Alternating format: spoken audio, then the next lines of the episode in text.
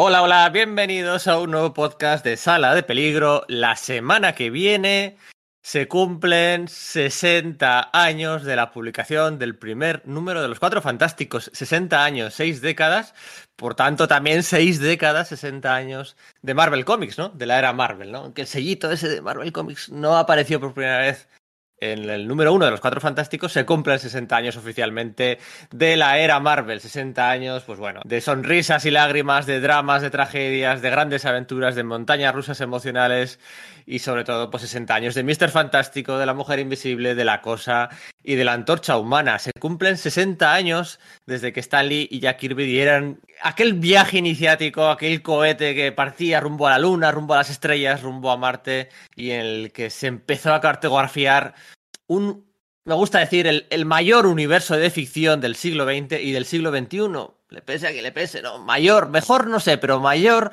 No hay muchos universos mayores que el del universo Marvel, ¿no? Desde aquel número uno de los cuatro fantásticos. 60 años de Red Richards contra muerte, 60 años de piques entre la antorcha humana y la cosa, 60 años de abandonos, cómo no, de abandonos dentro del seno del grupo, de grandes secundarios, de una de galería de villanos, permítadme la expresión fantástica, 60 años de familia, 60 años, bueno, en definitiva, de grandes aventuras.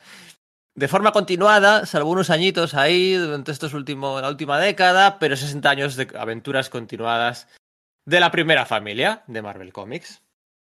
Es imposible, o podríamos dedicar 20 horas a hablar de la, de la historia completa de los Cuatro Fantásticos, pero hemos querido hacerlo de una forma original, en vez de, de acudir a los clásicos, ¿eh? y repasar la etapa de Jack Kirby y Stan Lee, que quizás sea lo más lo más típico, o irnos ¿no? a lo, al clásico John Byrne, ¿no? Esa etapa de John Byrne en los años 80, o de, yo qué sé, pues de Jonathan Hickman, ¿no? Es posiblemente otra de las etapas más, más laureadas, más reconocidas, más habladas. No, hemos querido ir a una etapa, pues, ¿cómo decirlo? Menos original, o menos debatida, o menos divulgada, menos hablada, ¿no? Y vamos a hablar de la etapa de los Cuatro Fantásticos post John Byrne, ¿no? Hasta el final del volumen 1. ¿Qué significa eso? Que vamos a hablar hoy de Steven Englehart, que vamos a hablar de Keith Pollard, que vamos a hablar de Walter Simonson, que vamos a hablar de Arthur Adams, de Paul Ryan, de, Tom DeFalco, de Carlos Pacheco. Y bueno, pues otras incursiones fuera de las viñetas que, que, que merece la pena destacar. Para ello, Está aquí hoy mi amigo Sergio Aguirre. Muy buenas, Sergio. Buenas, Pedro. Hola a todos los oyentes. Joder, pues sí, claro, es que es lo que dices, ¿no? Son 60 años lo que se cumplen, ¿no? Y, eh, es que es aplastante la, la, influencia de los Cuatro Fantásticos sobre prácticamente todo el material que, que leemos y, y, que nos gusta. Obviamente, pues claro, aquí todos, los, to, todos tocamos de todos los palos, ¿no? Pero cuando hablamos de cómic de superhéroes norteamericano, eh, todo el material que nos ha gustado viene directamente influenciado por los Cuatro Fantásticos, así que mmm, era imprescindible, necesario rendir homenaje y tributo de, algún modo, ¿no? Y me parece que es muy adecuado, ¿no? Esto que hemos elegido. Igual es un poco ombliguismo y decir, oh, qué bien lo hemos hecho. Pero es que, bueno, si algo caracterizaba, un, si uno de los elementos que caracterizaba a los Cuatro Fantásticos es ese tema de, de la exploración de lo desconocido, quizás estos años de los que vamos a hablar son los, pues eso, los menos conocidos, los menos reivindicados. Quizás hay motivos de peso para ello, quizás no, pero que había ganas y, y, y, entroncaba mucho con el espíritu de la serie de hacer esta incursión por terreno no tan explorado, ¿verdad? Claro, efectivamente, porque además, fíjate, en lo que a publicaciones se refiere, ahora mismo, gracias a Panini, pues está disponible todo hasta el final de la etapa de John Byrne. Se puede comprar desde el número, en Omnigolds, ¿no? Y en los Marvel Heroes. Desde sí. el número 1 hasta el número 296 está todo del volumen 3, Alan Davis, Pacheco, bla, bla, bla, Salvador La Roca, bla, bla, todo eso también está todo reeditado por Panini y de lo actual, pues también en grapas, ¿no? Eh, pero es que la etapa sí, de. Está, está ese lapso, ¿no? Eso, eh, la etapa de Englehart de Tom de Falcon no se han reeditado, ¿no? Entonces, bueno, quizás hay menos generaciones que, estén, que hayan estado expuestas a estas etapas y vamos a hablar de ellas. Para hablar de Steve Englehart, eh, como no podía ser de otra manera, Está aquí, eh, bueno, fíjate, además el nombre también es muy propio, eh, la procedencia también es muy propia. Está aquí nuestro gran amigo Víctor mmm, Bon Gómez. Eh, hola. Hola, Víctor, Salu sal saluditos desde la calle Yancy. ¿Qué tal? ¿Cómo estáis todos?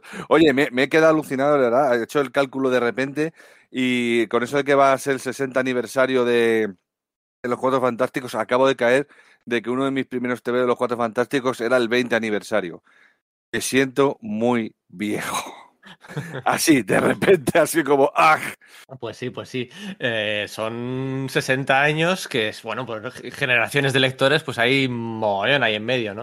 Pero la vuestra, ¿cuál es? Antes de ya meter la música y meternos al lío, ¿la vuestra cuál es? No digo.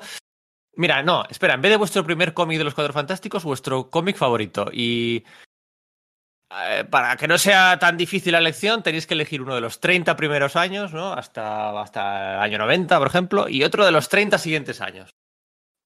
Vale, ostras. Eh, a ver, mira, de, los primeros 30 me parece que lo tengo más o menos claro, aunque no es un cómic concreto, pero es un, son tres cómics, me parece, que es la llegada de Galactus a la Tierra por John Byrne. Pero también es la, llegada de Galactus a la Tierra por Stanley Jack Kirby. Entonces, es, lo mío con Galactus y los Cuatro Fantásticos es una cosa loca. Entonces, soy incapaz de decidirme. Si acaso la de, sí, la de, la de, la de Kirby, la de Kirby Lee, sí, porque eso es una, una cosa loquísima, maravillosa.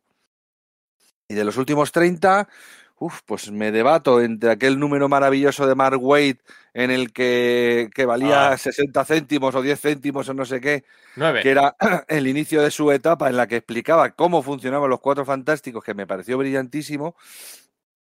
Y bueno, no muchos más, no estoy pensando así demasiados, demasiados así que tengan la cabeza como de, mega obra maestra. A mí es que ese me, resultó en maravilloso, desde luego. Ese me parece un TV maravilloso. Pues yo me voy a decantar, no por el primer de los Cuatro Fantásticos que leí, que sí que fue la, llegada de Galactus, pero sino, sino por uno que, sucede algo después, ¿no? Y que, leí un tiempo después, que fue cuando el Doctor Muerte consigue los poderes de Estela Plateada, ¿no? O sea, decir, yo... Oh.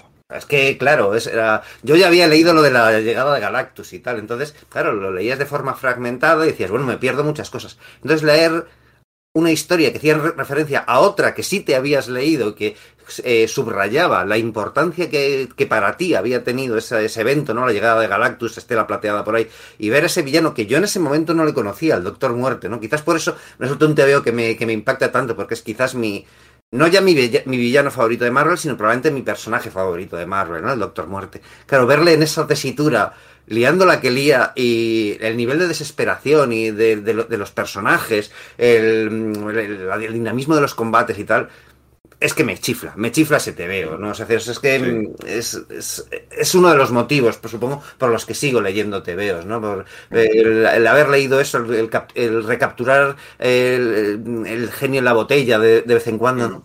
Y eh, bueno, pues otro momento que realmente me, que me conmovió bastante a mí, pues fue la, el final de la etapa de Hickman, ¿no? O sea, ese momento en que ya ves que es, es que mm, Red Richards a veces lo malentendemos mucho, ¿no? Pensamos, no, es solamente ese genio insensible y tal, ¿no? Y no, tiene otra faceta también, y ambas pueden ir de la mano, que es lo que a veces hay gente que no entiende. Porque creo que se ha trabajado muy bien en general el tema de que, pues sí, Richards puede ser despistado, puede a veces parecer un poco frío y tal, pero es básicamente, ante todo, es una buena persona y es un, y es un héroe, ¿no? Y Hickman yo creo que hace que esas dos cosas se vayan muy bien de la mano.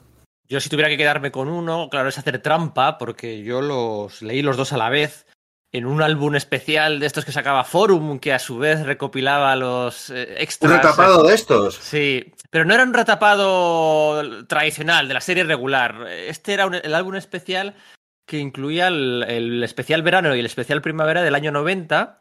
Ah, vale, vale. Ostras, ya sé cuáles dices, sí. Ya sé sabes cuál digo, ¿no? sí. el clásico que salen los tres, los tres chicos en la portada que, em, que tenía el anual número 5 y el anual número 6 dentro. O sea, tenía. Hombre, no. Joder. Claro, es que tenía dentro pues el nacimiento de Franklin Richards después de que, bueno, no se nombraba todavía, no se decía que, se llamaba Franklin, eso venía después, pero en aquel, en aquel anual nacía después de haber ido a la zona negativa a coger a Anilus, la barra de poder de Anilus, para poder que naciera el niño porque tenía los poderes y tal. Y luego el anual 6, que era con los inhumanos de invitados, em, se enfrentaban contra Psicoman, ¿no? Que es uno de mis villanos favoritos, ¿no? Y luego además incluía, no sé si recordáis, una historia que... Sí, el complemento, ¿no? Aquel... Bueno, incluía dos complementos. A ver cuál es el que te marcó a ti. A mí el que me marcó, y es posiblemente este, eh, claro, aquí en España, pues sí, porque está aquí, pero en Estados Unidos nadie se acordará de él. Era el anual número 22, que tenía una historia protagonizada por el hombre imposible, Los Cuatro Fantásticos, Stan Lee y Wonderman. y era una historia súper divertida, súper divertida. Sí, sobre, sobre que, bueno, pues que el hombre imposible quería, quería eh, trabajar en, en, en Hollywood, ¿no? Y, cómo le sacaba de quicio a Lee. Ya, le había dejado Mark Wolfman ahí a finales de los 70, de hecho, cuando Sue vuelve a, trata de volver a ser actriz y demás. Ostras, no recuerdo ese... Tengo que, tengo que balanzarme sobre mi colección para echar eso porque no, no, lo recuerdo, no lo recuerdo. Eso, yo, estoy, yo, estoy, flipando ahora mismo. O sea, no me acuerdo de eso. Esos son mis cómics clásicos con aquellas estampas de cuando, cuando ya Kirby empieza a jugar con los fondos fotográficos. Sí, los collages estos que hacían, ¿no? ya lleva un tiempo haciéndolo, ¿no? Pero ahí es que es cuando, cuando lo, lo lleva a la, máxima expresión. Yo recuerdo que, es, que ese TVO, ¿no? El anual de, del nacimiento de, Reed, lo leí aquí en una, cuando era pequeño, ¿no? Lo tenía un amigo, una edición en tapadura que hizo Montena, que era el vástago de los cuatro fantásticos, que era una parte ahí muy impresionante de, de John Romita, en realidad, ¿no? Pero el interior era de Kirby.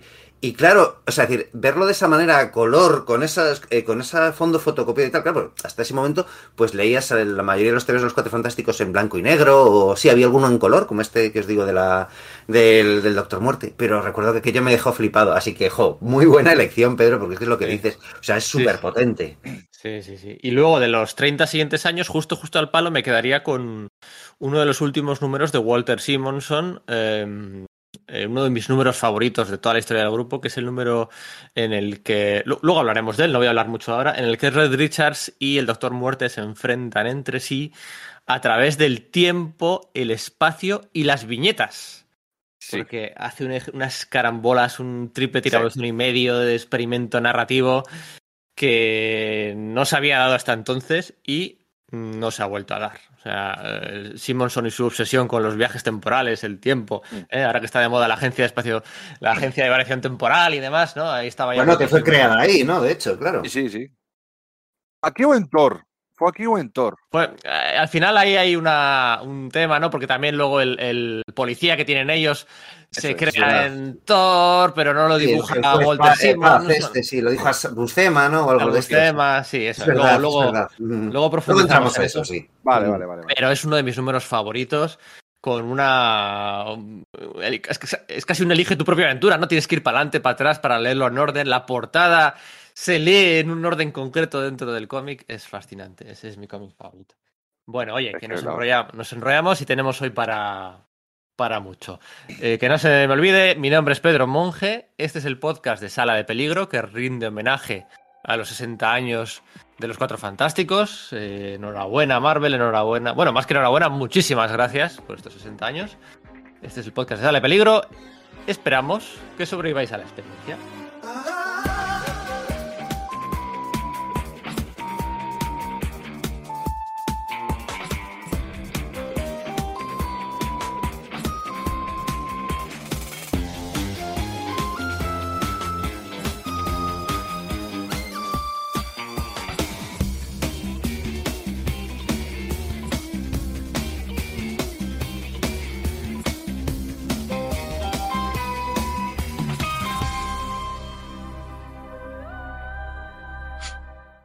Hubo un día que John Byrne dijo, pues voy a cerrar la puerta por fuera, voy a cerrar la puerta por fuera y, eh, si os he visto no me acuerdo y me voy, y me voy enfadado, un furroñado, mm, mm", me voy enfadado de los Cuatro Fantásticos y me voy enfadado de Marvel Comics y bueno, la sensación que quedó fue de un vacío generoso, ¿no? Un vacío generoso.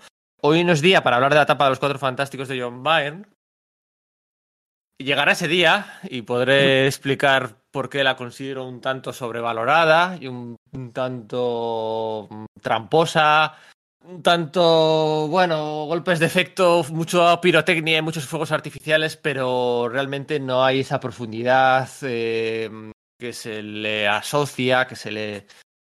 Eh, bueno, por ejemplo, estoy acordando ahora, ¿no? Sí, el aborto de, el aborto, ¿no? El aborto de Sue Richards, ¿no? De Sue Storm acaba el cómic, ¿no? Ah, no, ha abortado, tal. En el siguiente cómic, en Sue Richards aparecen tres viñetas y en el siguiente en cuatro. O sea, no se profundiza en eso. O sea, vale, es un golpe dramático, muchos fuegos artificiales, pero luego no hay una profundación, no, se profundiza bien en, el, en las secuelas que de verdad ha tenido eso, ¿no? Bueno, quizás se hace luego, en, un poco a través del personaje Malicia, ¿no? Sí, pero bueno, como dices hoy, como ah. dices hoy no sé, no sé día que, que, hemos empezado con ello y, ya le hemos atizado como que tres palos igual. Os regalo un par de minutos, venga. Eh, ¿De 10 de 10 o cómo? ¿Qué?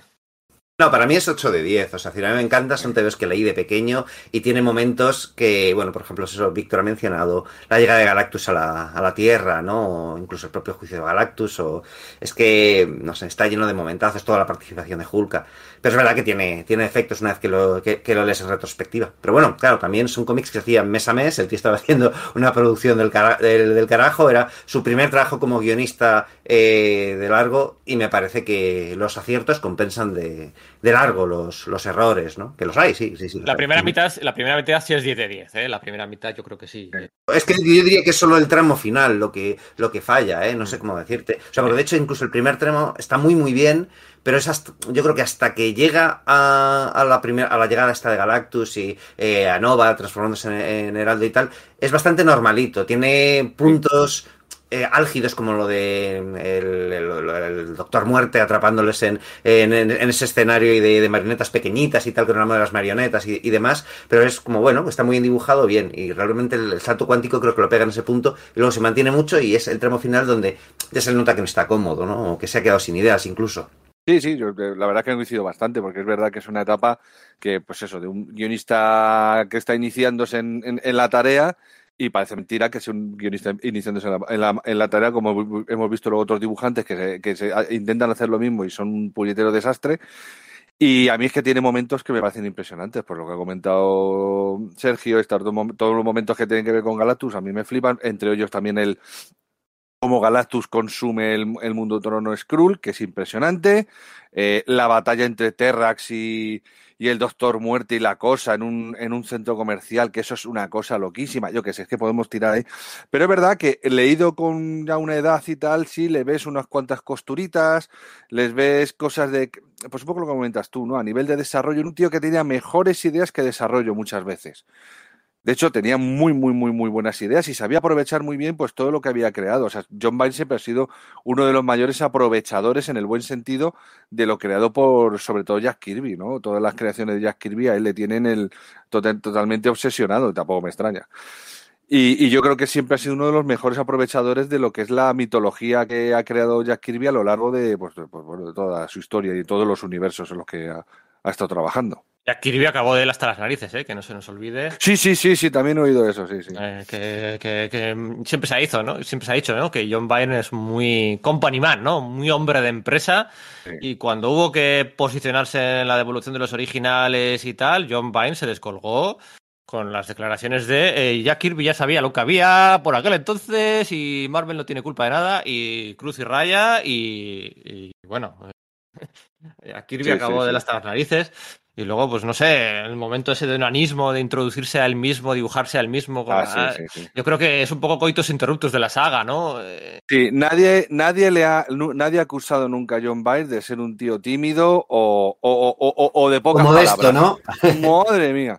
Ah, pero está, creando una saga chula, que si los Siar, que si tal, que si no sé qué, y luego se dibuja él a sí mismo. Y... Ah, aprovechando lo del mes del editor asistente, ¿no? O sea, había que meter alguna coña, pues fue su coña. Y bueno, pues eh, yo a mí en su momento no me molestó, tanto, recuerdo, ¿eh? Es ahora cuando dices, amigo, ¿cómo eres? ¿no? Por lo menos yo Sí, sí, sí. Cuando ya tienes, cuando tienes background del personaje, es cuando uy, uy, uy, uy, Y cuando pongas background del personaje, del autor, de la obra, pero luego, pues me refiero que es un tío que es es grande, ¿no? Pues te vas explicando, vas sabiendo eso, que, al final de sus cuatro fantásticos empezaba a estar, bueno, pues él estaba cansado creativamente, le habían ofrecido Superman, le había tenido sus peloteros con, sus peloteras con Jim Shooter por plegarse a última hora a las exigencias de Chris Claremont cuando lo habían hecho previamente la, la cama, bla, bla, bla, bla, bla, bla, de nuevo, tema para otro podcast. Y entonces él coge y a mitad de una saga, de una saga que además tampoco prometía demasiado, coge el tío y se pira, ¿no? Que tiene cierta gracia porque esa saga, tanto como le pasaba en Hulk, ¿no? En Hulk, Hulk la acababa de dejar, pues justo aparecen los Vengadores Costa Oeste, ¿no? Parece que, que, pasasen por ahí los Vengadores Costa Oeste por una serie de John Byrne era funesto para su permanencia en, en, la, saga, ¿no? O sea, tiene, un poco de gracia. Para luego terminar haciéndolos. Eso es un tiempo después. Entonces, claro, te deja a mitad de esa historia donde, bueno, pues los cuatro fantásticos vuelven a, aquella Central City, que no lo olvidemos, los cuatro fantásticos al principio vivían en una ciudad ficticia, igual que los personajes de DC, una, una ciudad que además se llama con la ciudad de Flash y como la ciudad de Spirit, ¿no? El Spirit de Will Eisner. Es unos números después donde se cambia sin mayor explicación a Nueva York, que es, uno de los grandes aciertos de, de, la serie del universo Marvel en general, ¿no? Pero ellos vuelven a esa Central City, que se la encuentran rodeada de un misterioso domo de fuerza, se meten para adentro y, y adiós muy buenas, me voy a contar el origen del hombre de acero, ¿no? Y ahí tienen que tienen que coger todos esos miembros sus, sucesores, ¿no? Que, encima sus sucesores y amigos, porque fue Roger Stern el que continuó durante unos cuantos números lo, pues eso, esa, esa etapa que había dejado y que se nota que es una etapa totalmente de interinidad porque están esperando a que llegue alguien para encargarse de la, de la serie. Que, que fíjate, me, resulta curioso esa cosa de decir, joder, necesitaban tantos meses para encontrar a alguien que se, se hiciera cargo de la serie, que o a lo mejor es que nadie tenía el pitch necesario, ¿no? El, lo que estaba buscando Marvel para poder hacer esa, esa, cuestión, ¿no? Prevista la marcha, es que fue muy prevista. Es que, claro, claro. Y, John Vine trabajaba con los tiempos de producción muy justos, porque como hacía el guion, dibujo, bueno, tal, no sé qué, no, no necesitaba. Y además solía ir a holgado, porque el tío tiene una capacidad de producción de narices, pues claro, da igual que vaya a última hora, si es que siempre cumple, ¿no? Claro, Entonces les pilló con el pie súper cambiado, y bueno, pues ahí están. Eh, John Buscema, mm, pues pues tal. Y Roger Stern, y además, eh, bueno, John Vine había tenido la suerte o el privilegio de contar el, el en el 236, ¿no? El, 20 aniversario de la, de la serie y se queda, se queda a dos meses eh, de contar el 25 aniversario de los Cuatro Fantásticos, ¿vale? Mm. Entonces se queda ya a dos telediarios y ¿quién acude a toda velocidad a contar el 25 aniversario y llevarse el dinero por ello, pues... Y ponerse la medallita. La medallita y todo, pues el que estaba por aquel entonces en la, en la oficina de director editorial, de jefe de, de Marvel, que era Jim Shooter. Jim Shooter acude raudo y veloz a salvar a la colección y contar con Stan Lee, bueno, Stan Lee aparece en los créditos, no sabemos muy bien. Eh, Jim Shooter Dialogando o lo que fuera, sí, eh, a saber, sí. Entre los dos hacen aquel número del 25 aniversario con una legión de eh, dibujantes, pues es que no, es que no daba tiempo. Ahí estaban Barry Windsor Smith, Jerry Orway. Y, bueno, pues allí lo que hace Jim Shooter es eh, bastante descarado. Eh, trae de vuelta la cosa. Bueno, pero eso ya era un plan que tenía Verne, ¿no? Yo creo que, es decir, que en entrevistas anteriores era como, sí, para el número 300 o para el 25 aniversario ya le traeremos de vuelta, ¿no? Era algo que también era un poco la idea, ¿no? No podía cumplirse un aniversario de esas características sin que estuviesen los, los miembros originales, ¿no? No sé. Claro. Sí, eso, trae de vuelta a la cosa. Y en ese número 296, que tenía muchas páginas extra y tal, aparece Hulka, pues no sé si aparece en cuatro viñetas, ¿eh? No digo páginas, en cuatro viñetas. Entonces ya Jim Shooter ya es como, bueno, eh, la Hulka es claramente un elemento asociado a la figura de John Byrne, pues yo me lo voy a quitar de en medio. yo me lo voy a quitar de en medio para llevar la contraria a John Byrne. Y bueno, pues, acaba la cosa. Todo muy adulto y muy maduro, ¿verdad? Eh, la, relación de estos dos y cómo se reflejaba en las historias, ¿no? Que tiene mucha gracia, pero luego lo piensas y dices, joder, es que es, poco profesional, ¿no? Al final. muy poco, las, las, pullas que se tiran mutuamente dentro de Marvel, luego cuando Bern se va a DC y en Legends hace sus movidas, en fin, es como que.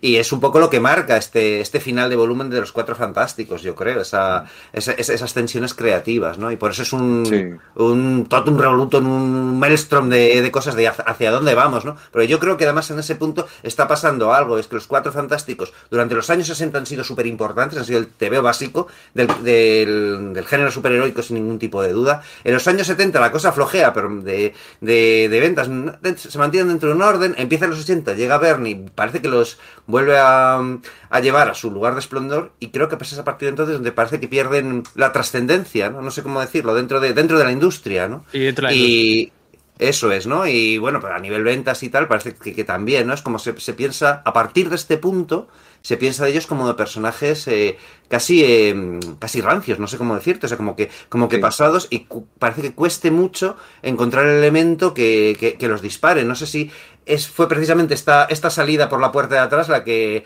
la que ha generado una inercia que no se consigue superar pues en, en todas estas décadas. Es que encima lo que continúa esos cuatro o cinco números que continúan hasta, bueno, los dos que continúan hasta llegar al 300 y tal, es verdad que, a ver, que se nota la interinidad, se nota que bastante hace Roger Stern para decir, ah, ¿qué hago yo con esto? Me monto esto aquí, que seguramente una idea que tenía para los Vengadores o cualquier cosa de ese estilo, y lo metió con los Cuatro Fantásticos, ¿no? Esto de los dos hermanos que se fusionan, y encima el dibujo es de, de John Buscema, entintado por Sar Buscema, que nunca hablaremos mal de ese, de ese tándem porque es maravilloso, pero es verdad que después de haber visto tebeos dibujados por John Byrne entintados por eh, Jerry Ordway y, gente similar, ostras, la, bajada a nivel gráfico es, es, impresionante, porque además yo creo que, aparte que probablemente se lo tuviera que hacer a toda leche, porque muy probablemente se tuvo que hacer a toda leche estos tebeos, se, se, nota mucho la bajada, ya no tanto a nivel de calidad, esta gente tiene una calidad probablemente,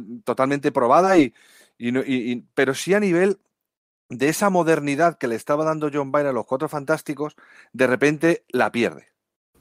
Ya se retrata un poco como, parece que sea el de Erdenunte de los años 70, que es digamos esos años ahí como de flojería de, de, la, de la colección, ¿verdad? En las ropas civiles, en la composición, en todo. Bueno, hay que recordar que el marrón este que se comen John Buscema y Roger Stern se lo comen mientras están haciendo la saga de los altos del asalto de los amos del mar a la mansión. o sea, es verdad, claro, que, que en el tiempo. Sí, sí, sí, sí, sí. el tiempo, porque luego se llevan a Hulka, del premio que tienen por estos servicios prestados, se llevan a Hulka, a la que Jim Sutter ya no quería ver más en los Cuatro Fantásticos, se llevan a Hulka, que Hulka aparece en los, en los Vengadores después del asalto de los amos del mar a la, ¿Es verdad? verdad? Entonces, pues bueno, llega el número 296 de ese aniversario y el número 300 con la boda eh, entre Alicia Masters y Johnny Storm, ¿no? que era una de las subtramas también que parecía que a las que iba encaminada eh, la historia de John Byrne, ¿no?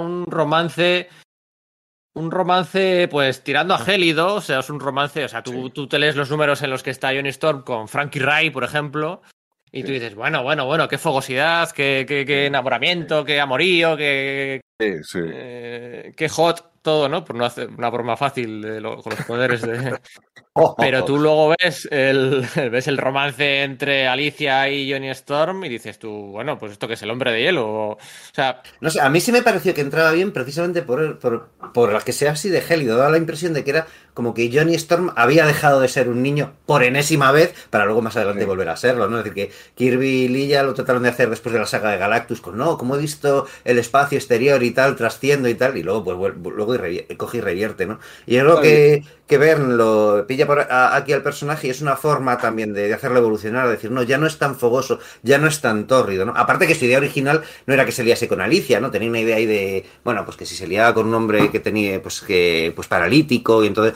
con, con la mujer de un hombre paralítico, perdón, entonces eh, eso era un, elemento de culebrón, entonces de repente se dio cuenta de que no tenía por qué introducir un, elementos ajenos a, la colección cuando ese lugar de, del, marido agraviado no lo podía, lo podía cumplir el, el pobre Ben, ¿no? Bueno, eh, ojo, que Ben, o sea, a ver, a ver, esto, esto es importante. Eh, ben Grimm abandona a Alicia Masters. Sí.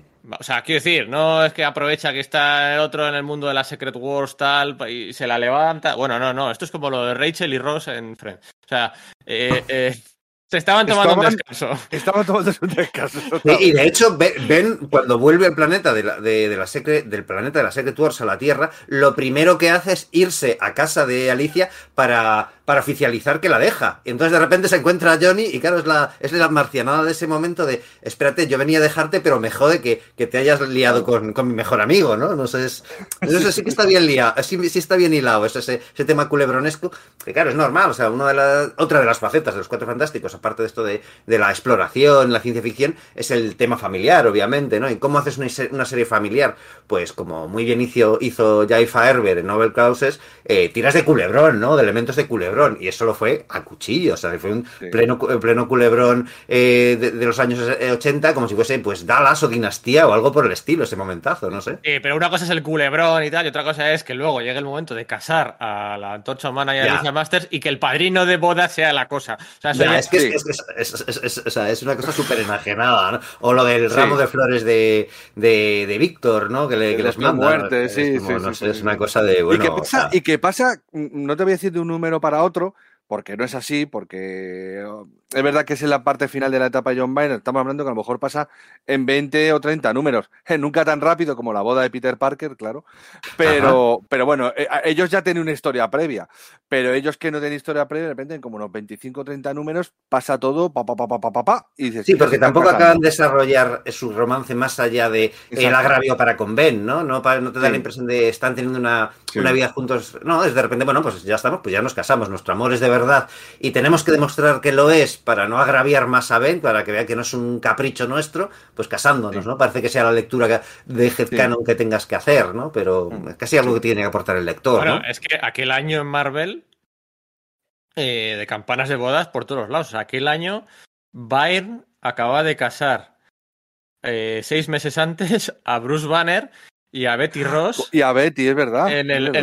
con Rick Jones desangrándose por el suelo. Sigan, sigan.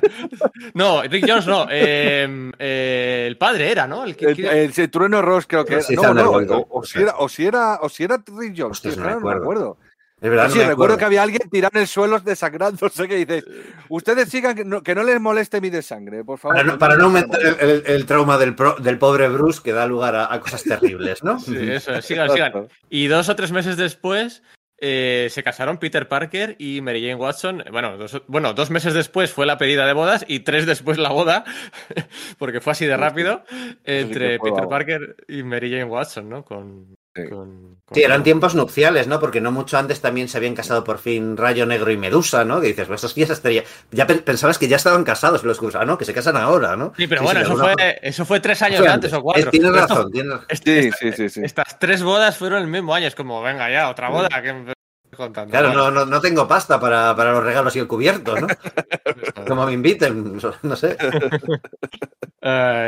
así que nada, después de, después de la salida de, de John Vine, pues eh, tuvimos prácticamente eso, porque luego el 301, el 302 y el 303 son números de filín que pasan por allí, pues gente como eh, Tom DeFalco, que hizo un filín, hizo un filín eh, Roy Thomas de mega, de urgencia, creo que salía Zundra con, con la cosa, creo, que una historia que no estaba en continuidad, y bueno, pues llegaría de, posteriormente el sustituto oficial de John Vine a la serie, que fue Steven Lehart. Exactamente. Pero antes de hablar de Steven Lehart, un inciso para hablar de una joya, un caramelito, un diamante casi en bruto, a veces olvidado, otras veces recordado en todos los temas de conversación, que fue en el fondo una pequeña venganza también de estos, de estas, ya no estaba en, bueno, pues voy a mear en su territorio y en su tal y voy a marcar bien, bien mi zona.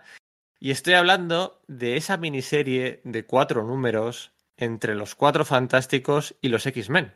Oh, oh. Porque claro, si John Vine se había enfadado una vez porque Chris Claremont había utilizado mal al Doctor Muerte y con los números aquellos con arcade y nada, esto no me gusta como lo ha hecho y bueno, pues luego se encargó de demostrar, de desvelar que aquel Doctor Muerte era un muertebot y que no era el oficial porque claro, Chris Claremont lo había escrito mal, pues aquí en cuanto, en cuanto puede, en cuanto se vaya online, Chris Claremont vuelve a escribir al Doctor Muerte y vuelve a escribir a los Cuatro Fantásticos, sobre todo un magnífico Red Richards. Y un magnífico muerte. O sea, a mí me parecen uno de los esenciales de los cuatro fantásticos. Es que es de De hecho, es que la patrulla X casi pasa por ahí. la patrulla X era lo que escribía Claremont. Entonces no tenía necesidad de, desarrollarla mucho más. Por supuesto, pasan cosas muy importantes para Kitty Pride, etc.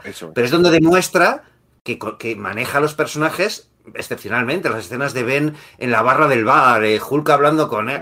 es que incluso la, antorcha humana cuando se accidentalmente a Aurora. Es una, a mí me parece una barbaridad se te veo. Los X-Men además son una herramienta de muerte para demostrarle a, a, Ray Richards que sigue siendo mejor que él.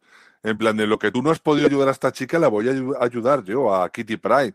Y, es que me parece increíble que Claremont coja y haga una de las mejores historias de los cuatro fantásticos de la historia En cuatro números. repítelo, repítelo, repítelo, para que quede bien claro. Sí, sí, sí. Que Iris Claremont hizo una de las cuatro, una de las mejores historias de los Cuatro Fantásticos en una, fuera de la serie de los Cuatro Fantásticos. y, dentro, y de todas, o sea, esa historia. No, no, no, Sí, sí, me refiero a la historia de los Cuatro Fantásticos. Eso es, que, lo hizo fuera de su colección y que es sin duda. O sea, es que yo creo que ahí eh, somos unánimes, ¿no? O sea, es, es bestial el manejo de personajes, la acción, es que es una, que es una, una saga de cuatro números que es muy entretenida de leer, que no solamente no desarrollo personajes y tíos hablando y toda la leche, no, no, no, que además tienes ahí el, mejor trabajo que le hemos visto a John Bogdanove, por mucho que luego él haya, haya ido progresando como dibujante y tal, esto fue una de sus primeras cosas, es que fue donde mejor quedó, que no sé, la elección de, de entintador o lo que fuese, le dio un aspecto final al TVO bestial, y es que es todo, o sea, no sé. El, entintador era Terry Austin, que era como, mm,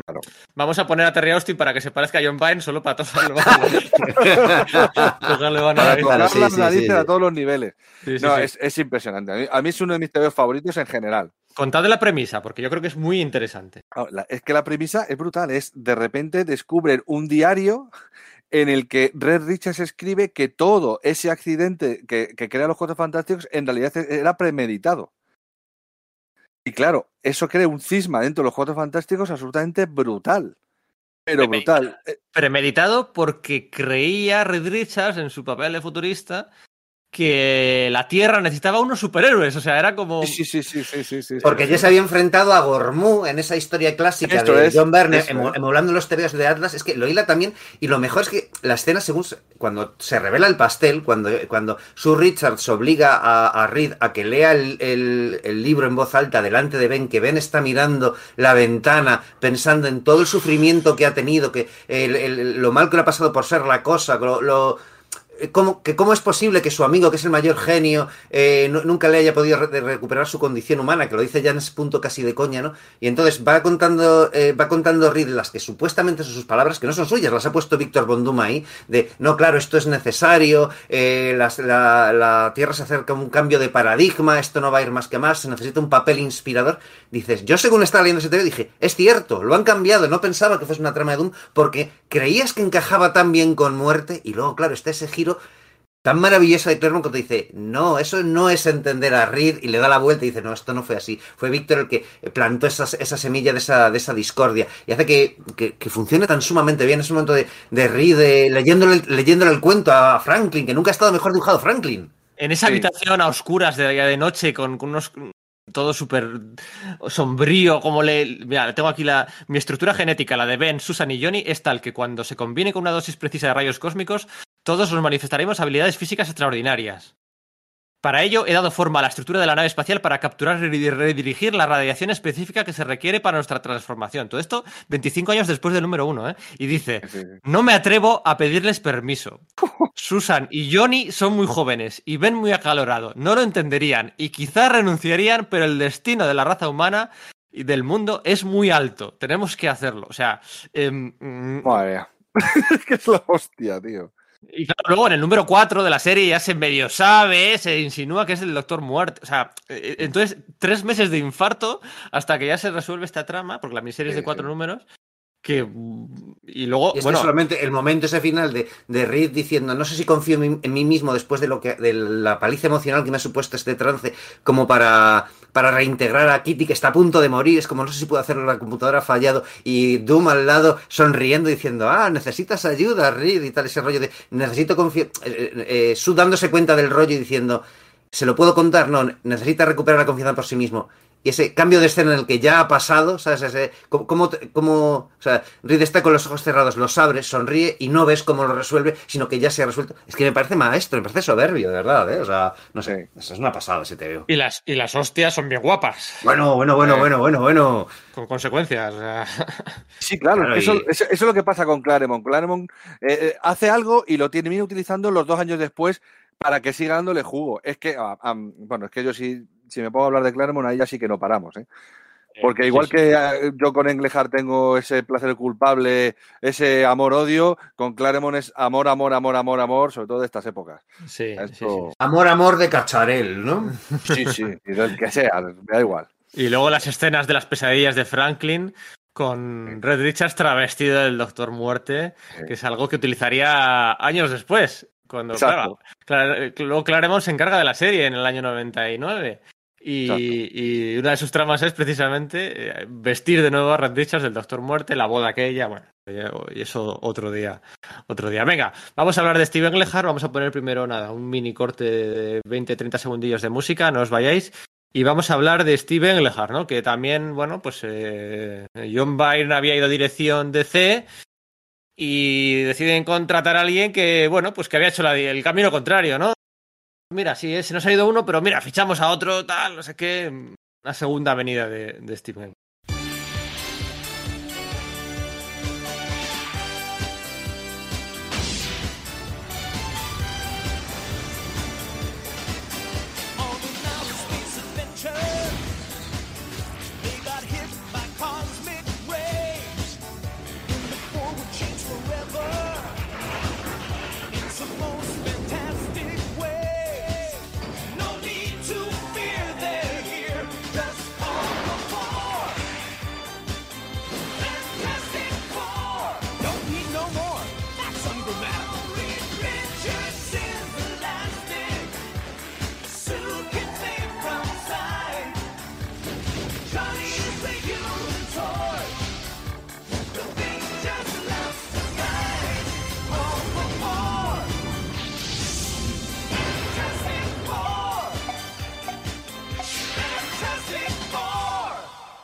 Bueno, pues lo dicho, Steven Lehart es el guionista elegido por Jim Shooter para, en persona, ¿eh? Jim Shooter en persona, para encargarse de la serie de los Cuatro Fantásticos. Eh, el Capitán Americano Omada, el Watergate, eh, los Vengadores, Mantis, el mejor Batman hasta la fecha, bueno, hasta la fecha no, porque estamos en el año 89, 88, 89, pero bueno, eh, mejor Batman hasta... años fue, fue, considerado el definitivo hasta entonces, es decir, el anterior el de Miller, vaya. Eso es, y, bueno, pues un currículum, el Doctor Extraño. ¿Qué, vamos a contar? ¿Cómo resumes, eh, Víctor?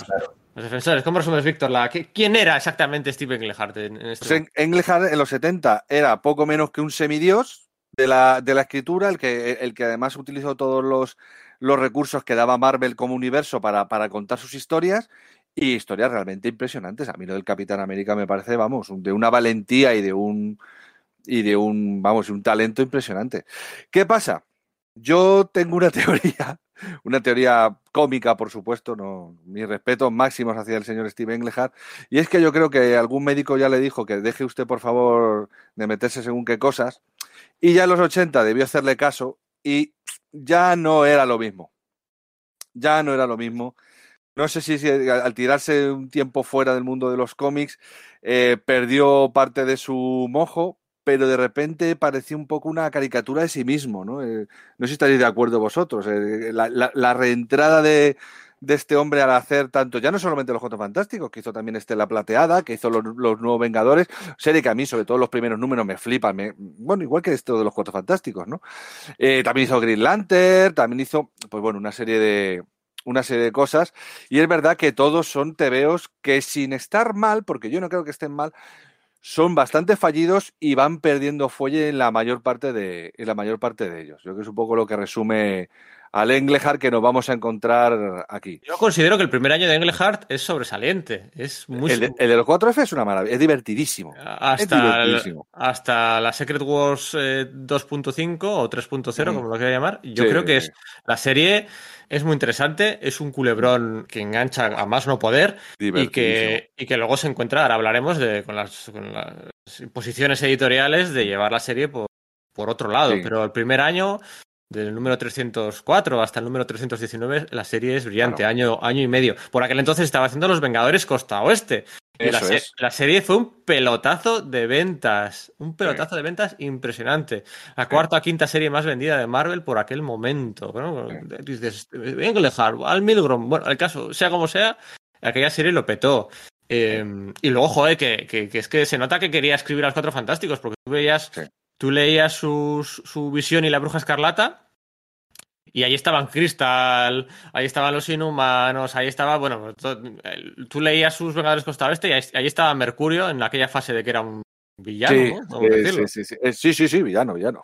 Era, un villano. estaba la cosa, y estuvo la cosa. y estuvo la cosa. Eso es, en, esos tiempos en los que la cosa se había ido de los 4F por lo de Alicia, ¿no? Entonces estaba permanentemente Ojo de Halcón tirando los trastos para que se uniese a, su formación, ¿no? Esa obsesión de Ojo de Halcón del, sexto miembro, que era divertidísimo, joder. Es que esos temas están muy bien. Y es que ese, ese, eso, ese primer espíritu de los Vengadores Costa Oeste, esa diversión, ese movimiento constante, los todos los personajes, a todos los personajes les pasa algo lo traslada a los Cuatro Fantásticos. De hecho, la idea que él tenía, a ver, se le contrata un poco para revivir el título, ¿no? Porque aunque es verdad que seis meses antes estaba John Byrne y es una de las etapas más celebradas de todo, es verdad que estaba ya un poquito más a la deriva, entre comillas, ya te digo, yo la deriva de Byrne la, prefiero a la de muchísima otra gente, ¿no? Pero, pero le contrataron un poco para eso, para que meneara un poquitito el título. De hecho, él lo que él quería era implantar esa sensación de cambio y de, y de, maravilla constante y de descubrimiento que eh, Stan Lee y Jack Kirby utilizaban en el, o sea, empleaban en el,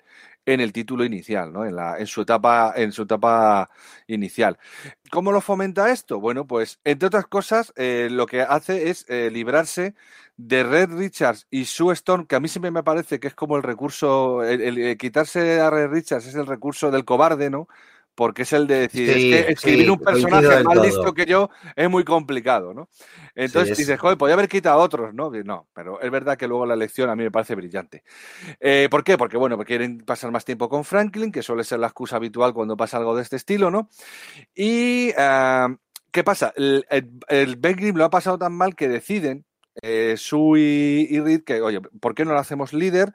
Primero porque creemos en su capacidad y segundo porque porque queremos ayudarle, queremos que tenga su mente en otras cosas, queremos que... Entonces Ben Grimm, eh, primero, se da cuenta de la jugada y dice, mira, a mí dejadme en paz, esto no, esto no va así. Y, eh, y al darse cuenta de que puede ser una buena solución para él, dice, mira, mm, voy a hacer un poco, se comporta de una manera un tanto, un tanto ruin y contrata a un personaje que pasaba por ahí a recoger a Mercurio con el que se acababan de enfrentar, que es Cristal also known as el, mayor amor de que haya tenido Johnny Stop nunca, ¿no? Dice, vamos a desequilibrar un poquito esto, ¿no? Está claro que es una decisión del guionista, pero muy, muy, bien motivada por lo, por lo que siente la cosa, ¿no? Y luego dice, bueno, pues ya, ya que he puesto un elemento desestabilizador para Johnny, ahora voy a poner un elemento estabilizador para mí, que es Sharon Ventura, que es un antiguo interés romántico y es un poco lo que, lo que plantean en este, en este caso, ¿no? A ver, eh, a mí. Pero Ventura venía de, si no me equivoco, de, de la serie en solitario del. Vale, pero se habían encontrado con él en la serie en solitario de la cosa, ¿no? La no Marvel Team Up, ¿verdad? No, no, que era un personaje de estos que había ganado el poder por el Power Broker este, que le, para la, asociación esta de, de, luchadores de lucha libre de, de, peso ilimitado, ¿no? Y tal. Entonces, bueno, pues lo habían metido por ahí, ¿no? Y claro, y el elemento desestabilizador para Johnny es para desestabilizar su matrimonio con Alicia. le, pone a currar con su antiguo amor. Es que es como. Es, es, una ruindad por parte de Benjamin bastante gorda. O sea, me parece que bueno. esta etapa empezamos con, con Joe Buscema y con Joe Sinot, que le da un toque clásico que no veas, que es un poco.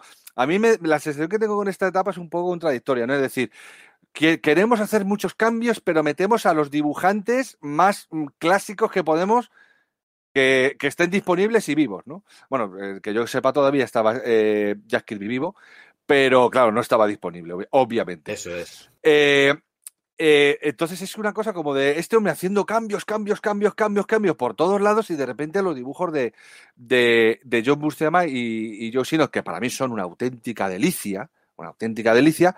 Y yo creo que es un buen cambio que metan a, en, muy poco tiempo a, a Kate Pollard, porque Kate Pollard es algo más moderno, es algo más, iba a decir dinámico, no sé si la palabra, pero es otra, es otra cosa. Yo creo que es más, más contemporáneo que, que John Buscema.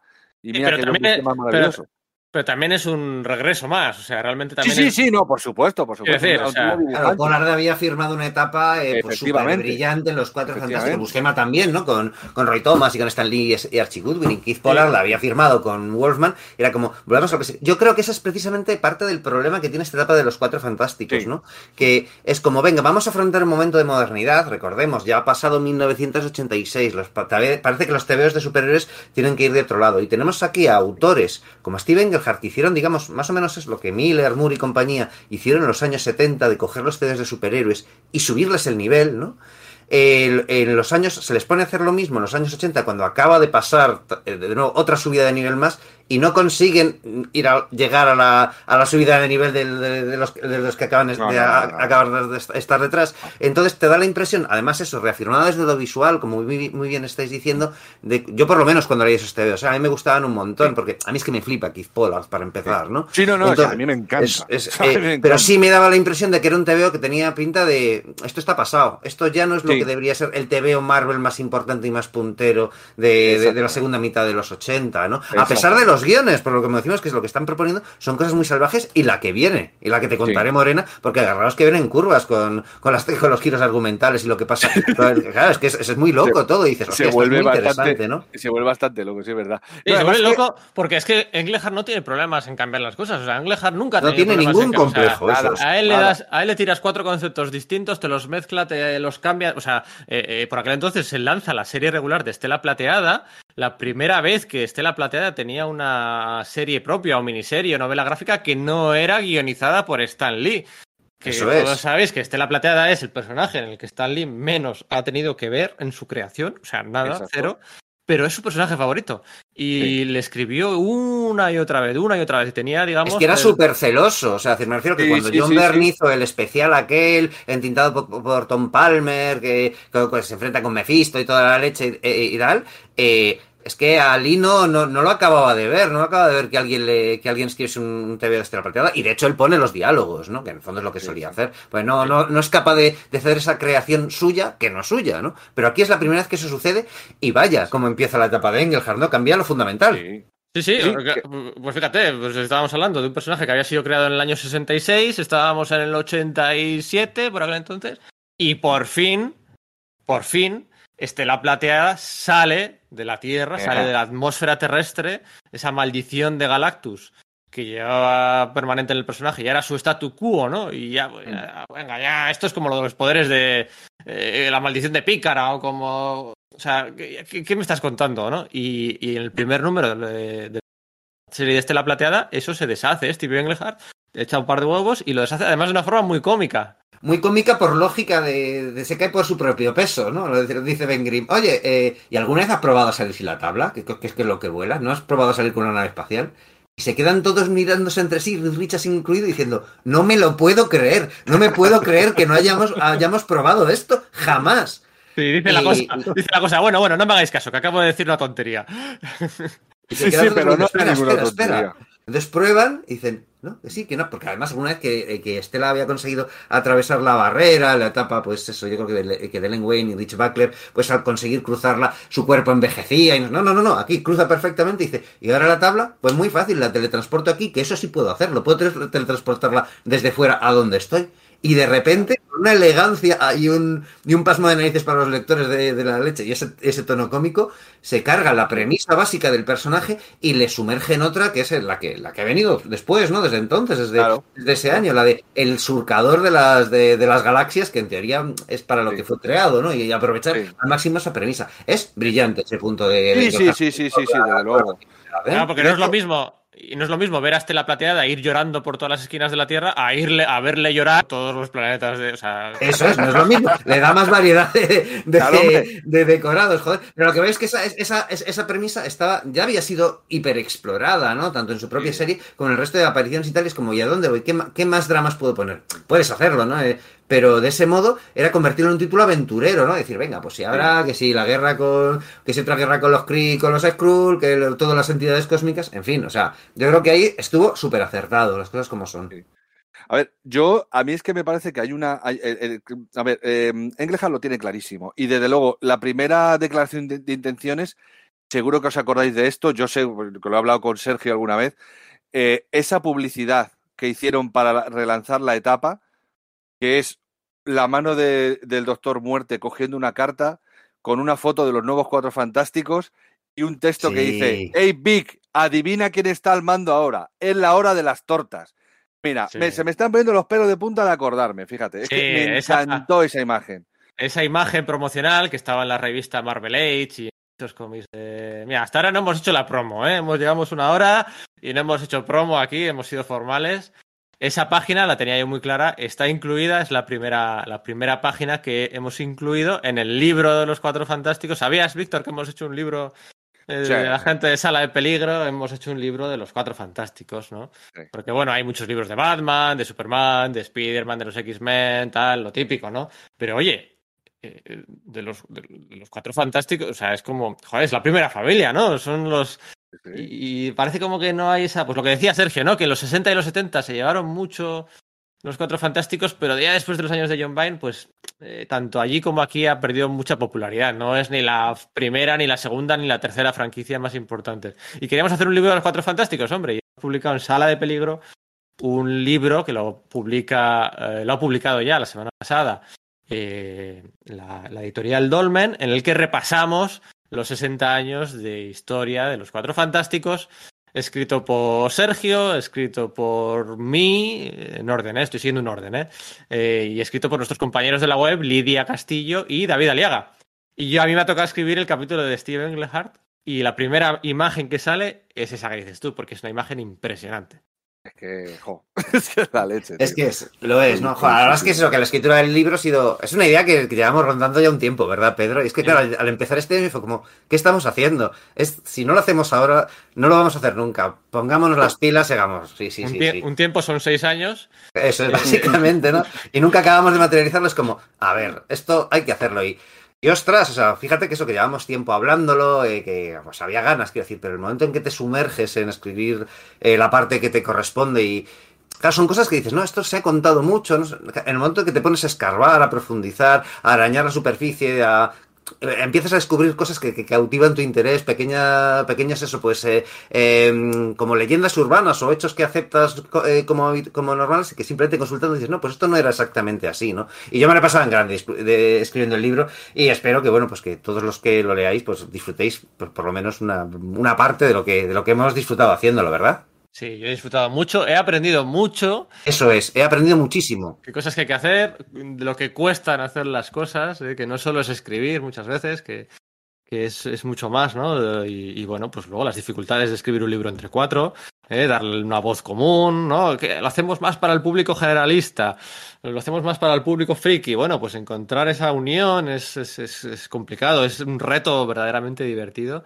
Y bueno, yo llevo escribiendo 10 años y, y, yo creo que, que, toda la experiencia era poca para enfrentarnos a este reto, porque ha sido un reto divertido, pero ha sido un reto muy interesante y del que estoy orgulloso. ¿eh? El resultado estoy sí. muy, muy orgulloso de cómo, de cómo nos ha quedado. Así que nada, oye, todos los que os lo compréis, es, no os cortéis un pelo en decirnos vuestra opinión, lo que os ha parecido, lo que, lo que os ha gustado, lo que no, porque todo ese input, ese feedback será, será bienvenido y bueno, pues que sirva también para descubrir estas etapitas, ¿no?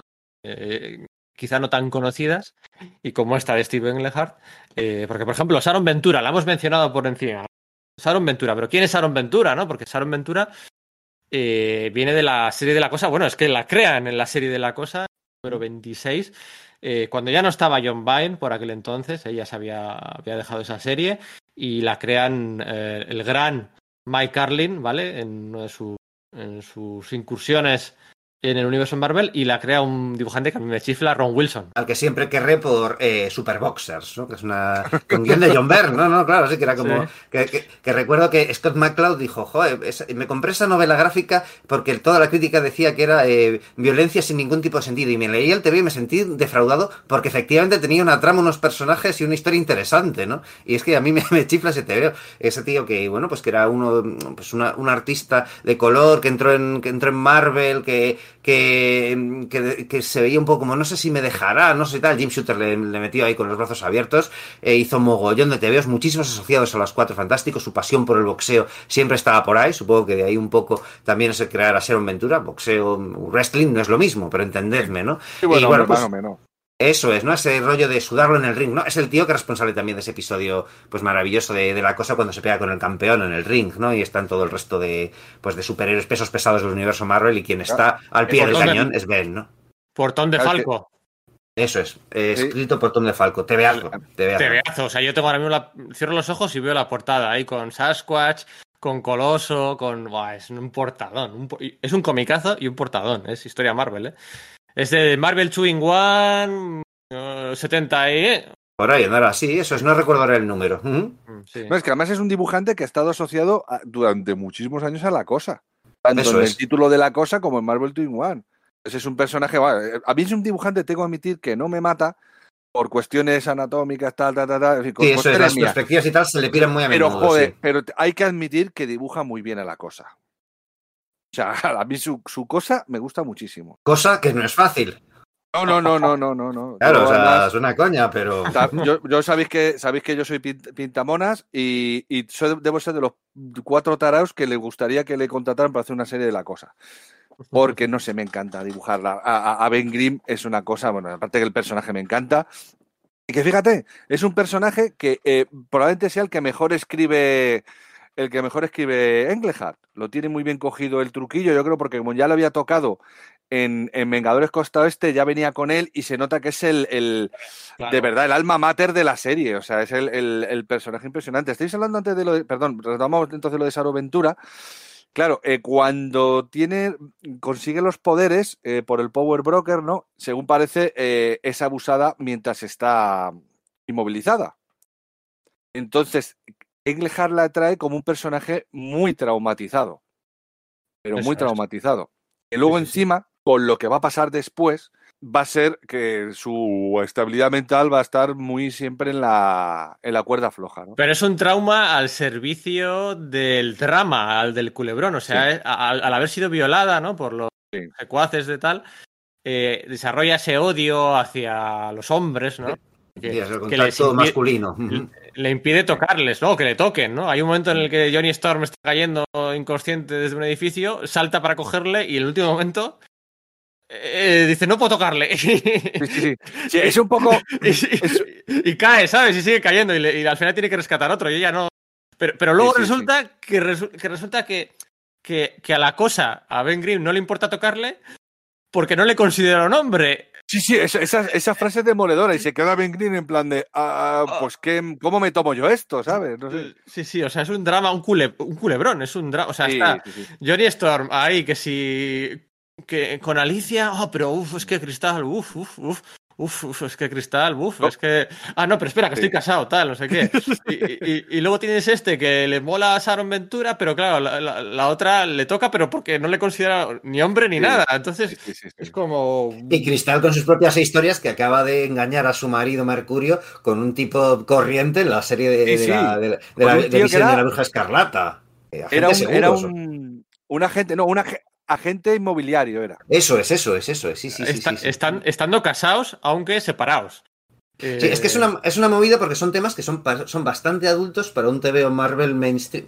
tú, lees, tú lees ese TV, ya te digo, desde lo visual, te parece que es un TV pues, de los años 70. Entonces, cuando lees las cosas que pasan, dices, no, espera, aquí hay algo disruptivo, no, no sé cómo decirte. El tema de la violación de Sharon, su, eh, su repulsa a, tocar a la gente, es como la es como lo de Pícara, pero, pero, pero heavy, no sé, como, como de, de, de, TV de, de última mitad de los 80, principios de los 90, en el rollo Grim Gritty, no sé. Entonces, es es, una cosa súper extraña de, Lo que pasa Es una cosa que probablemente en manos de otro guionista podría haber, estado, haber sido más profundo y haber sido una, cuestión más tal. Y yo no dejo de tener la sensación de que, de que es un trauma tratado un poco con psicología de parvulario. Mm, sí, es, me parece que está, más al servicio, está más al servicio de, la trama y del culebroneo, que, que, es un poco lo que ha comentado Pedro, que, realmente a, servicio del desarrollo psicológico del personaje realmente, ¿no? Bueno, espera, vamos a hablar del desarrollo psicológico. Eh, luego hablamos del Doctor Muerte, porque por aquel entonces hay que recordar que, había dos Doctores Muerte, ¿no? Estaba Christoph con ese lavado de cerebro eh, cortesía de Víctor Bordum y estaba el, Doctor Muerte tradicional, el de toda la vida, en teoría, eh, en Latveria, ¿no? Y de repente se produce un intercambio, hay un conflicto, tal, un intercambio de, roles y Christoph, bueno, Christoph que se piensa que es el verdadero Doctor Muerte, el que pasa a ser el, el, rey, bueno, el dictador, el, líder de Latveria y el de toda la vida es exiliado, ¿no? Es exiliado, Y, entonces está muy bien porque permite al personaje aparecer de en cameos, ¿no? Por toda la, en todo el catálogo del universo Marvel, pues cameos como reclutando ayuda, ¿no? Para para volver, ¿no? A, esto. Pero ahora, ahora volvemos a eso porque la psicología es interesante en, la siguiente aventura, ¿no? Y es que se enfrentan a, a Fasaud, que es un terrorista islámico, dueño de plantas petrolíferas, que al cortocircuitarse con un cable de televisión por satélite se convierte en una imagen electrónica eh, que va por todo el mundo buscando venganza. O sea, el, villano es ridículo a más no poder. Es absurdo. Absurdo, o sea, absurdo a más no poder. de hecho, tuvieron que pedir medio disculpas en una carta de los lectores dos o tres números después por utilizar un terrorista islámico a, finales de los 80.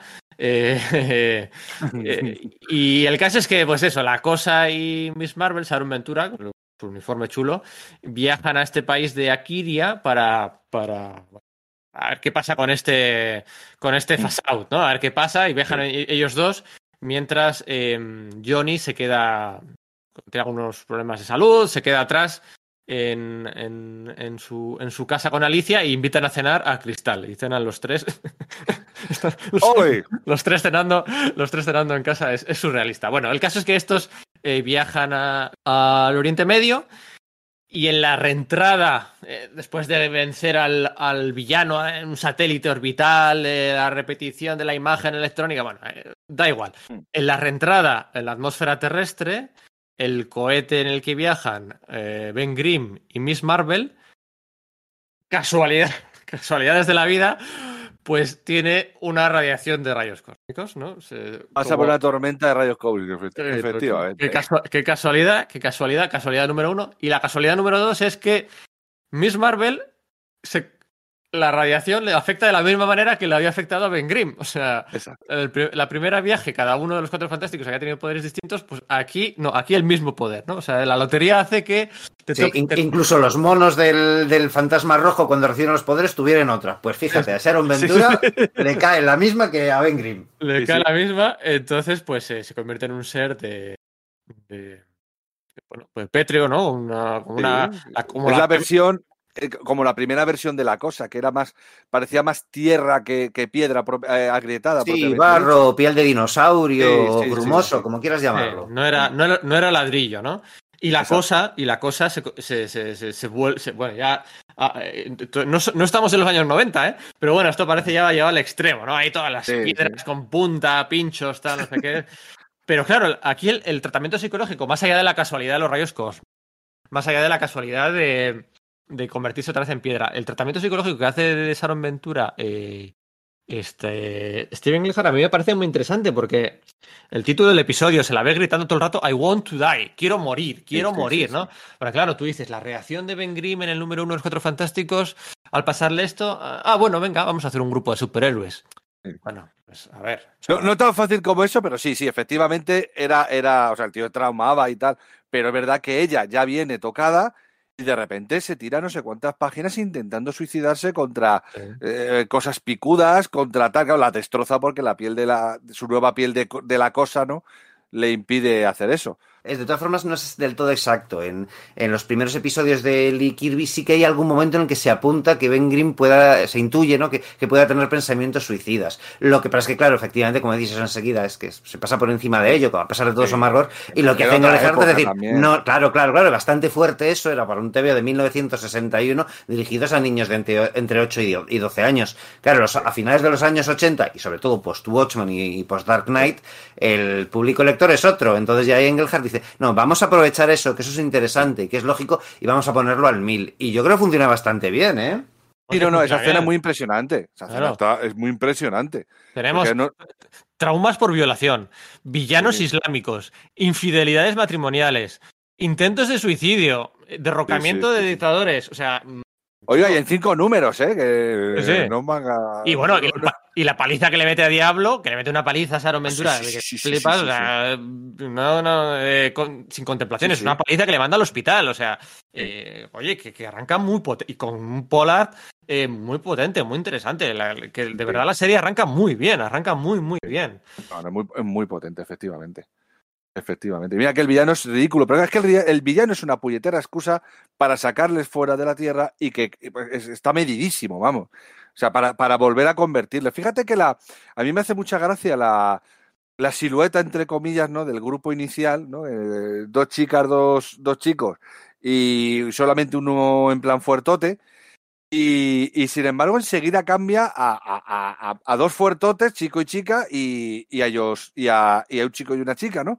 que también, bueno, eh, en la edición española lo que vivimos fue que según eh, vemos que Cristal se une al grupo, a los tres meses nos plantan el anual de la Guerra de la Evolución y vemos que sale del grupo y te quedas como, ostras, y, mm. Sí, es verdad, las cosas de forum, ¿no? que ha entrado, ¿sabes? Es como... Pero bueno, no solo eso, sino que vimos además lo que había pasado con Ben Grimm tras, esa tormenta de rayos cósmicos, ¿no? Claro, esa piña, ¿no? Que decías, ostras, ¿qué está pasando aquí? Yo lo recuerdo con... Eh, jo, pues no sé, o sea, que leer eso... Claro, ahora los spoilers nos molestan mucho y es normal, porque es que no lees las cosas como, como están concebidas y en el orden que tal, con sus, con sus ritmos y demás. Pero yo recuerdo que en su día el hecho de que se adelantas, como íbamos tan atrasados con la edición eh, de la edición española respecto a la norteamericana, cuando se publicó una cosa de estas, a mí me resultaba súper excitante porque veías un destello del futuro de lo que, de lo que te esperaba en las siguientes números. Era, como un, fast forward, sí, era, era Efectivamente, ¿no? Entonces se ve sobre todo pues porque sabías que no era una, una realidad paralela, como en muchas historias. No, dices que esto va a pasar de verdad, esto va a pasar de verdad. Pues bueno, era, era un poco desconcertante, pero también es verdad que era bastante morboso.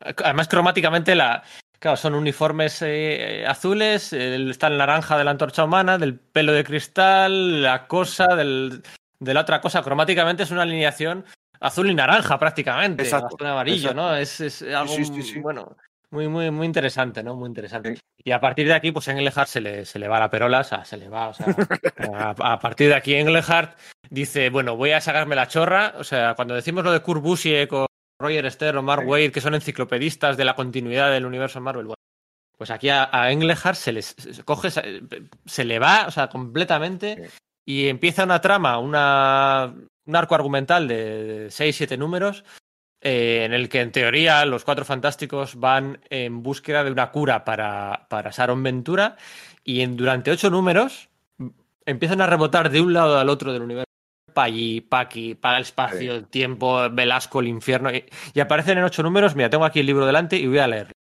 Aparecen en, en, siete números aparecen El Hombre Topo, El Proyecto Pegaso, El Doctor de Bere, Los Hombres Lava, Velasco, El Limbo, Master Pandenomium, El Pueblo Gato de Tigra. El Pueblo Gato de Tigra, tío.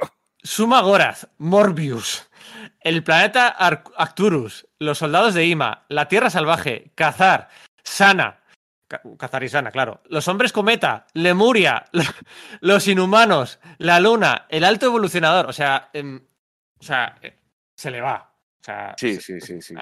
es como voy, a enchufar conceptos sin parar. Es verdad que algunos de ellos ya venían interrelacionados de su etapa en, Los Vengadores Costa Este, ¿no? Como, como, como Master Pandemonium, el Pueblo Gato, eso ya lo, ya lo había imbricado entre sí, ¿no? Entonces, bueno, pues vale, pues viene todo en un paquete. Pero a pesar de eso, es como, espera, espera, y además Velasco y además los hombres de lobo, de lava y no sé, era como, perdona, ¿qué está pasando? Las, las, ventas están siendo pequeñas y tienes que estimular desde la, desde la portada la aparición de, de invitados especiales. Yo no comprendía muy bien qué estaba pasando en ese momento, ¿eh? me parecía que, que pega unos bandazos de ritmo de la leche. Eso sí, Luego, un poco posteriormente, igual ahora queréis hablar más profundo de esa etapa, viene el cruce con actos de venganza. ¿Es con actos de venganza? O, sí, pero eso, eso, es, de Simonson, ya directamente. Vale, sí, sí, no es verdad, no, no, de lo que hablaba, perdona, y, luego explicaré por qué, por qué tiene la confusión. Está el enfrentamiento entre esta cosa con, la, con, los, con, las rocas de punta, ¿no? Que parecía una, como si a la cosa lo hubiesen querido hacer punk, eh, queriendo hacerlo desde la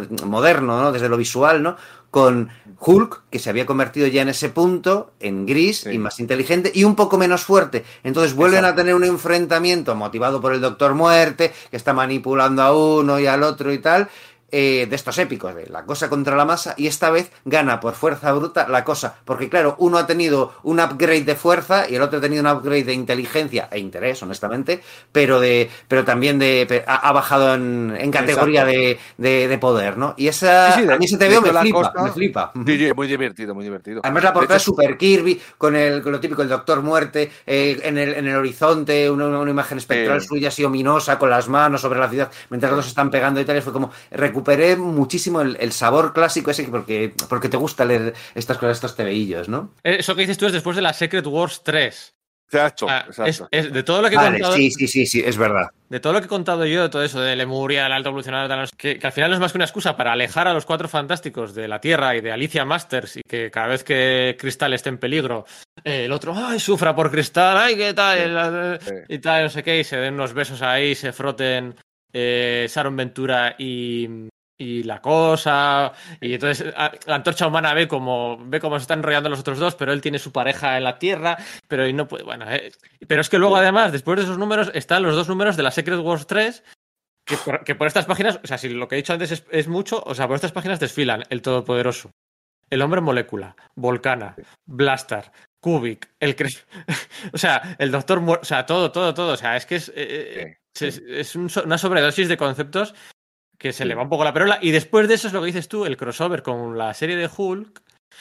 Que luego es cierto que la cosa le gana a Hulk en su serie, pero luego en la serie de Hulk, el que le mete unas tunditas es Hulk a la cosa. O sea, cada uno queda bien en su serie claro, no podía ser de otro modo eso. digamos que para mí la canónica es esa, splash page de, de Ben Grimm dándose ese gancho, creo que de izquierda y, y, Hulk saliendo para atrás. Para mí es, no sé, me parece una. También es verdad que es una historia que, según lo que, como ha comentado Pedro, ¿no? Es un pequeño oasis de tranquilidad, entre comillas, con respecto a lo que ha pasado previamente de, de, esa, Secret War 3 que eran, eran, eran demenciales. Además, es una, es una, de repente, pues empieza a, sobrecargar de, escenas expositivas con un montón de flashbacks, con un montón de, de, pues de explicaciones de por qué esto, por qué lo otro, por qué no sé qué, por qué tal. Aparte que los personajes de, esta etapa de, de Englehart siempre tienden mucho a hablar de lo que ha pasado anteriormente. Como a recoger todo para que como a nivel sí, ese síndrome de, recapitular, ¿no? Que quizás es, es, es un afán de recapitulación bastante marciano, porque hay veces que hablan de quiere eh, quiere meter ese detalle, algunos detalles para que queden claros en la historia, lo suelta el personaje y dices, hostia, esto ha quedado rarísimo. Esto no queda natural, un ser humano no diría esto, ¿no? no, está claro que no estamos hablando de seres humanos, que bla, bla, bla, pero es que no entraría bajo ningún concepto, ¿no? Y, en estos episodios es, es muy loco, es muy loco. Aquí está el tema de que, de, que, de que aquí ya no está Jim Shooter en Marvel Comics. O sea, realmente cuando John Byrne se marcha con el fado de Jim Shooter y tal, no sé qué, eh, eh, Jim Shooter dura, o sea, Jim Shooter dura un año más. O sea, después de que se va John Byrne, se va Jim Shooter al año. Y aquí ya no está Jim Shooter. Y los editores que quedan, eh, con Tom DeFalco ya como editor en jefe, Ralph Macchio, Bob Harras por allí, pues le tienen, le tienen mucha manía, mucha manía a Jim Shooter, ¿no? Y quieren vengarse de Jim Shooter. Mm, aquí es todo venganzas, ¿eh? Entra, se va John Vine y se venga Chris Claremont, se va Jim Shooter y se venga Ralph Macchio. Y se quieren vengar de Jim Shooter eliminando para siempre al personaje más asociado a Jim Shooter, al todopoderoso, ¿no? Al final, sí. pues yo creo que es el, el, en cuanto a conceptos nuevos, es el legado, ¿no? Que deja. Sí y se quieren cargar al Todopoderoso y se lo encargan a Steven Englehart. Le dice, tienes que cargarte al Todopoderoso, pero Steven Englehart se lleva bien, se llevaba bien, por todavía se llevaba bien con Jim Shooter. quedaban dos o tres años para que se llevaran mal con lo de Valiant. Pero dice Steven Englehart, pues que a mí Jim Shooter no me cae mal y el Todopoderoso me cae, me parece un buen personaje. Entonces es una saga esa que cada uno tira para un lado, que es mucho handbook, que ya, y que el orquestador, el escritor, ¿no? En el fondo no está poniendo el corazón en lo que hace, ¿no? Porque sabe que hay detrás entre bambalinas y no acaba de, de molarle entrar en, ese juego.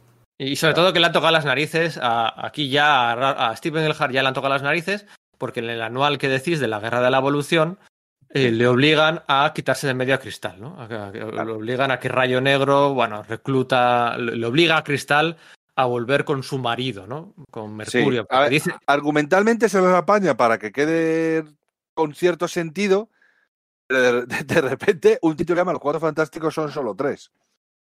Eso es. Entonces... Es un poco absurdo, pero bueno. Y, sobre todo que se pierde el drama, ¿no? Porque al final sin Cristal ahí, pues ya no está ese drama. o sea, esto era un culebrón. O sea, Steven Lehart es el, eh, eh, el que mejor imita a Stan Lee en ese sentido, ¿no? Porque los que van a venir después quizá imitan más allá a Kirby, pero el drama, el culebrón, eh, se pierde sin cristal, ¿no? Entonces, pues bueno, meten al Doctor Muerte, meten a, todo lo que pasa por allí y, bueno, por ejemplo, después del enfrentamiento entre Hulk y la cosa está muy bien porque hay uno, el siguiente número es entre Hulka y, Miss Marvel, sí. Y Miss Marvel, y la cosa femenina, ¿no? Entonces, primero los chicos y luego las chicas, el enfrentamiento. Está como cada uno es Sí, es como un rollo de, gimmick casi de, de niño, no sé cómo decirte, de alas, esas ideas que se te ocurren de crío y que molan un montón, ¿no? Sí, sí, sí.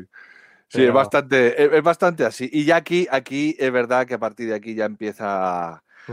a, claro, le están quitando colecciones, intenta traerse tramas de, de otras colecciones y, joder, y, y, mezclar a Graviton con Kang y con Mantis Inferno.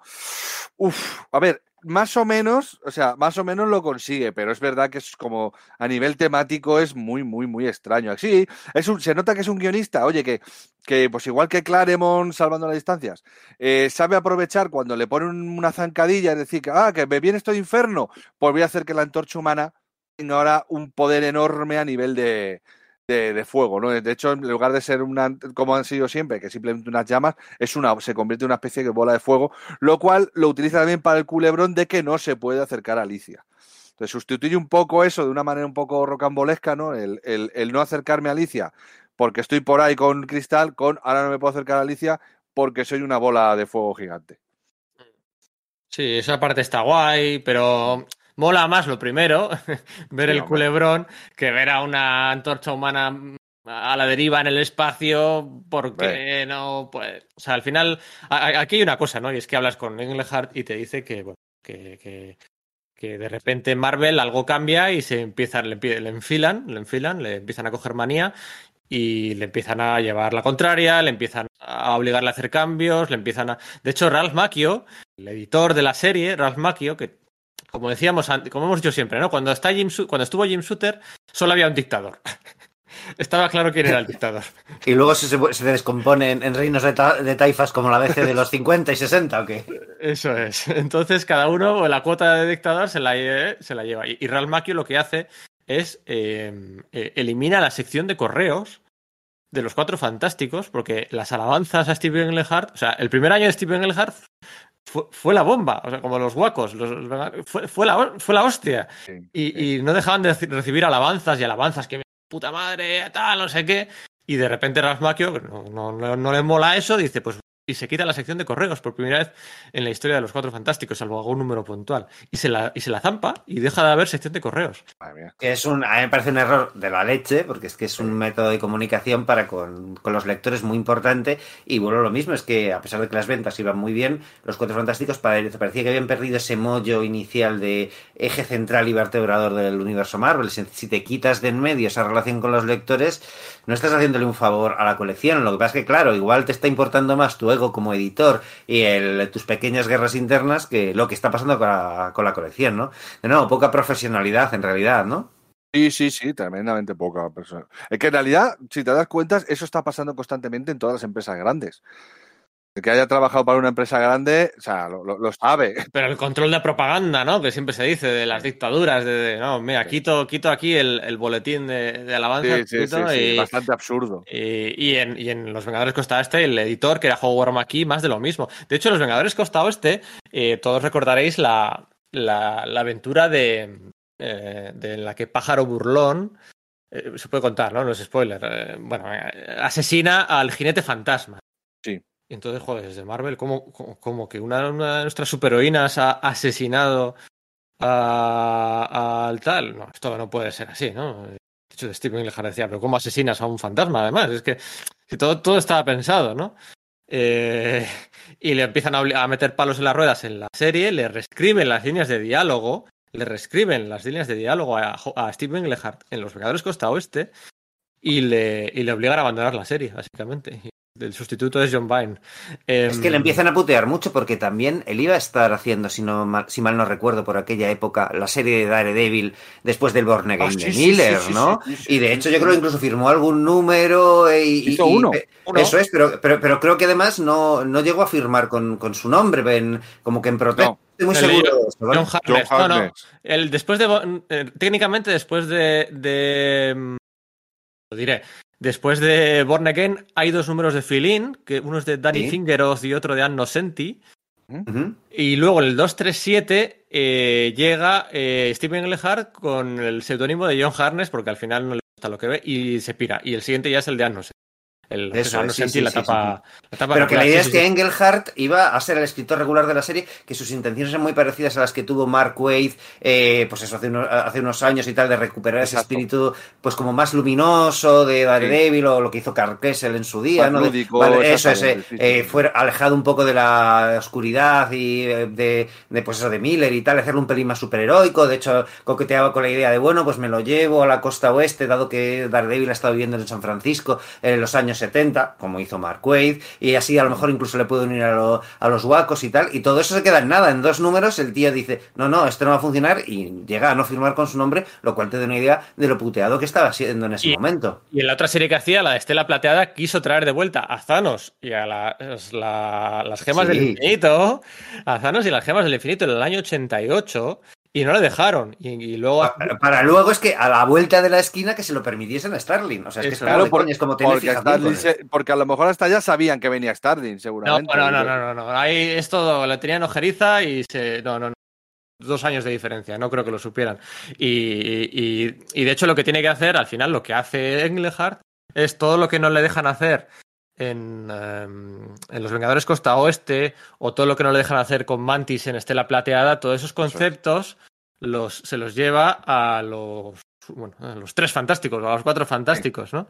Y, y entonces acaba ahí esas tramas y lo que hace es, viendo el percal de, de- de- de- de- están puteándome y a mí me quedan aquí dos telediarios, lo que hace es mata a Mantis porque prefiere que antes muerta que sencilla, ¿no? Antes muerta que, el, que otro la líe parda. Ma- Mancilla mi creación, ¿no? Que bastante tengo con mi rollo de me lo llevo de una editorial para otra, que si DC, Exacto, que si exacto. Pacific, que si lo que sea, ¿no? Eso es. Entonces por ahí estaban Kang, los Kotati, los sacerdotes de Pama, el hijo de Mantis, el Sequoia aquel, Necrodamus, Nastiris, y bueno, pues es que el, ca- el caso era meter ahí, o sea, los, los cuatro fantásticos, en- tres en ese momento, es que son secundarios de su serie. Sí, sí, sí. secundarios Va- porque- son, son marionetitas de la trama que él quiere contar y se nota que es externa a los Cuatro Fantásticos, que porque hasta el entorno no es de los Cuatro Fantásticos, que es Inferno, el DAT, en fin. Mm. Y luego ya, una vez acaba esto de Inferno, nos encontramos con el regreso de obligadísimo, obligado, que vamos, le- Mm. le, pusieron prácticamente una,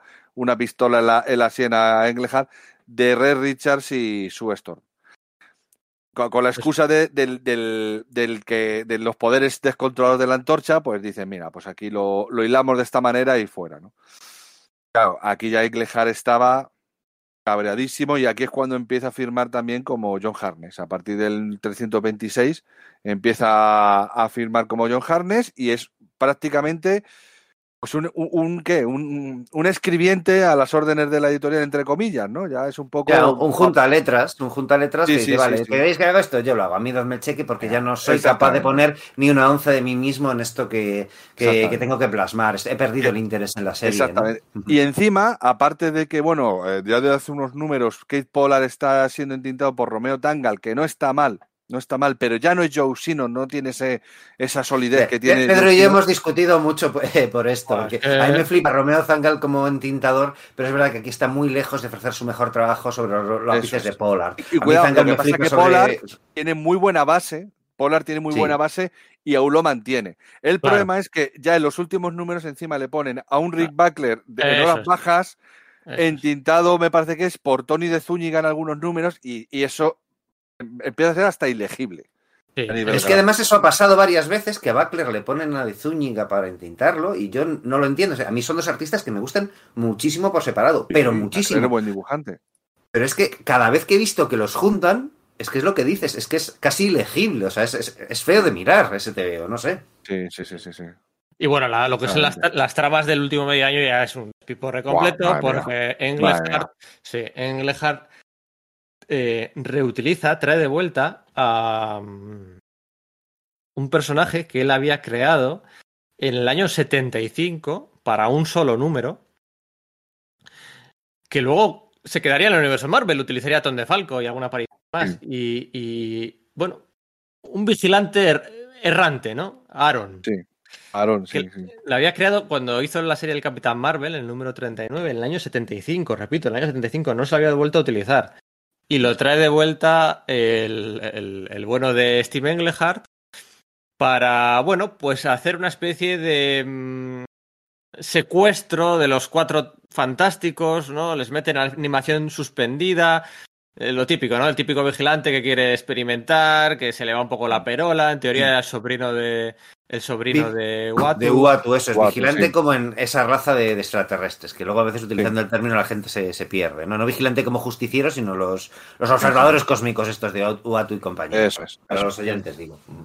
Eso es, entonces, pues bueno, Ben Grimm vuelve a ser humano, eh, entonces se da la circunstancia de que ahora Ben Grimm es humano y su novia, Sharon Ventura, es, es, quien es eh, la cosa, ¿no? Al revés de lo habitual. Hay ciertas dinámicas, hay momentos de brillantez por parte de Steven Englehart, pero no es lo mismo, no es lo mismo.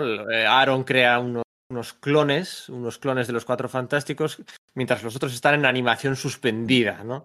Sí. Y entonces ahí hay como cuatro numeritos al final, con seudónimo, que digamos que Englehart intenta ser más listo que Marvel y eh, hace que los miembros de los Cuatro Fantásticos estén soñando aventuras, ¿eh? en animación sueñan aventuras, es decir, eh, bueno, posibles aventuras, que son realmente los planes que él tenía pensados para la Exacto, las tramas que tenía preparadas y no le iban a dejar hacer.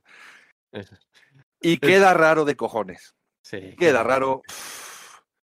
Porque además siempre terminan, siempre terminan, pero es un sueño, no tiene importancia, algo así me parece que la frase, ¿no? Cada vez que vuelven a la. Porque son sensaciones que tienen cada uno de ellos, y es como eso, siempre vuelven al. Bueno, pues, y mientras tanto, los cuatro fantásticos estos montando lío. Una pregunta, mira, pues, porque esta, me resultó tan confusa esta etapa, esta parte final.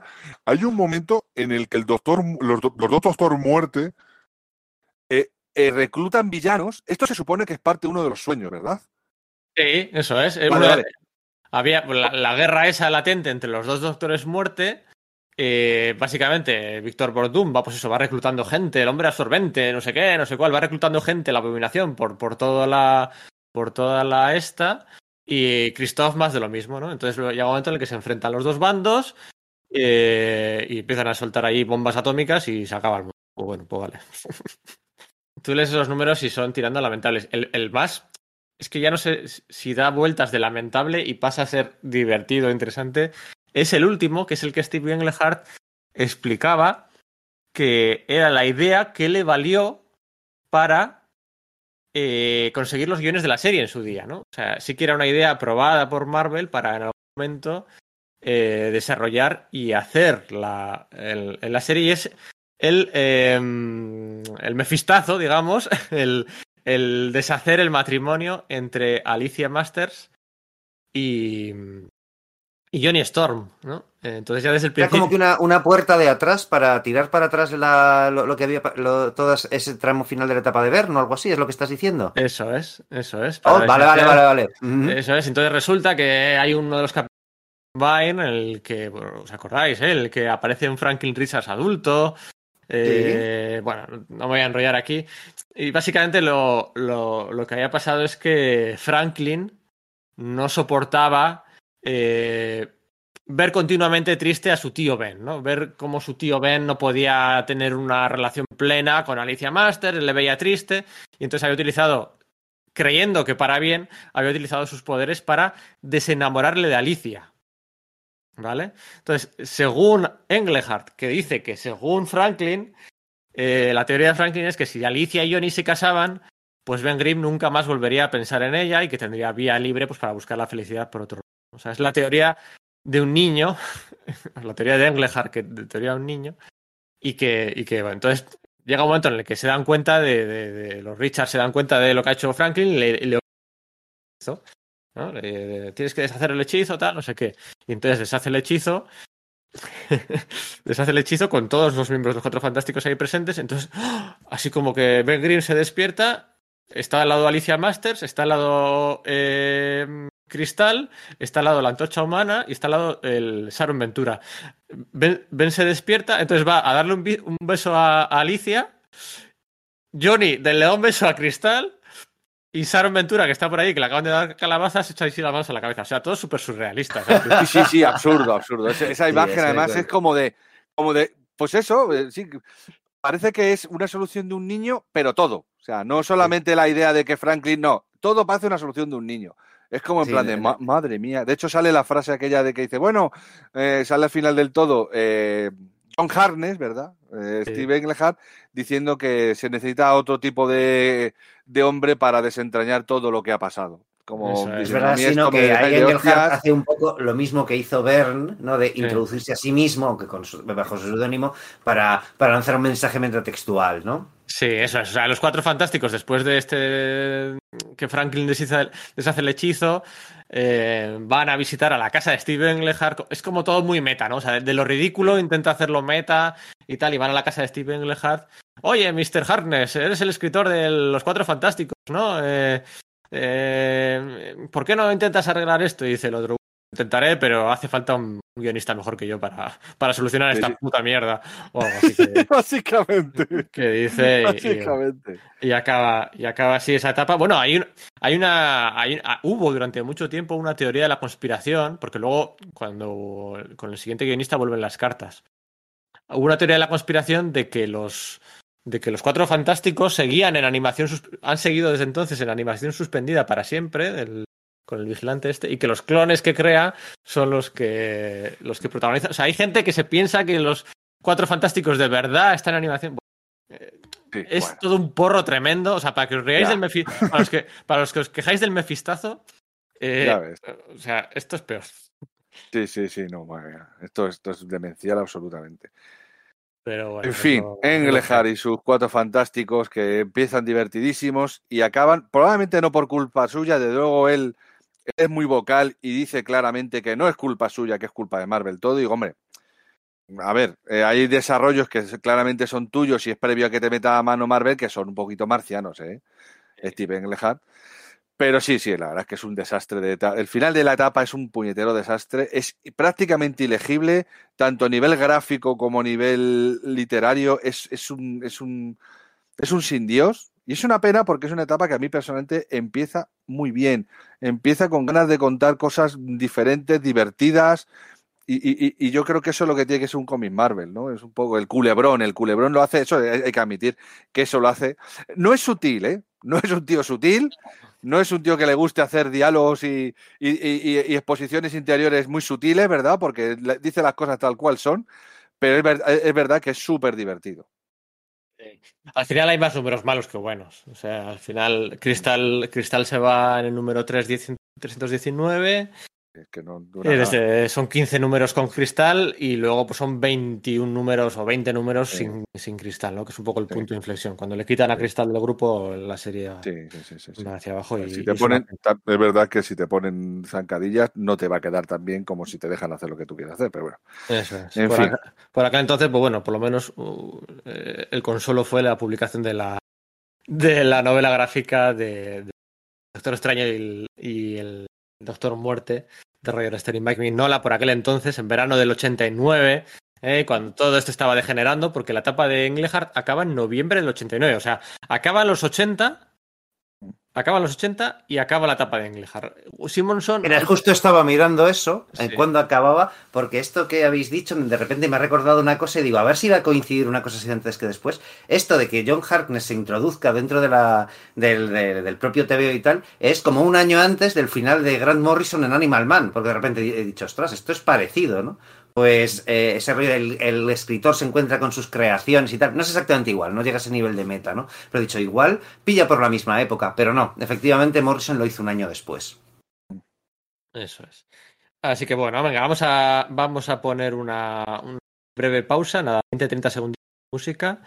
Y volvemos hablando de Walter Simonson. ¿eh? Si Steven Lehart había centrado su etapa en la cosa, en el drama, en el culebrón, ¿no? Eh, digamos, en la faceta liniana de los Cuatro Fantásticos, pues llega Walter Simonson y va a hacer Kirby. Va a hacer Kirby, que es lo que sabe hacer. Va a hacer Kirby, Red Richards, ciencia ficción, viajes temporales y Kirby, Kirby, Kirby. Entonces pasamos de un lado de, la, de una cara de la moneda a los Cuatro Fantásticos una cara de la moneda en la que descuida a la otra, porque lo que decías, hay un momento en el que, o sea, mira, cómo nos flipa, eh, hablando de Morrison, cómo nos flipa cuando cuando el Superman eléctrico devuelve a la Luna a su órbita la JLA. O sea, eso nos flipa. Eso Pero es que aquí em, la antorcha humana con poder de un poder de nova de la estrella máxima potenciada por el fuego de inferno devuelve al planeta Mercurio a su órbita gracias a sus poderes de, fuego y de... O sea, eso es, eso es un flip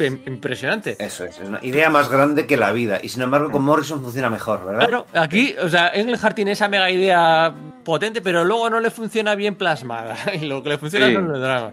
En cambio, va a llegar eh, Walter Simonson y va a hacer, pues, celestiales, Galactus, eh, ciencia ficción, viajes temporales. Ya Kirby, ya Kirby a tope. Y va a descuidar va a descuidar lo otro, ¿no? El culebrón, las relaciones humanas y tal. Ahora, ahora. Just diaries of empty pages, feelings gone astray. But she will sing till everything burns, while everyone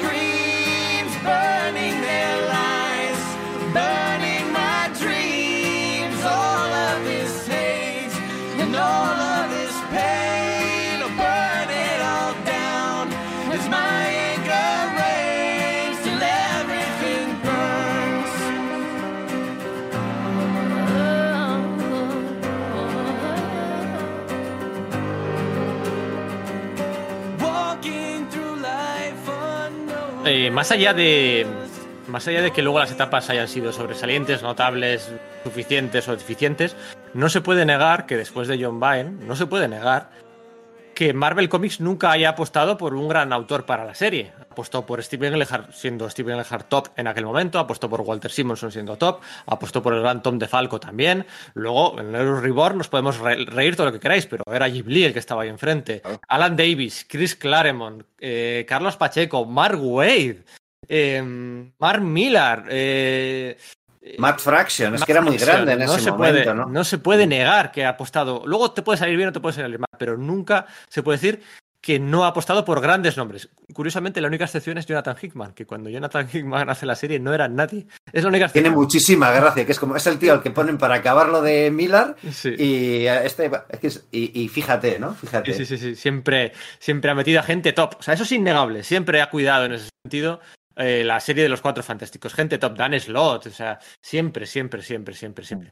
Pero claro, con Walter Simonson de los top, ¿verdad? Porque es, topísimo.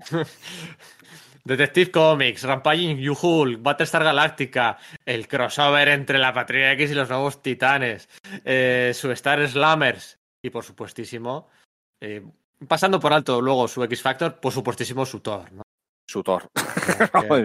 el mejor heredero, de, el mejor heredero de Jack Kirby, podemos decir sin temor a equivocarnos, que ha sido Walter Simonson, porque es que además Walter Simonson, más allá de forma y fondos, es que ha repetido etapas en las dos grandes series de Kirby, ¿no? Ha repetido etapa en Thor, superando a Kirby, si me apuras, y ha repetido etapa en Los Cuatro Fantásticos. O sea, que que ha ido buscando. ¿eh? Bueno, y la serie y la serie de Orión que se marcó en el ah, DC, por ejemplo, ¿no?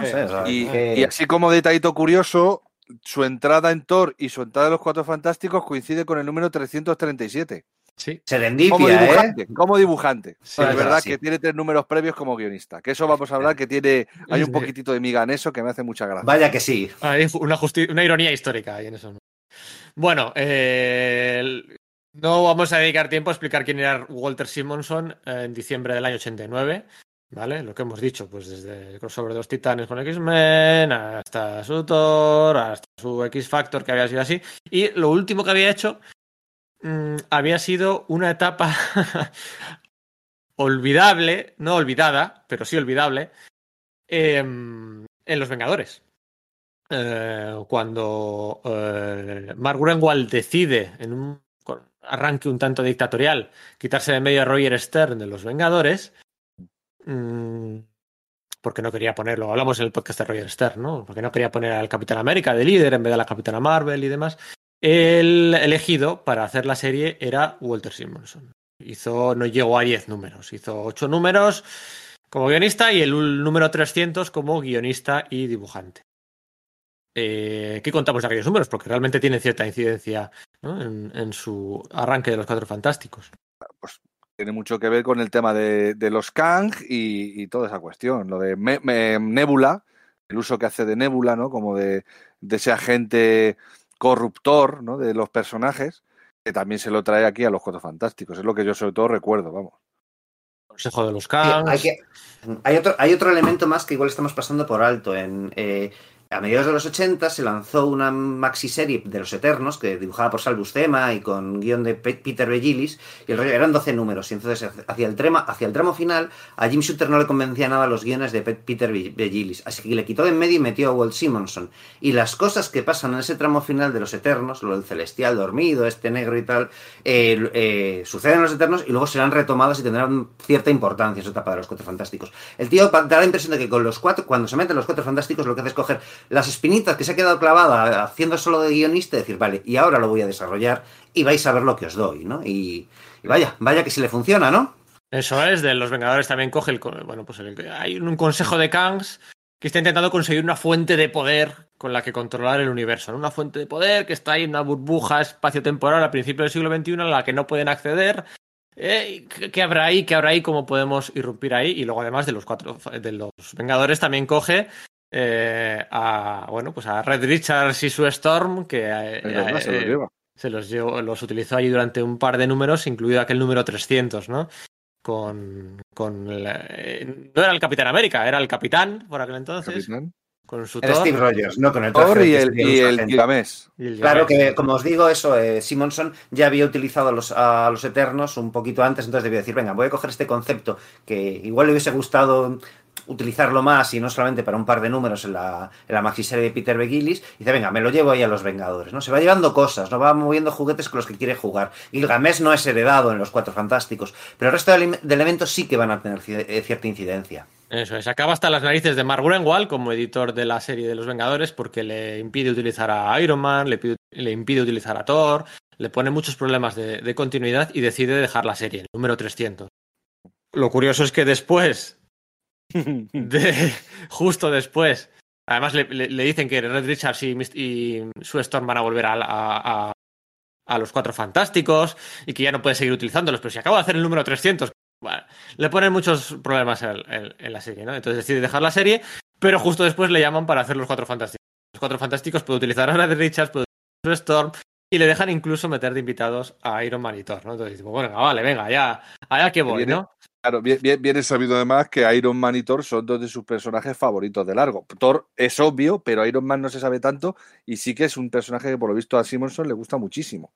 Eso es. Ah, mira, yo eso no lo sabía, qué bueno. Pues sí, molaría, ¿eh? Una etapa de, oh, Iron Man por Simonson, ¿eh? a mí sí me gustaría leer eso. Dame de eso. así que se fue de los, Vengadores, de los Vengadores y de los Vengadores, de forma que cuando Steven Glehart se va de los Vengadores Costa Oeste, ¿Quién entra a la serie? John Vine. John Vine ya de vuelta. Cuando Walter Simonson se va de los Vengadores, ¿quién entra a la serie? John Vine. Vine de vuelta. Vine, por cierto, que se trae a la antorcha humana, a la original. Bien, pero bueno, otro concepto ya ahí fantástico un poquito se trae de vuelta. El caso es que Walter Simonson se encarga de la serie de los Cuatro Fantásticos, empezando en el número 334. Y como decíamos antes, como decíamos antes, los primeros tres números, 334, 335, 336, son para ganar tiempo, por decirlo de alguna forma, hasta el número 337, porque le hacía ilusión a, Walter Simonson empezar como autor completo en el mismo número en el que empezó Thor. Y esos tres números eh, es un crossover contra Actos de Venganza, el crossover de turno de John Byrne, en el que los cuatro fantásticos viajan a Washington porque por aquel entonces el gobierno estaba planteando una, un acta de registro superhumano. Tal cual. Y Red, Richards va a testificar en contra. Es que además, los, temas de la de, eso que, que, Miller, que Miller plasma en Civil War, ¿no? Pues todos los habituales, libertad contra tal, y, luego ese giro de no, pues la posesión de armas en Estados Unidos, ¿no? Como, o sea, los superhéroes como metáfora de eso y tal. Eso ya está ahí. O sea, hay un momento en que va a testificar a favor de los cuatro fantásticos, el de la Asociación Nacional del Rifle, y Grimm, Ben Grimm comenta que no se siente muy cómodo. Jamás pensé que iba a estar de acuerdo yo con este tío, ¿no? O sea, es que es flipante cómo están, a, eh, eh, como Mark Miller utiliza esas mismas ideas, pero obviamente no se leyó esto porque mm, Simonson deja muy clara cuál es la postura de Richards, que es contraria a la que utiliza Miller, ¿no? Exactamente. Es un porro, porque además eh, eh, es justo cuando. O sea, justo además coincide que Walter Simonson empieza su etapa en los Cuatro Fantásticos cuando cae el muro de Berlín. O sea, digamos que la, la paranoia por la por el comunista encubierto que había acá, bueno, pues en los años 60, 70, 80 ya empieza a desaparecer, ¿no? Pero aquí, pues, pues ponete estos temas de registro superhumano y de tal, no sé qué. Y bueno, es interesante, es interesante. Fíjate, Pero dibuja un Rich Buckler no muy, no muy inspirado, ya está en, en, horas bajas el hombre, ¿eh? las cosas como son. La, la, lo que pasa que, fíjate, ya se nota, se nota una frescura en la escritura y una diferencia que, que lo diferencia un poco de la etapa anterior. Si bien es muy continuista, y aquí tengo unos cuantos comentarios que, que haceros. Ver, yo había oído que por lo visto, eh, cuando empieza este hombre a hacer los cuatro fantásticos, empieza por el 337, el que va a ser el 337, pero de repente se encuentra a nivel de coordinación que hay que hacerlo de actos de venganza. Entonces dice, vale, me viene guay porque empiezo en el 337 como yo quería, y estos tres los escribo y los dibujo a otra persona. Y me quito de encima el problema este de tener que dibujarlo de actos de venganza, que a mí esto ni me va ni me viene, no, viene que, no tiene que ver con mi historia, y, y, tal. Yo he leído eso por ahí, ¿eh? Yo he leído que, que, por lo visto pasó algo pues así. No me, no me extrañaría nada, porque es que además él se ríe un montón del, del concepto de actos de venganza. O sea, de oh, la, tío, por, es, es, es, buenísimo ese Porque las portadas si las hace él son totalmente cómicas y los interiores también. Es maravilloso, todos, los villanos, todos los villanos de segunda del universo Marvel que han escapado a, a, al azote, ¿no? Al, sí, aquel sí, sí, que gritaba lo de justicia está servida. Todos los cutres van para allá a pegarse con Qué los, generoso, con Sergio. De segunda, dice. De cuarta, de cuarta regional, macho. Esos van para allá. y, y, es que da la impresión de decir, sí, tengo que pegarle con villanos contra los que no se ha pegado nunca. Vale, de acuerdo, John Byrne, lo que quieras, ven aquí, que tengo, que, que tengo para esto y para más, ¿no? Un poco como, sí. como eh, Chris, Chris, Claremont estaba haciendo en Excalibur con Alan Davis cuando les manda a, a esa dimensión alternativa, hace una parodia. Es que dentro de la propia Marvel estaba viendo TVOs que parodiaban el, el, el crossover oficial de, de, Marvel. Que ojo, a mi actos de venganza me, me gusta un montón, ¿eh? Pero, sí, es muy divertido. Pero de nuevo, va, ves las, pues eso, la, las pullas, las guerras internas que tienen reflejadas en las mismas historias, ¿no?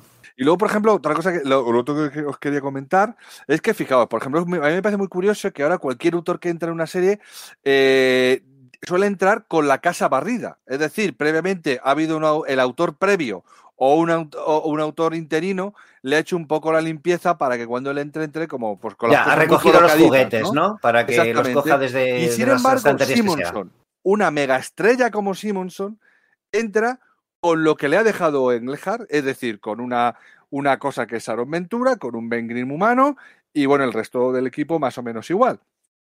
Con una, con una antorcha humana todavía, todavía casada con, con Alicia y demás, y, y se encuentra con algo que probablemente no sería lo que él quería, pero bueno, como a final de cuentas es lo que quiere contar historias más grandes que la vida, eh, funciona muy bien. Pero me llama la, la atención, ¿no? Que, que, en esa época. Sí, es, verdad, ese, es que es como, si, como, si, eran otros tiempos, ¿no? Claro, Igual los tiempos de. Que a mí me hace mucha gracia que, que, que, habla Carlos Pacheco mucho de él, ¿no? De que entonces los guionistas y dibujantes de las series eran cronistas de la vida de los personajes. Y, y, se dedicaban sí, a contar la historia, sí. con lo cual no podían obviar lo previo. O por, desde luego no lo inmediatamente previo, que hoy por hoy parece que es. Hombre, y además vamos. está el tema de que hoy por hoy se, se escribe pensando en el paperback posterior, mientras que allí sí, era también. como, no, no, aquí en grano a partir de este punto de la serie, porque la idea eran series continuadas, ¿no? Claro que ya había recopilaciones y demás, ¿no? Pero sí está claro que es una, una idea totalmente dis, dis, eh, distinta y que da lugar a cosas muy interesantes, porque quién sabe jugar muy bien con, con, esos hilos que, bueno, me ha tocado esto, pues voy a ver si puedo hacer, pues como siempre, sí, ¿no? bueno, de, la, que... de la necesidad de virtud que le ha tocado eso, pero es que Alicia, los cuatro fantásticos están de parranda todo el rato. Alicia Masters ni sale, Franklin, Franklin Richards ni se molesta en sacarle, yo creo que sale, mmm, igual ni sale. Eh, un número como mucho. Ahora que lo dices. Eh, Sharon Ventura, pues está ahí, pero no tiene ese drama interno. A la cosa. Yo que, espera, yo creo que Franklin sale en un momento dado que Sue llama por teléfono y le, le encarga a los Power, ¿no? Los, los padres de los Power ah, sí, sí, se encarguen de, de, él, de él como de, de, niñera. Y es como, venga, así ya me lo quito de en medio. Es que es como de. casi de coña. Sí, sí, sí. Y, y a, a, Ben Grimm es humano, pero lo primero que hace es recupera el exoesqueleto Eso es. de, de aquellos años y, y, bueno, pues ya está, voilà, ya tenemos otra vez a, a la cosa a la cosa fortachona eh, con el exoesqueleto, ¿no? Y bueno, pues eh, básicamente la etapa de, de, Walter Simonson, así como la etapa de, Steven Englehart uh, se puede decir que ha sido protagonizada por La Cosa, básicamente, o, como, o que Tom DeFalco, sobre todo, va a hacer esfuerzos en, en, La Mujer Invisible, la etapa de Walter Simonson es que es Red Richards, todo el rato, todo el rato Red Richards, con sus ideas, con sus soluciones, con su ciencia ficción, es todo el rato Red Richards contra muerte, o sea, es, es su personaje fetiche y se le nota mogollón. Pero... Pero bueno, venga. Es, que es total, porque además, como es una. como va a cuchillo con el tema de la ciencia ficción, pues claro, eh, claro, los cuatro fantásticos son un equipo de ciencia ficción, está claro, pero a, a, sobre quien gira sobre Reed, porque es quien tiene que ofrecer todos los planteamientos para la gran historia que está contando, ¿no? Y, y es que funciona perfectamente y le, y le delimita muy bien, ¿no? Le, le, le, marca muy bien. Para empezar con esos números que decimos de actos de venganza, que ni son ciencia ficción ni nada, no es aplicable lo que acabo de decir, pero luego cuando se marca en este tema de el viaje temporal a esa zona de principios del siglo XXI a la que ningún viajero del tiempo puede, eh, puede acceder y que lo, eso tiene locos a los canjes, algo muy extraño está pasando ahí, es un misterio. Y Red Richards consigue un modo, además se utiliza eh, Simonson, pues teorías de rollo cuántico y tal, que yo no tengo formación científica a ese nivel como para saber si tiene el más mínimo sentido. Me da la, impresión de que no, que es yada yada científico. Pero te da la impresión de que funciona bien por las cosas que pasan, ¿no? Ese rollo de que consiguen atravesar la, esa barrera y todo está congelado porque no están perfectamente sincronizados. Y todo esto es como, ala, cómo mola, ¿no? O sea, es que es. Sí, sí además de... esas, esas, imágenes múltiples del, del, del, patín este temporal que llevan. Es que, el es Rosebud que... 2, ¿no? Que es ahí como, como, sí, el, como el, el, el patín de, de Ciudadano Kane. buena, tío. Bueno, es que la, la parte gráfica eh, hace unos experimentos, unas, unas contorsiones de las viñetas, una atravesar verticalmente, totalmente, eh, cómo confluyen todas las naves en un punto para romper la barrera, el, la sensación de vértigo, la sensación de velocidad, la sensación de estar rompiendo una barrera, de cómo tiembla, cómo eh, ese tembleque que le mete a las naves. Ese, sí. y luego, pues bueno, los villanos que utiliza, utiliza, o sea, en la vida, en un cómic Marvel, Galactus o el Celestial han tenido esa escala tan grande respecto a las figuras humanas. O sea, eh, aquí más que nunca se ve como son una mosquita los humanos al lado de la mano o un ojo de Galactus o del Celestial.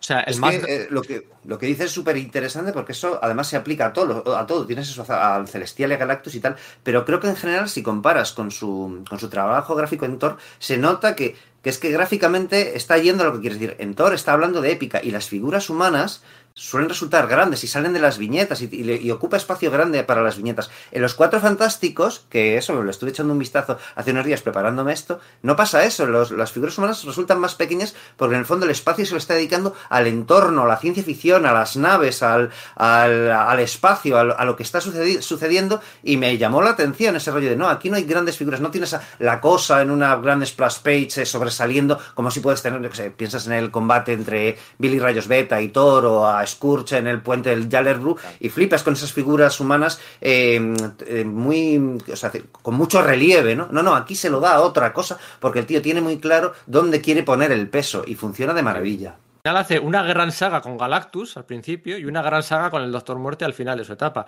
Pero es que la saga sí. de Galactus, además, se permite los caprichos de meter a Gladiador, a Gladiador y, y, hacer un, un. Bueno, están Thor eh, y Iron Man de invitados, entonces está muy bien ese enfrentamiento entre Thor y, y Gladiador, o Thor y sí. Superman, ¿no? Que, que, está muy bien, o sea, que, que se sale, o sea, que es, que es como, sí. es un sueño húmedo de fan, o sea, es que es, es la leche, o sea, no sé, es como... Y que luego queda, vamos, lo, lo, que queda patente, lo que queda patente es que este señor es uno de los, de los tres o cuatro grandes herederos gráficos de Jack Kirby, con su propio, que además, heredero gráfico con sentido propio, es decir, o sea, que tiene su propio estilo. Tiene sí, tal... que no es un imitador de sus movidas, que no, no es como imita... Ron Frenz lo que hace. Eso es. El, el, eso es. Es que Ron Frenz es un imitador y, y, lo que hace Simonson es, es un imitador sensacional. ¿eh?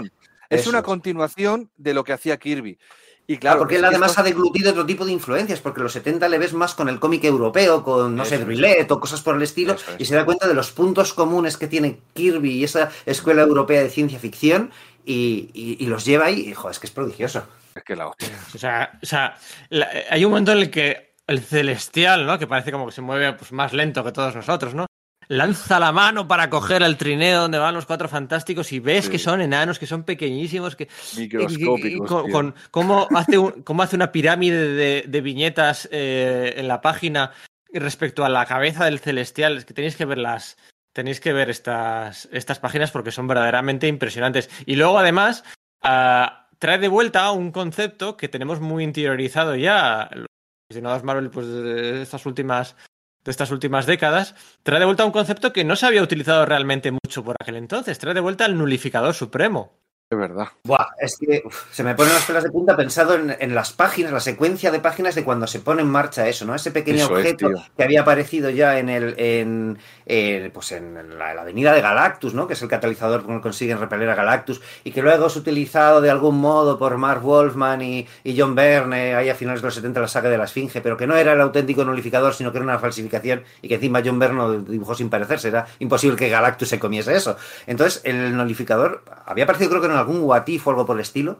Y vaya cómo lo usa, porque lo ves poniéndose en marcha y el recurso gráfico que utiliza de hacer un estallido de página en blanco hasta que llegas a esa doble splash page donde todo está en blanco, excepto el trineo huyendo a la carrera en un lado, o sea, yo recuerdo leer ese TV en grapa en su día y fliparme como, pero, muchísimo. Y por lo visto luego en, recopilaciones posteriores, eh, Marvel ha quitado una de esas dos páginas en blanco porque decía, bueno, es que meter, no tiene sentido meter dos páginas. En vez de hacer una doble splash page en la que una es totalmente en blanco y la otra es en blanco con un, con un detalle del, trineo avanzando, ¿no? Pues decidieron quitarse una y lo dejan a una sola splash page y creo que es un error, que pierde fuerza porque claro, está súper medida la métrica de eso han hecho una de vértice. Se han cargado, se han cargado una composición. Eso es, eso es, eso el espacio, en blanco, el espacio negativo sirve para contar historias también y sirve para y sirve para, para mostrar una imagen. Es que esto, claro, pues eso lo hace alguien pues que tiene una idea de lo que es el, tema gráfico, pues nula prácticamente. Yo estoy viendo ahora mismo, mira, el, el tomo de Panini con la doble página y es que, claro, lo que dices tú, esa progresión cómo va avanzando esa burbuja blanca, cómo va avanzando hasta ocupar una doble página, la sensación que da a nivel de potencia es impresionante. claro, es que al final el, el supremo que había salido en esa. Bueno, lo habían sacado para amenazar a Galactus con, ¡oh! con su poder destructivo multiversal, pero no sabía, había salido luego en un par de Watis por aquí y por allí, súper poco, y a nadie se le había ocurrido traerlo de vuelta y muchísimo menos ¿Qué pasaría si se enciende el unificador supremo, no? y aquí no hace, ¿no? Es como lo de aquello de callejeros, ¿no? De, la pistola se saca para disparar, ¿no? El que la saca para disparar es un parguela. es, es un parguela. Es, un parguela. Pues aquí, ni parguelas ni nada. O sea, a, tope con todo, a tope con todo. Y, y, saber llevarlo a las últimas consecuencias, porque eso eh, puedes, puedes arrugarte a la hora de realizarlo y decir, no, la idea es buena, pero luego la, la ejecución. La ejecución es más brillante incluso que la idea, que es lo flipante de esto. Sí, a, Simonson le, molestó, ¿eh? le molestó aquella, a que quitaran una de las dos páginas en, eh. blanco. Y de ahí aterrizan en un mundo alternativo, en un mundo alternativo, eh, muy parecido, muy, muy, muy parecido al suyo. al principio se piensan que han vuelto a su realidad normal, pero en este nuevo mundo alternativo, la Guerra Fría, que acababa de terminar justo, justo, o sea, ahí siempre... Es que al final el contexto lo es todo. El contexto lo es todo, ¿no? Al final tú esto lo ves hoy en día y es raro, pero el universo Marvel siempre ha ido ah, pegado al contexto sociopolítico de la época. O sea, el primer número de los Cuatro Fantásticos, la carrera espacial, eh, era de lo que se hablaba por aquel entonces, ¿no? Eh, los Cuatro Fantásticos es para, van al espacio para vencer a los comunistas, ¿no? Que se van a hacer de la, con la luna los primeros, ¿no? O, bueno, eh, el, el, primer número de Spider-Man aparece un astronauta. El hijo de JJ Jameson, también es, un astronauta. En el número 2 de los Cuatro Fantásticos, los Skrulls es una metáfora del comunista infiltrado en la sociedad norteamericana. Eh, y te puedes así a repasar toda la historia de Marvel, ¿no? El, el Watergate, eh, no sé qué, eh, la Civil los, War. Los X-Men de, Claremont, el conservadurismo de, la, de la era y ahora, y ahora hablan y ahora hablan que, no quiere, eh, hay gente que dice, no, es que esto de los TVOs con política, esto, esto no se ha visto nunca, ¿esto qué es? es la risa. ¿Estamos tontos o qué pasa? Es la risa. Siempre lo ha sido. Ha sido así siempre, ¿no? yo qué sé, la, mismísimamente la eh, Civil War. o sea, no hay que irse, no hay que irse muy lejos. claro, es el, el, mundo post-11S, es que es clarísimo. Claro, por eso. Operación Tormenta Galáctica en los 90, que era. Em, eh, operación Tormenta del Desierto, era la operación militar de, los gobiernos aliados sobre, eh, sobre mm, lo diré, eh, sobre Irak, ¿no? Sobre la ocupación que hicieron de. Ay, joder, ahora no me Sí, y mezclado con los, los, los problemas que había en aquel entonces, el. la preocupación social que había por aquel entonces con las manchas solares, la capa de ozono, el Sol, ¿no? Bueno, Operación Tormenta Galáctica eh, casi se cargan al, Sol, ¿no? Squasar y, y, Binaria son los que lo que lo, los que lo salvan, ¿no? Al fin y al cabo, o sea, o la violencia racial de la policía, o yo qué sé, eh, eh, esta, la saga que nos gusta a nadie, esta de Jason Aaron y Medio Dato, ¿cómo se llama? Pecado Original. Pecado Original sale, sale medio año después de Wikileaks y de la filtración de los documentos clasificados de, de Edward Snowden. O, ¿sabes? O sea, podemos estar así siempre, hablando siempre. Y aquí, aquí Simonson no rehuye de eso. O sea, es súper fiel a la historia de Marvel y lo que hace es, oye, ha, acabado la Guerra Fría. Pues me lo lleva a un mundo en el que no acabó la Guerra Fría. Y tenemos ahí un, a un Joseph Stalin que viste una armadura. Hay una guerra ahí de una tormenta de bombas nucleares de un lado para otro. Y esa saga pues está muy entretenida, ¿no? Ahí con, mucho antes de que las pistolas XXL se pusieran de moda, ya los cuatro fantásticos hay todos con, con, con, pistolones y con bazocas y con lanzas. Que hacían cable todos ahí, ¿no? Sí, sí, sí. esa portada clásica, joder, está muy bien esa saga también, joder. Es que tiene sentido argumental, es que, claro, es que todo funciona, no sé, a mí es que son TVOs tan buenos que, madre mía.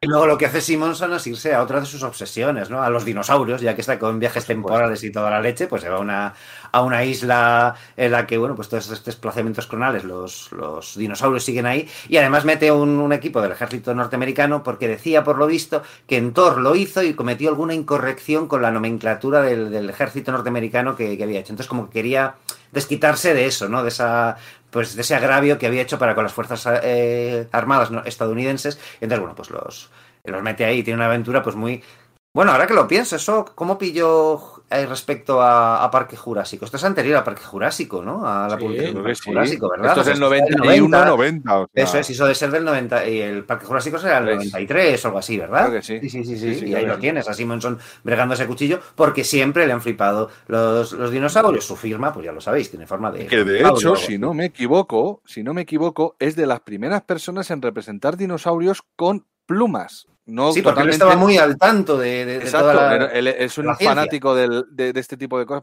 paleontología y cosas, cosas de este estilo, le flipan. Y, representó algunos dinosaurios con zonas.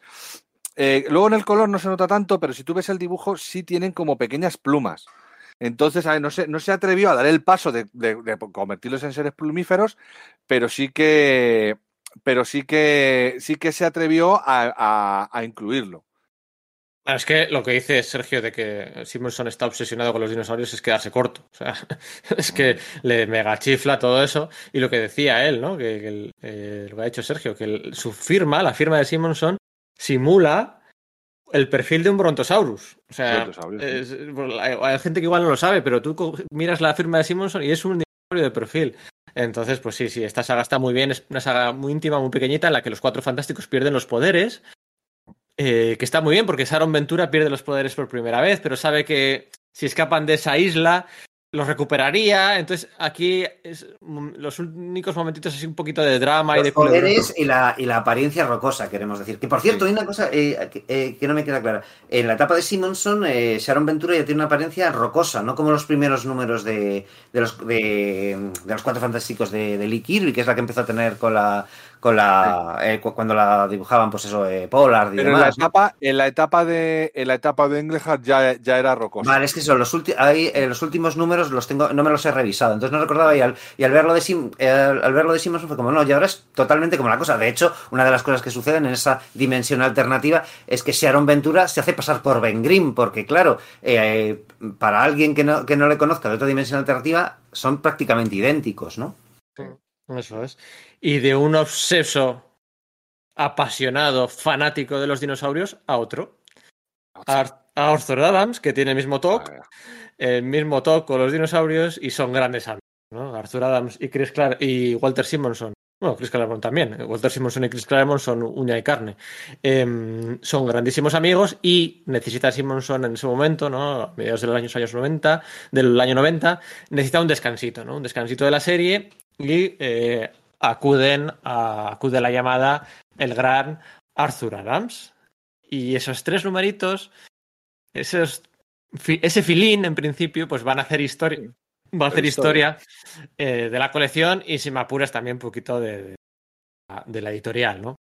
Y es que es que se, se, se, aparecen los nuevos Cuatro Fantásticos. Justo, parece que va por, por la treta de una Skrull telépata que se, bueno, que se mete ahí, que está buscando algo, algo en la Tierra que ha, eh, que ha aterrizado en el reino del hombre topo, eh, los Cuatro Fantásticos parecen haber muerto, ¿no? Es parte de, de una de sus intrigas. Así que, disfrazada como Sue Storm, eh, convoca un grupo de héroes para que le sirvan en sus propósitos. ¿Y a quiénes convoca?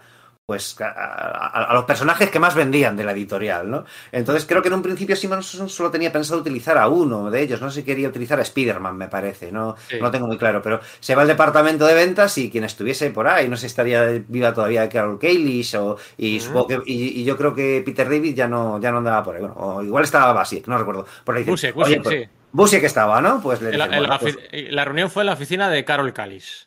Ok, sí, sí que seguía viva por aquellos entonces, ¿no? Y entonces, bueno, pues le, le dice, bueno, pues mete también a Lobezno, que es el otro que más vende, al Hulk de Peter David, que está vendiendo bastante bien, y le dicen que mete al, que mete al castigador, ¿no? Que es el, Punisher, exactamente. Eso es, ¿no? ¿Y qué pasa? Que hace un lado dice, pues el Punisher, a mí el Punisher me da todo el bajón eh, dibujarlo. A ver, ¿quién, ¿quién más tenemos por ahí? Pues a la nueva estrella de Marvel de esos, de esos principios de los 90, al motorista fantasma, ¿no? Que además, bueno, pues así que cerraban una, una alineación pues muy particular. Y oye, que te veo más divertidos, ¿no? Es divertidísimo. Y tanto, porque también salen los cuatro fantásticos de siempre, sale el hombre topo y sus topoides, que le encanta dibujarlos a, um, Arthur Adams, y son te veo entretenidos, o sea, te, veo muy, muy divertidos, porque al final eh, Simonson utiliza muy bien el humor, lo ha utilizado siempre, ¿no? de la vida más grande que tal. Los, los puñetazos también sabe utilizar muy bien el humor. Y aquí el humor está utilizado, puntito también, puntito de humor meta, y funciona muy, muy, muy, muy bien, ¿no? Y son de mis tebeos favoritos de mi, de mi infancia. Y bueno, las ventas por las nubes, claro. Sí, sí, hombre, entre, entre el elenco de personajes, el dibujante, el guionista, y lo que dices tú es que, es que estos tebeos han pasado la historia. O sea, todo el mundo recuerda en los cuatro fantásticos de Simpson y normalmente la primera historia que viene a la cabeza suele ser esta. Porque es, es joder, que es icónica. Además, me, encanta cómo hace funcionar a los, cuatro personajes juntos, ¿no? A lo Spider Spiderman. Se nota que es un tío que es conocedor sobre todo de, dos de los personajes, de Lovendo y Spiderman, pero yo no sé si aquí ya había escrito aquella novela, aquel prestigio de Lovendo eh, contra Apocalipsis. Eh, Aventura en la jungla. Sí. Pues no lo sé, pillaría por ahí más o menos, pero desde luego también demuestra, utilizar muy bien al Hulk de Pete, bueno, al, Hulk gris, que es la Joe Fixit, o sea, también le... quizás el motorista fantasma queda un poco más ahí, ¿no? Pero lo que hace es un personaje mucho más. ¿Qué decía el, pero sí que decía el, el motorista fantasma a nivel, eh, soy el espíritu de la venganza, sufre mi mirada, soy lo único que decía, entonces... Claro, sí. Tampoco a veces se le puede sacar mucha chista, pero es verdad que tenía dos personajes ahí para que estuvieran constantemente picados, un pseudo líder que es Spider-Man al ver científico, es, bueno, no sé, es, muy, no sé, me parece súper divertido. Aparte que está dibujado, que madre mía. Para mí, eh, yo, yo, es absurdo, popular opinion, eh, una herejía casi puras. Para mí, el mejor Spider-Man, eh, la imagen de Spider-Man favorita, o sea, ¿quién ha dibujado, quién es tu Spider-Man? ¿Quién dibuja tu Spider-Man? Es Arthur Adams. O sea, Hombre, dibuja de puta madre la cabeza, la máscara, los ojos, las telarañas, el sobaco. Eh, eh, eh, lo siento, es la contorsión. No la dibujan mucho y poco en la serie regular. es, uno de los mejores que la han dibujado. Igual que hemos dicho que Simonson es el, heredero, uno de los herederos naturales, una de las evoluciones de, Kirby. Yo creo que el Spider-Man de, de, Arthur Adams es una evolución natural, igual que la de McFarlane, y eso ya también, es discutible, pero es obvio que así es es una evolución del, del, del Spider-Man de más delgadito, más cabezón, más, más joven, ¿no? ¿no? un héroe un héroe menos, fornido, mazaco, como se- me- como menos se dice. kirbyesco, digamos, ¿no? Que es, como, es como a mí me gusta en realidad, ¿no? Porque, bueno, pues yo no comparto esta opinión, ¿no? A pesar de que me flipa Arthur Adams y tal, pues claro, pues mis dibujantes favoritos de Spider-Man, pues ya sabéis que va por otros lados quizás más rancios, pero bueno, es que, es que me flipan. ¡Ojo! Vamos a ver, o sea, decir, el Spider-Man que se, que se marca ahí Arthur Adams, que además es ya el estilo de la casa de dibujarlo era como lo, como lo presentaba McFarlane, ¿no? Con los ojos grandes y tal. Es una delicia ver la elasticidad con la que se mueve, ¿no? El, el personaje, o sea, es que sí, sí, el lenguaje sí, sí. corporal que utiliza y tal, es que es una pasada, Sí, no sé. sí. Pero es que es igual que, que Hulk, ¿no? Que Mr. Fixit, ¿no? El cómo se mueve, el, el peso que sientes que tiene su cuerpo y la potencia que el tío despliega, ¿no? no sé, es- sí. ¿qué, qué vamos a decir? ¿Vamos a reivindicar a Arthur Adams a estas alturas? Claro, por eso. eso digo yo. Es que Claro. Así que bueno, y tiene hasta un cameo Punisher al final, un cameo muy. eso Sí. es. Muy Y- cachondo. Y bueno, que en el fondo Simonson lo que estaba haciendo, pues eso es homenajear al hombre topo, ¿no? a los Skrulls, el número 2 de los cuatro fantásticos, a Galactus, la a Galactus no ya lo había hecho, y ahora le toca hacerlo con el otro gran villano del universo Marvel, el gran villano del universo fantásticos, que es el Doctor Muerte, ¿no? Y aquí, campanita de la polémica, campana pim pim pim pim pim de la Sí, polémica, sí. porque, porque, bueno, a ver cómo decirlo, aquí eh, elige tu propia aventura, ¿no? Eh, eh, en el número 350 de la serie regresa el Doctor Muerte. Pero este Doctor Muerte que regresa no es ni Christoph y su lavado de cerebro eh, que le hace creer que es el verdadero Doctor Muerte, ni el otro Doctor Muerte que está por ahí. Viene apareciendo desde el final de la etapa de, de Bern. Eso No es. no- Eso es, no es ninguno de los dos. Resulta, resulta que el verdadero Doctor Muerte estaba de parranda espacio-temporal, em, pues en su eterna búsqueda del conocimiento y del poder y de, bueno, pues ya sabéis cómo es muerte, ¿no? Obsesionado con, con acumular conocimiento, acumular eh, objetos de poder, acumular lo que sea, ¿no? Había partido al espacio y regresaba ahora, ¿no? Entonces tú decías, joder, entonces este Doctor Muerte que está aquí, eh, desde hace tiempo, ¿cuándo es, no? Claro. Porque sí, porque sí, es, es canon, ¿no? La- los cómics de mi Doctor Muerte son canon. Claro, es que los diálogos de este número son un tanto confusos porque Simonson no quiere... mm, No se moja. No, no No quiere se moja. Y de- pero a mí me parece que es su genialidad, es un rollo de decir, mira, como ya tenemos tanto jaleo, después de lo que John Byrne ha, Byrne ha dicho de que eh, solo los TVs donde yo escribo al Doctor Muerte es donde aparece el verdadero Doctor Muerte, el resto son Doombots, y luego todas las permutaciones que ha tenido eso, dice, mira, pues sabéis lo que os digo, que voy a hacer que todas las apariciones de- del Doctor Muerte por Kirby tal sí sean canon, y el resto que cada lector elija. Porque no lo deja claro en ningún momento. Hay un momento en que sí que parece que dice, no, eh, que, que- que da la impresión de que la última vez que se vio el verdadero Doctor Muerte fue la batalla del edificio Baxter y todos los posteriores no lo son. Pero dudo que eso es lo que Simonson quisiera hacer, incluyendo pues esa saga de que el Doctor Muerte le roba los poderes de la plateada o la de la Tveria al final de Jack Kirby y tal. En- o igual es que he jugado, se ha metido en mi cabeza, me ha hecho Inception y he elegido mis propias apariciones, que también puede Claro, ser. es que es eso. eh, Hay un momento en el que dice, ¿no? Hay un momento en el que dice que regresaba de vez en cuando a la Tierra, ¿no? Y que se iba y qué tal. Entonces, claro, cada uno eh, tiene el canon en su cabeza, ¿no? Sí que luego Simonson eh, en declaraciones dijo que, bueno, que, que todas las apariciones en la etapa de Stanley y Jack Kirby son del verdadero muerte. Y luego que cada uno elija, ¿no? Y bueno, pues sí que es un poco. ¿Cómo es? Esto es salomónica, ¿no? La- había dos Sí. y ahora llega uno y bueno, se- se- a Christoph se lo quita de en medio, que parece que le- le- se lo carga, y al otro se lo carga, es un muerte bot. Y ya está, ya solo hay un muerte, ¿no? Número 350, número redondo, número. y con una, armadura reluciente, chula, bastante. Bueno, bastante- como muy como la luego utilizada en el 2099, ¿no? A mí me recordaba Sí, ese mismo de tipo ese de- rollo. de Y que luego encima, de repente, le da por hacerle diferentes outfi- outfits al Doctor Muerte. Como por ejemplo, hay un momento en el que está como de estar por casa, que lleva una máscara diferente, y luego otro que va de doctor y va vestido de doctor con su mm, batita y su todo de doctor, ¿no? Y una máscara Sí. que es.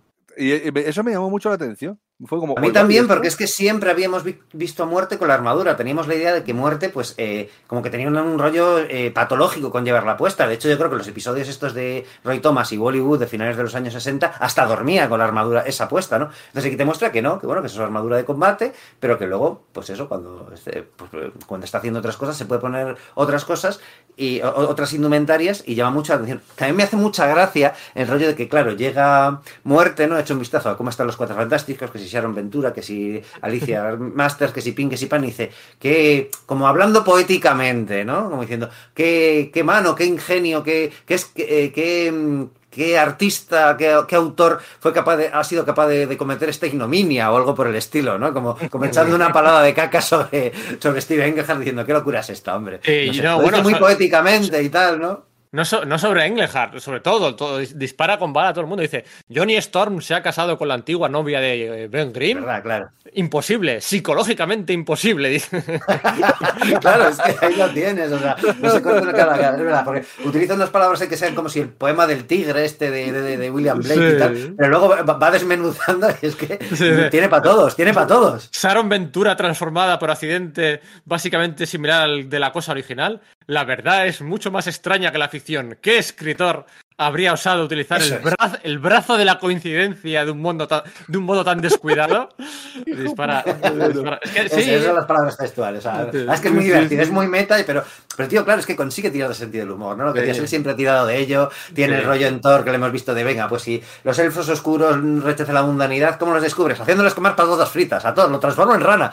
Y aquí, pues eso, pues juega también con esas cosas a, menos nivel, quizás menos tan, eh, tan patente, pero que, que te hacen divertirte un montón. Aquí mete el acelerador en otras cosillas y es que, bueno, eh, eh, de repente le da por explorar el drama culebronesco entre Sharon Ventura y la cosa, entre Sharon Ventura y Ben Grimm, quiero decir. Eh, ahora Ben Grimm es humano, Sharon Ventura es la cosa. no pueden tener una relación plena, bla, bla, bla, lo de siempre, ¿no? Pero lo de siempre, aunque invertido. Em, y aquí lo que hace Ben Grimm es decide volver a transformarse en la cosa para poder eh, aliviar el estrés psicológico de Sharon Ventura, ¿no? Pues, si yo soy la cosa, ya no eres tú sola, ¿no? Ya también somos los dos, pues trágico los dos, ¿no? Pero es que a la vez Sharon Ventura acude a donde el Doctor Muerte a que le cure de su radiación y el otro, claro, encantado de curarla, ¿no? Para demostrar que es más listo que Mr. Fantástico. Entonces... De hecho, sí, sí, Pedro, ahora, cuento yo una cosa, sí. Sí, entonces de repente, de repente a toda velocidad, en un número, Bumba, eh, la cosa vuelve a ser pétrea y Sharon Ventura vuelve a ser humana. Entonces, como, bueno, eh, Walter, aparte de hacerlo de, Doctor Muerte, eh, quizá haya sido muy rápido, ¿no? Sí muy, muy rápido, ¿no? Y bueno, pues. Eh... Pero además es que dices, joder, pero si, si, si han estado Ray Richard, si ha estado intentando buscar la cura, ¿cómo puede ser? Y hay un diálogo que a veces mucha gracia, ¿no? Que es: eh, llega Christoph, una vez ha curado a, la, a Sharon Ventura, y dice, milagroso. Pero ¿cómo habéis tenido éxito allí, allí donde Richard se ha fallado? Estás pisando terreno delicado, Christoph. Richard carece de mis conocimientos interdisciplinarios. La ciencia la herencia de mi padre, la magia la de mi madre. Hoy has visto eh, ambas cosas en marcha. dices, la madre que te parió, qué manera de solucionarlo más sencilla, tío. Pero qué bien está con. Eh, eh, es un diálogo que dices, sí, ese, ese tío es el verdadero Doctor Muerte. Es que dices, sí, sí, no, claro, la amenaza de cuidado. A ver, qué, a ver qué dices, que ya, que, ya, que ya lo tuvimos cuando eras niño, solamente un niño, que ya te canteaste diciendo que igual Richard y yo estamos al, mismo nivel de intelecto. No, no, no. Es verdad, cuando le, le, zarandeó al pobrecito. Eso es, eso es. Como, venga, hombre, la, la maneja guay. Y luego, claro, está pues el número, ¿no? El número de, del enfrentamiento entre, entre Richards y, Muerte, ¿no? ah, bueno, sí, claro, eso es. hay, un feeling ahí, un feeling en el 351, Simonson iba muy justo de tiempo, ¿eh? Muy justo. Y luego ya está la saga de despedida, 352, 353 y 354, el verano del 91, el, el, el 91, el año de cambios en Marvel, de tantos cambios. Eh, la saga de despedida de Simonson en la que los cuatro fantásticos, pues eso, acuden a rescatar a Sharon Ventura. Eh, ya como humana, se la encuentran ahí. Ya todo esto era vuelta al statu quo, ¿eh? Ya eh, Red y Sue habían estado apartados del grupo un tiempo y habían vuelto. la antorcha humana, vuelto. La, la, la, cosa, a través la cosa. Al Sharon humana y por lo tanto luego va a desaparecer del grupo. Ya solo quedaba el statu quo, ya estaba perfecto, ya solo queda una cosita de deshacer, eh, cierto matrimonio. Y ya con eso, ya el statu quo a los 30 años volvía a ser el mismo al principio. Qué cosas.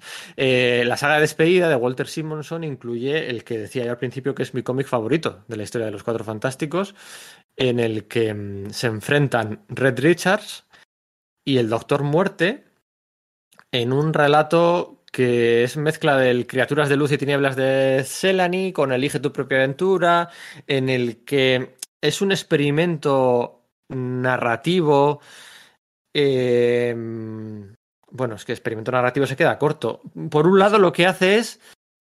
El Doctor Muerte y Red Richards combaten en el tiempo. Se persiguen en el tiempo eh, de. No sé si era un minuto o 30 minutos se van persiguiendo hacia adelante y hacia atrás, ¿no? Tienen el Doctor Muerte a unos cachivaches que les permiten viajar en el tiempo. Entonces se van persiguiendo. Uno da el salto hacia el futuro, y entonces el otro le busca en el futuro y, va detrás a por él. Y viaja al pasado, y, se pelean entre sí y tal, no sé qué. Está muy bien, porque tienes que mover, viajar de adelante a atrás. Las páginas están narradas de forma cronológica y el combate está narrado de forma salteada en el tiempo. Es difícil de explicar. Pero es que luego, además, esta, eh, este zigzag temporal a través de las viñetas se, se, dibuja únicamente en la parte derecha de las páginas y en mm. blanco y negro.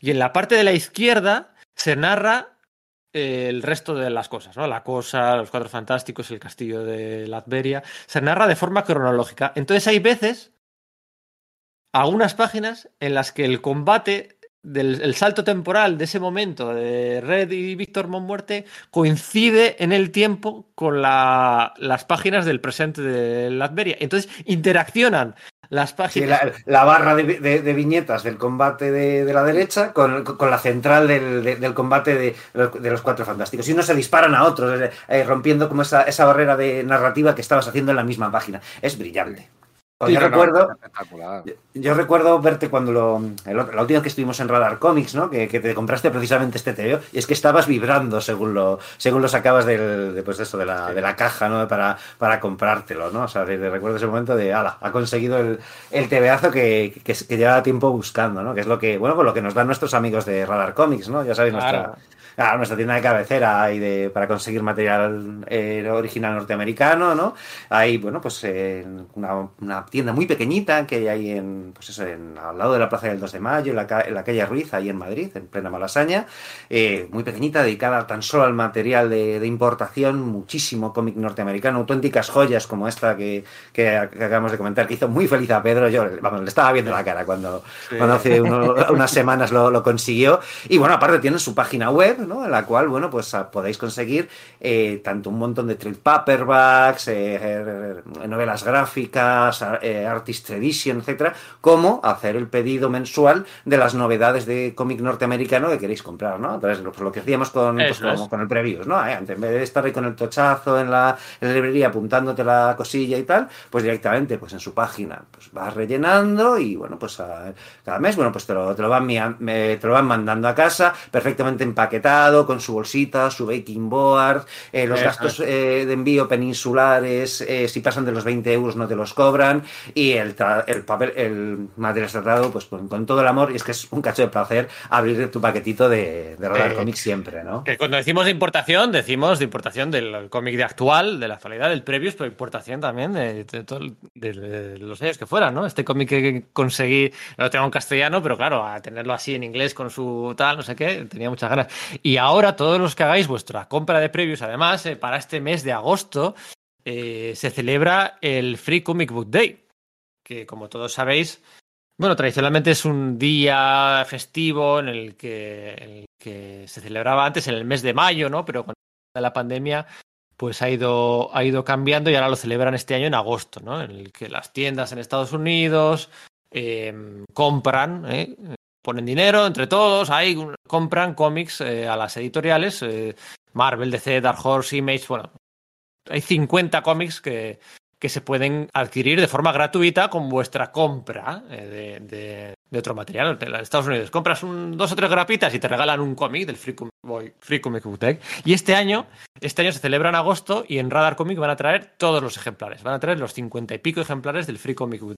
¿Qué pasa? Todos aquellos que hagáis compras en el mes de agosto de previos por cada cinco euros de compra, podéis por cada, repito, porque igual se ha equivocado. 5 euros solo, no puede ser. Por cada 5 euros de compra podéis elegir una grapa del Free Comic Book Day entre las 50 que tenéis para elegir. Una. ¿Compráis 30 euros de compra? Pues 6 grapas. Lo estoy diciendo bien, ¿eh? Lo estoy diciendo bien.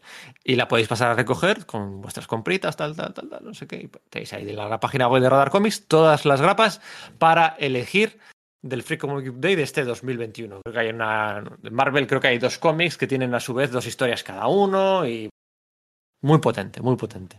No os lo podéis perder. Y sí, este episodio de Walter Simonson lo compré allí y es una gozada porque incluso la portada es, forma parte de ese combate entre el Doctor Muerte y, Red Richards. O sea, hay un cronómetro para que no pierdas la cuenta. De hecho, Luis y Mujer le sugirió a Walter Simonson que incluyera Esto que he contado yo es difícil de explicar y aún más difícil de entender. Es que es súper visual. cada, página tiene un cronómetro puesto, con lo cual te da una idea de aunque la, acción principal de los cuatro fantásticos sí que va en el orden normal, la del combate de muertes, como no, esto pasa en el minuto eh, en 1.37, en la, siguiente página esto pasa en el minuto 1.19, y entonces, claro, tienes que ir yendo de, de adelante para atrás para seguir cronológicamente el combate entre los dos, pero claro, lo que es la doble pirueta narrativa de la que sale súper triunfante Simonson es cuando esos combates que van de atrás y, para atrás y para adelante, como ha dicho Pedro, de repente interactúan con el momento cronológico que le toca por cómo avanza el, orden de las viñetas en, la historia central del resto de los cuatro fantásticos. Es una pasada. Y, luego hay un momento en el que tienes que de mover las páginas de para adelante para atrás, tienes que ir a la portada y la portada te remite al número anterior donde escapa Red Richards de una prisión. bueno, es. es, alucinante. Que no lo habían explicado, te parecía que esto se lo han quitado de en medio sin explicarlo. No, no, no, te lo explica, es que es una pasada. Es alucinante, es verdaderamente alucinante y dibujado en blanco y negro, dibujado como Los Ángeles. Y aparece por ahí en medio, aparece, de repente aparece la agencia de, de temporal.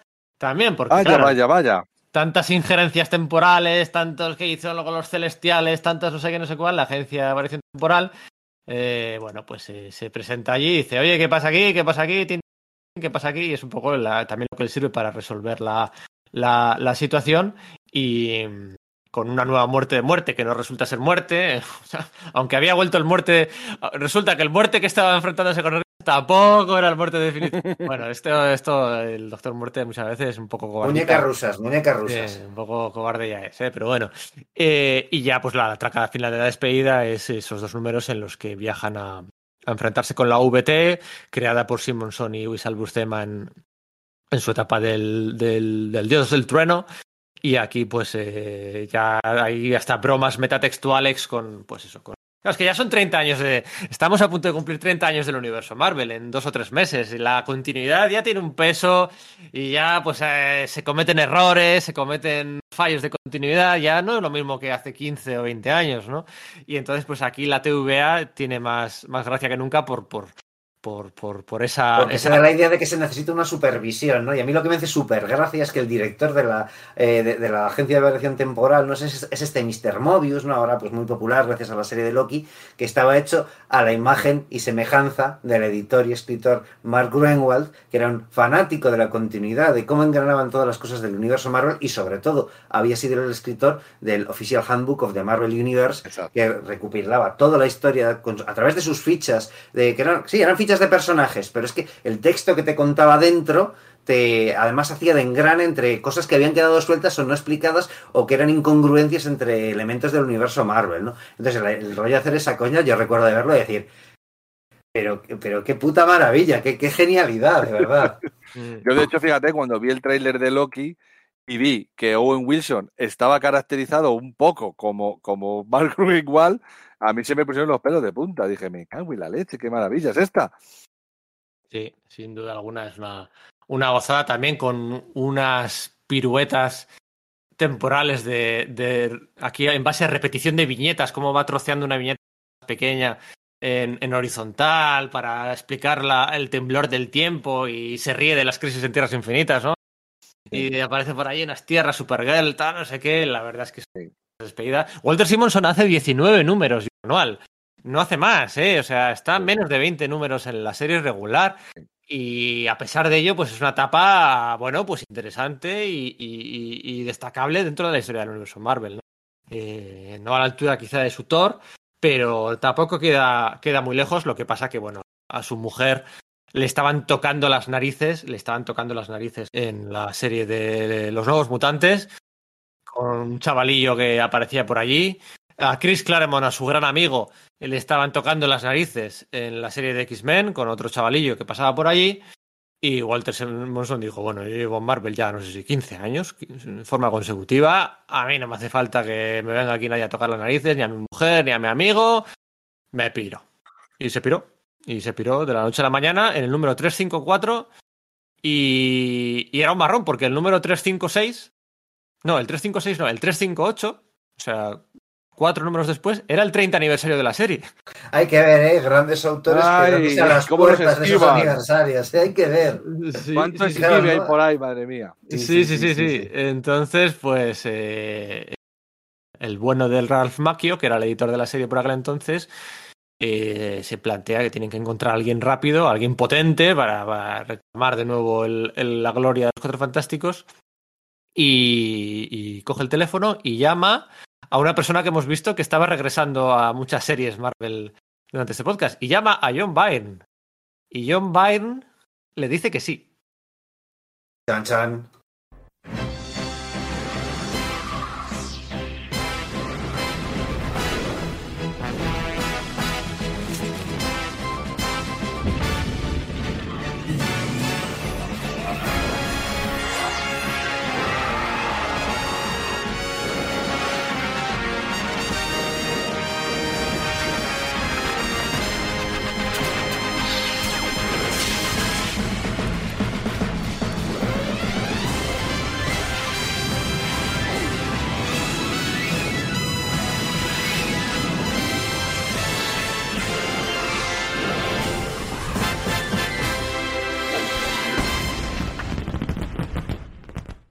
John Byrne le dijo que sí a Ralph Macchio. John Byrne quería volver a los Cuatro Fantásticos. Necesitaba volver, ¿eh? Necesitaba volver porque yo creo que por aquel entonces su Iron Man no fue todo lo vendido popular que podría esperarse.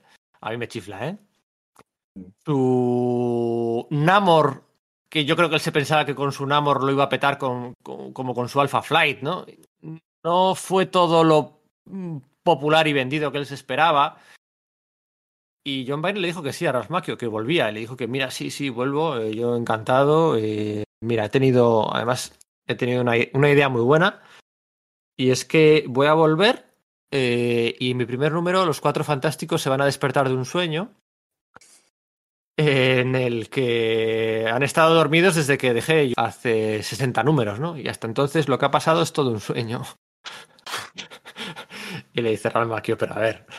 No te flipes, John Byrne, ¿no? Claro, tío, que eso es demasiado.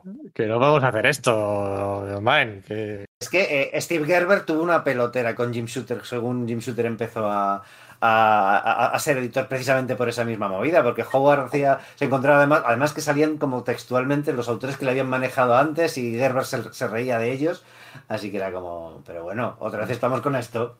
Y además, por lo visto, se quería, eh, Vine se quería traer, no, iba a dibujar los Cuatro Fantásticos, sino que los iba a dibujar Paul Ryan, ¿eh? Pero Paul Ryan era un colaborador de ese momento muy firme suyo. Bueno, eh, había, estado con Iron Man, ¿no? Exacto, y de hecho parece ser que hubo un cachondeo ahí de que tuvo que interceder, interceder eh, Paul Ryan para, para, el tema de que si Vine volvía a la serie o no volvía, porque de repente dice, a ver, Ralph sabe que yo mm, sabe que yo quiero hacer los Cuatro Fantásticos.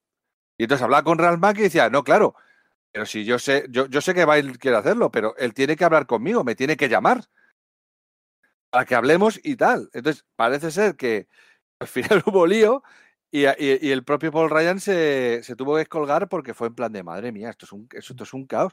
Para luego volver. que él me llame a, mí, ¿no? Que él, me llame a mí. Yo soy John Viernes, que me llame el editor. no, yo, soy el editor, que me llame el, que opta guionista. No, que me llame él. Que me... eso es, eso es. y, de hecho fue Paul Ryan el que luego se lo ofrecieron cuando empezó lo de Tom de Falco y como le habían tocado tanto las narices con ese tema, dijo, mira, no. Pero se tiró el fin de semana dándole vueltas y dijo, Dijo, mira, sí, sí, sí, sí, estoy deseando hacerlo. ¿Por, qué, por, esta tontería me voy, a, me voy a quitar de darme el gusto? Y tal. Y, así fue como empezó. Sí, de hecho, eh, Paul Ryan, además de con Iron Man, había trabajado también con John Byrne en Vengadores. ¿eh? tenían una, relación bastante, bastante buena. Y, es verdad que Paul Ryan no es John Byrne a nivel gráfico, pero sí que es un tío, y sobre todo según fue avanzando la serie de Fantásticos, que demostró que era un tío súper sólido bueno, eso vamos. Desde entonces ningún dibujante ha vuelto a dibujar tantos números de los cuatro fantásticos como Paul Ryan. Em, y Ralph Macchio, pues eh, le tiene que decir que no hay Mira, no, no acepto tu premisa, no acepto tus ideas, no podemos borrar 60 números, no podemos borrar todo esto, es, sería reírse de los aficionados. Así que te tengo que decir que no, salvo que me presentes otra cosa. John Byrne, que es alérgico a, que con el orgullo que tiene, em, dijo que no, que esa era su idea que si no la querían, pues nada. Y tuvo que buscar Ralph Macchio a otra persona a toda velocidad para em, la serie. John Vine, como todo el mundo sabéis, esa idea se le quedó grabada y la utilizó medio año después en el relanzamiento, en su vuelta a la serie de, de Hulka, ¿no? Eh, Hulka, sí. Eh, la editora de aquella serie era René Witterstacker, ¿no? Eh, que era su editora en los últimos números de Superman. Se la había traído de DC, su gran amiga, y no le puso ningún problema en, en, en Hulka, ¿no? En borrar los números de Louis Simonson, la pobre, de lo que hablamos en uno de los podcasts. Para los Cuatro Fantásticos, Ralph Macchio contrata a su jefe, porque Tom DeFalco el nuevo guionista, era su jefe, era el editor en jefe de Marvel Comics. Eh, y Ralph Macchio, curiosamente, contrata a su jefe, ¿no? Y, bueno, el dibujante efectivamente iba a ser Ron Lim en un principio, eh, dijo que no, luego que intentaron que fuera Ron Friends, pero claro, con el que ya trabajaba de Falco en Thor, y dijo Ron Friends, yo estoy muy bien aquí donde estoy. Eh, así que fue Paul Ryan, como decíamos. ¿no? Y aquí empieza una etapa que va a llegar hasta el final del primer volumen, desde el número 356 hasta el número 416, que nada más y nada menos que 61 números. No está nada mal, no está nada mal. 61 números eh, de los que posiblemente los que más se abre sean de los dos o tres primeros por lo que pasa. Así que venga, vamos, vamos, vamos allá. Tom DeFalco estará, por supuestísimo. Mark Borenwald estará, pues, por supuestísimo. John Vine también estarán en los podcasts que quedan de, de salir de, los, de las 60 personas más influyentes importantes de la historia de Marvel. ¿eh? Tom DeFalco estará además muy arriba. Eh, cuando más cómics Marvel se han vendido ha sido durante la etapa de Tom DeFalco. No hay que olvidarlo. Así que bueno, vamos a hablar del elefante en la habitación. Vamos a hablar de, de lo que pasa en estos números. DeFalco no era un don nadie, ¿eh? había hecho había hecho, bueno, pues lo que decíamos antes, el Marvel 2 in One, había hecho una gran etapa en Thor, había hecho cositas tan distintas como Dazzler, como El Hombre Máquina, había trabajado con Steve Ditko, que le había que la había lavado, había creado los nuevos guerreros, había creado a Eric Masterson, bueno, bien, ¿eh? O sea, bien. Y había estado en Spider-Man con, con, Ron Frenz en una etapa también bastante gloriosa, ¿eh? Una, muy buena etapa también. Mm. Una muy buena etapa, bueno, el Tom de Falco, las, los, los tres, ha habido cuatro. Los tres grandes momentos polémicos de la historia de Marvel, de los cuatro, tres ha estado Tom de Falco en medio. Uno, en el traje negro cuando aparece el traje negro, el odio por mail, por cartas que se recibe en la editorial, no ha sido superado nunca. Luego gustó, pero el primer momento la reacción del público fue lo peor. Dos, la saga del clon, con Tom de Falco en medio. Y tres, el número 357, en la última página, se desvela que Alicia Masters no es Alicia Masters, sino una Skrull. Ajá. Que además, bueno, lo van preparando un poquitito lo van preparando un poquitito previamente, ¿no? Eh, con el tema del, del, amo de las marionetas, que es su padrastro, como en plan de está, está hace tiempo que se está comportando de manera extraña, eh, no, no, va a visitar la tumba de su madre, no va no sé qué, no va. Entonces, e, este, este villano ataca a los otros fantásticos en plan de qué estáis haciendo con mi hijastra, ¿no? Sí, la primera pista, sí. Vamos, que tampoco tarda mucho, con lo cual eh, va todo muy, muy rápido. Y, y, la verdad es que te quedas con el culo torcido. Sí. yo, honestamente no me lo podía creer. Yo tengo una broma recurrente con mis amigos no lectores de cómics cuando me preguntan sobre cómics y tal y, rollos de cronología, ¿no? Entonces, y, como que muchas veces cuando me han preguntado por algún lío terminaba resolviéndose con no, es que era un Skrull, ¿no? Me refiero, pues lo de lo vendo sin el adamantio y que si muere y luego resulta que el jinete del apocalipsis tal, que si esto de Lilla, que si los agentes soviéticos de, del origen de Hulk, que si...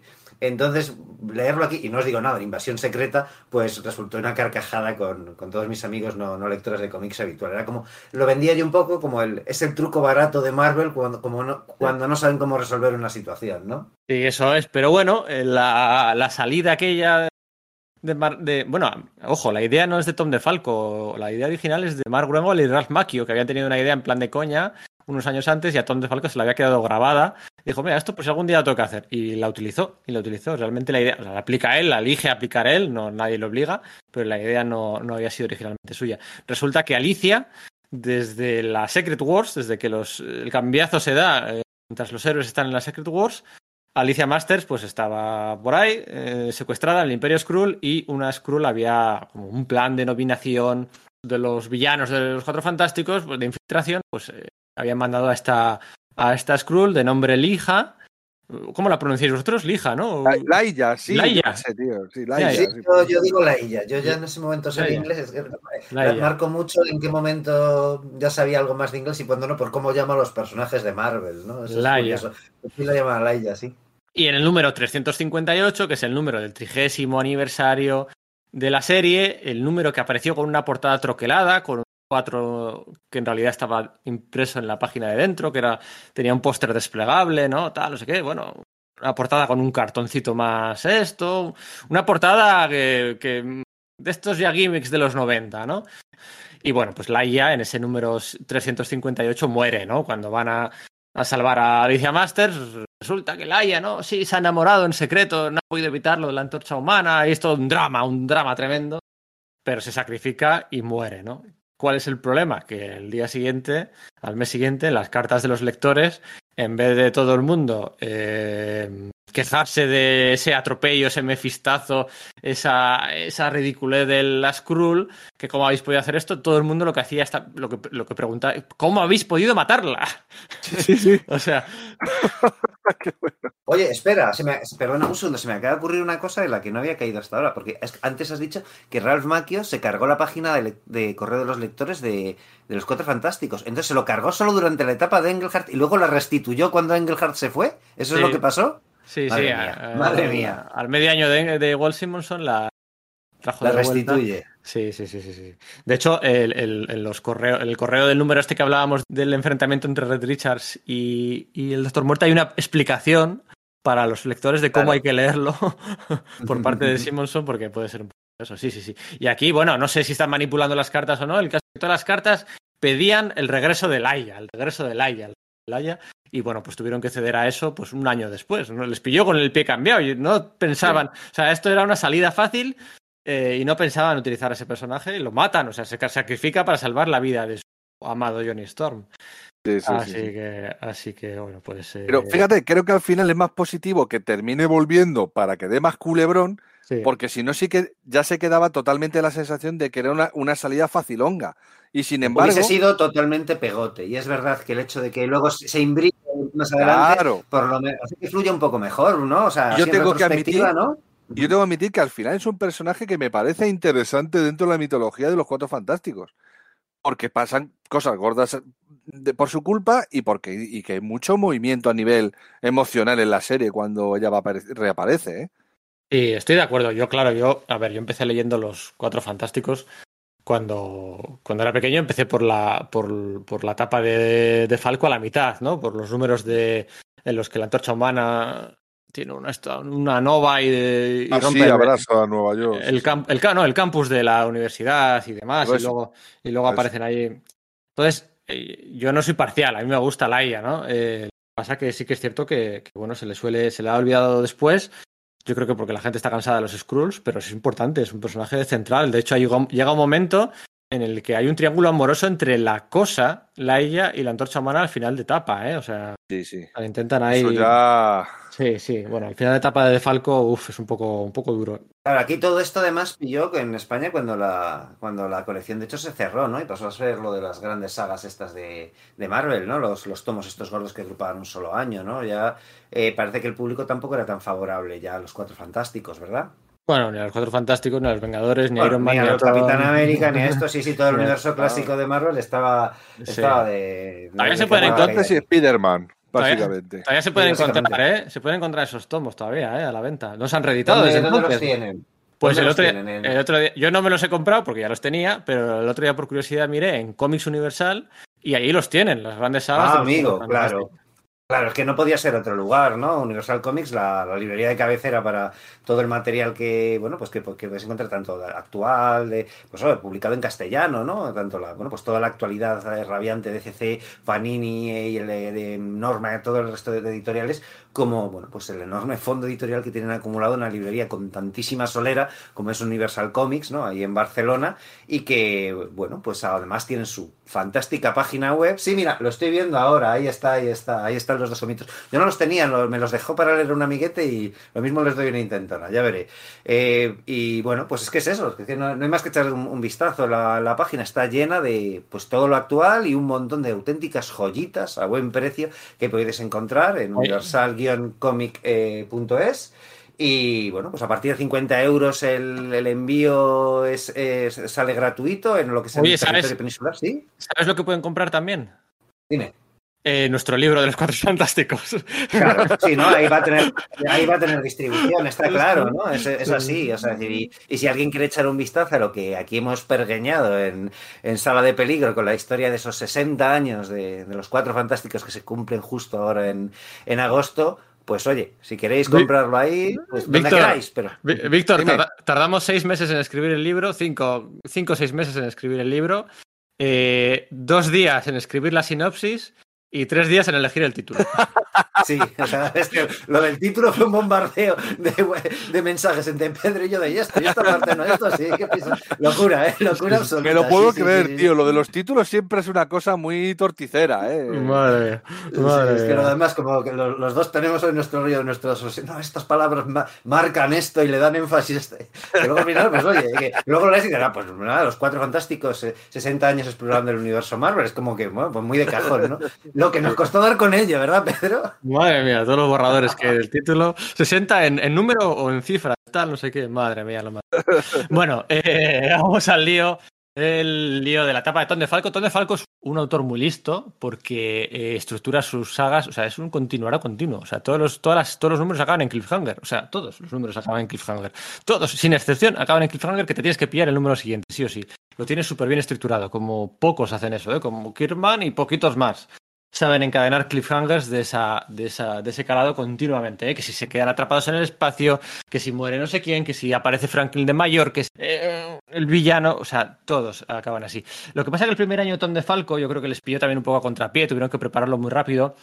De Falco, mmm, después de quitarse esto de, de Laia de por medio, del cameo en el primer número de los nuevos guerreros de, que había creado él, ¿no? Muy populares por aquel entonces, para las ventas y tal. El primer año es un poquito de hacendado, ¿no? Intentan crear personajes nuevos, villanos sobre todo, ¿no? Que si Devos el devastador, que era pues un sí. Ronan, un Ronan acusador de eso, de hacendado, ¿no? Sí, mezclado con, con, Predator, porque era muy rollo así, la ¿Sí? armadura que llevaba y tal, sí, sí. De, ¿Cómo era también? El, el Energo Skrull también. Paybox, dices tú. Eso, Pybok, sí. el Power Skrull, es verdad, sí, sí. El, sí, el sí, Power Skrull o el Skrull, es que no me acuerdo. En, en, inglés era Power Skrull, creo recordar. Pybok, ojo, a mí Pybok sí me parece un concepto interesante en el sentido de que a, ahora ya nos hemos cansado de ver Skrulls con superpoderes.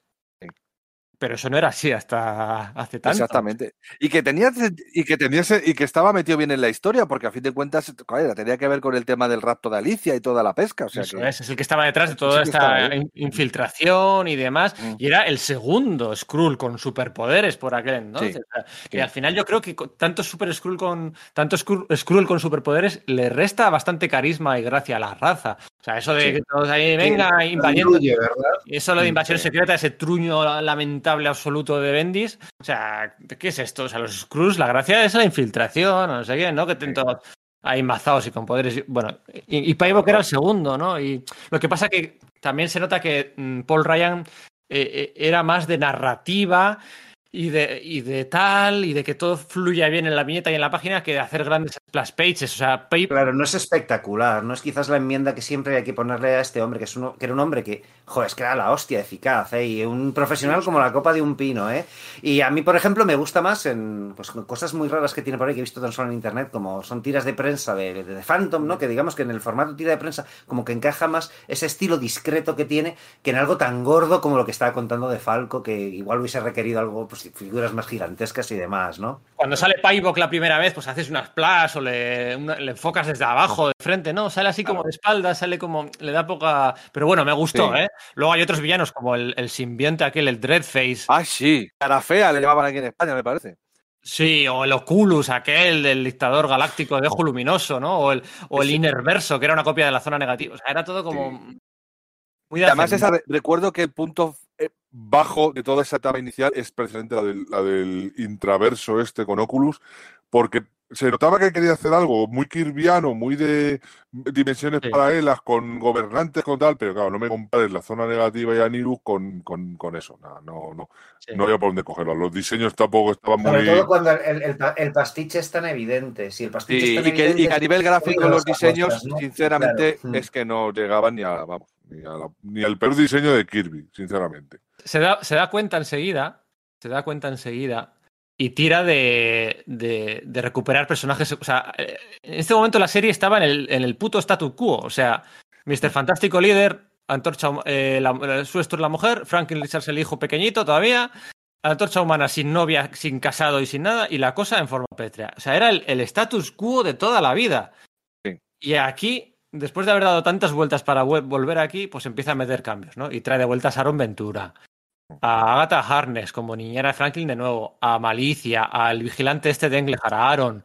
Trae de vuelta a los, cuatro, a los nuevos cuatro fantásticos de Walter Simon pues, para un cameo, al hombre molécula, a Laia, a los inhumanos, al- a Nathaniel Richards, el padre de Red Richards. Sí. A- o sea, empieza a traer de vuelta conceptos de Englehart, de Simonson, de Vine, de tal, de no sé qué, y los incorpora en un reparto de la serie muy amplio, muy de muchos secundarios, y le funciona muy bien. Ahí es donde brilla, yo creo, Tom Falco. Sí. Sí. Es que a partir, yo creo, fíjate, lo que dices tú, a partir de esa saga del intraverso, cuando yo creo que se da cuenta, empieza a coger ese ritmo. Y de la misma manera que, que- que- que a- pa- como, como lectura es impresionante, intentar reducir eso a un resumen es imposible. Porque está lo, que has comentado tú previamente. O sea, eh, no solamente que deje el cliffhanger, es que aparte de la historia principal, te está metiendo tres subtramas en todos los tebeos.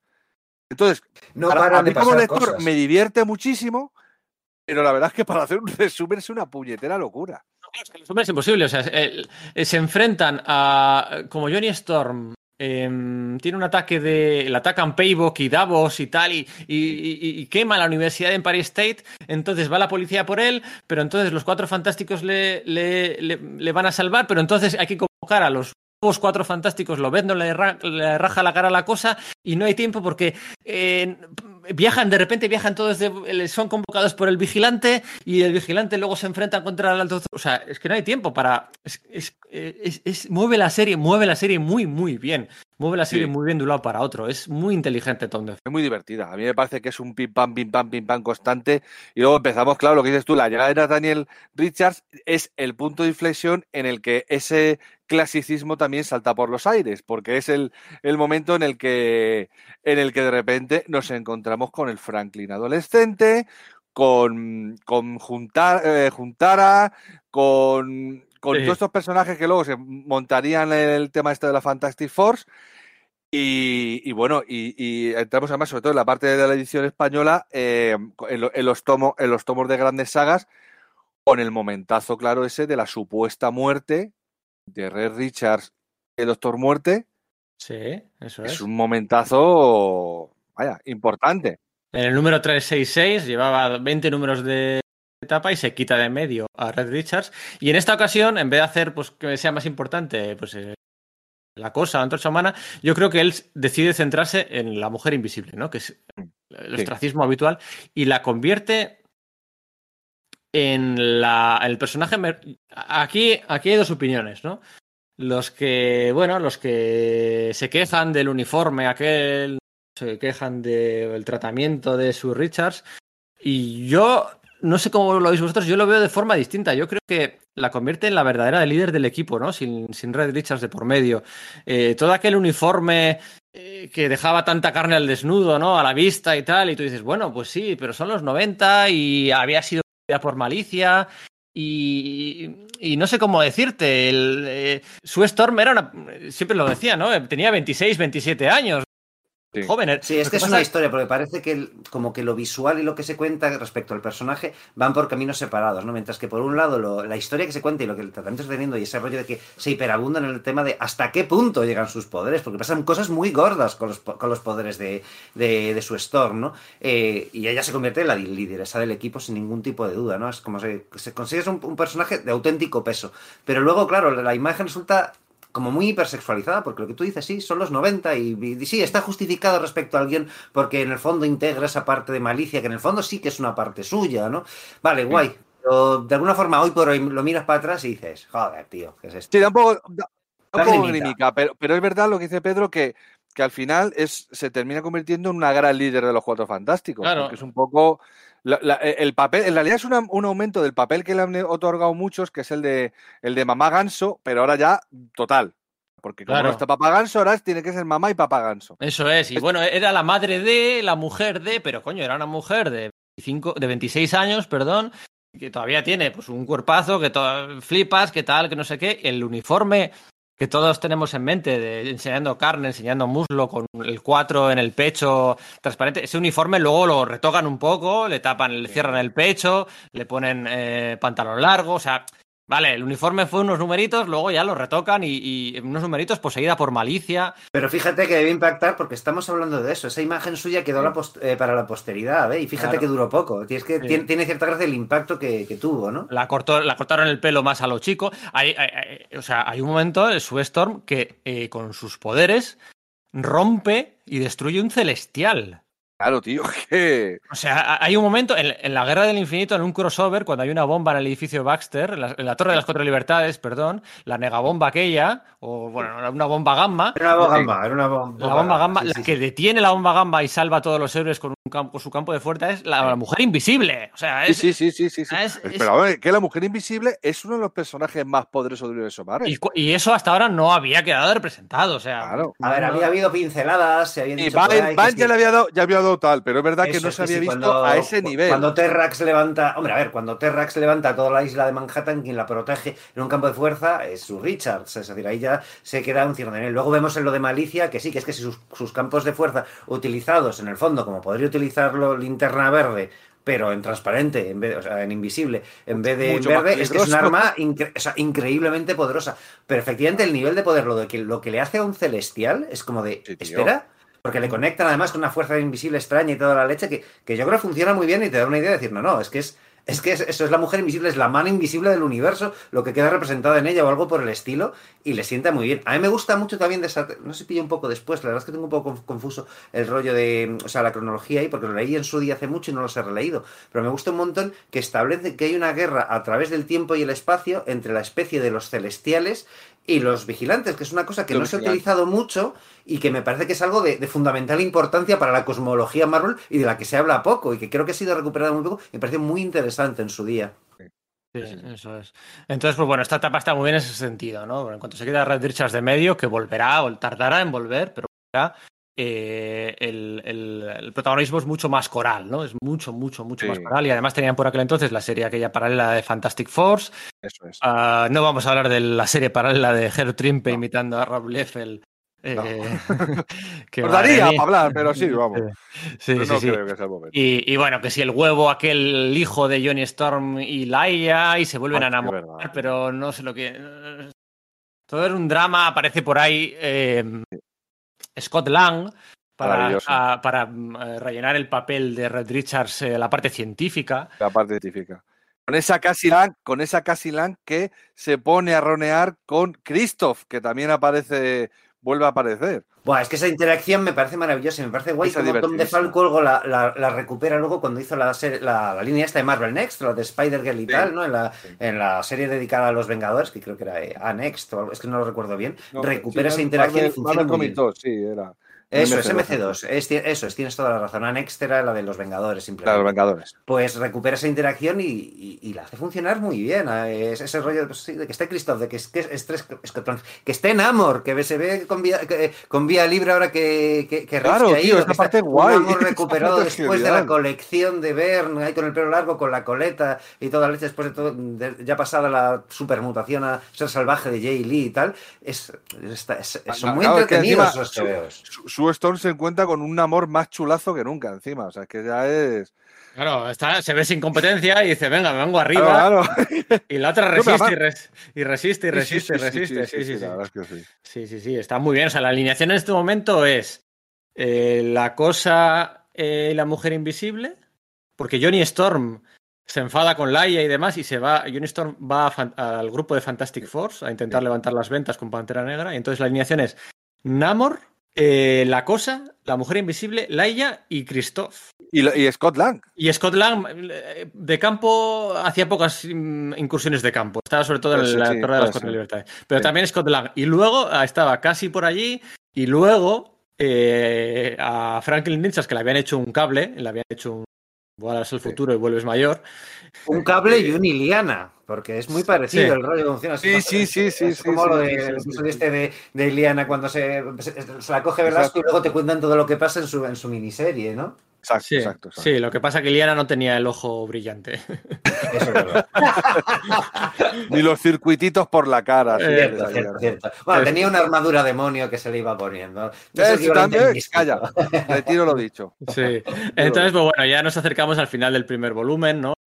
Cientos que parece que va a ser el del regreso de Red Richards, resulta que no. Eh, siempre juega muy bien ahí con las impresiones, con las subtramas, con, todo, eh, va cerrando mitos. La serie empieza a caer un poquito después de lo de los celestiales y de, y de los crossovers con el ascenso de Atlantis, eh, que, que, se publicaron aquí ya en unos tomos aparte de las grandes sagas, los inhumanos. Aquí la serie sí que va bajando un poco de calidad. Y cuando aparece el gran villano, el final boss, el villano de final de fase, el, el Hyper Storm, mm, eh, no te lo acabas de creer del todo y ya hay demasiadas cosas en el aire y aquí la serie baja un poco la, calidad. No sé si estaréis de acuerdo conmigo. Sí, sí, porque lo que dices tú, hay tanto en movimiento que llega... Sí, llega a ser un poco en plan de, a ver, a ver, venga, vamos a empezar a, a resolver tramas porque esto, esto hay demasiadas cosas en movimiento. Sigue siendo entretenido porque sigue siendo entretenido. Eh, eh, por, ejemplo, me estoy acordando de leer los tebeos, eh, los tomos estos de, de Atlantis Attack Rising, ¿no? Atlantis, ¿cómo se llama? Rising, sí. Sí, sí, el lanzamiento de Atlantis. La, ascensión de Atlantis. recuerdo que de largo, los tebeos que más me gustaban precisamente eran los de los cuatro fantásticos, pero vamos, de largo, largo, largo, porque parece que eran los que tenían mayor calidad a todos los niveles de manera muy evidente. Pero eso, que, que ya llega un momento en el que necesitamos empezar a, encontrar soluciones a las cosas, ¿no? A la situación de Franklin, que sabemos que tiene que ser temporal, a la situación de Red Richards y el Doctor Muerte, porque obviamente la mujer invisible estaba obsesionada con que Red Richards estaba vivo y que tal y que tal. Entonces, claro, eso había que darle solución ya, había que ir dándole solución. Eso es, la, la, forma de traer a, a Red Richards y la muerte de vuelta, pues resulta que habían sido extraídos del momento de su muerte de, por Hyperstorm, ¿no? que se desvela que Hyperstorm era el hijo de Franklin Richards y Rachel Summers de la línea temporal de Días del Futuro Pasado y por tanto era el nieto de Red Richards, em, la mujer invisible, eh, Scott Summers y Jean Grey. Sí, sí, tela. Y, y la realeza, vamos. Y bisnieto de, de, de Nathaniel claro, y, de Corsario.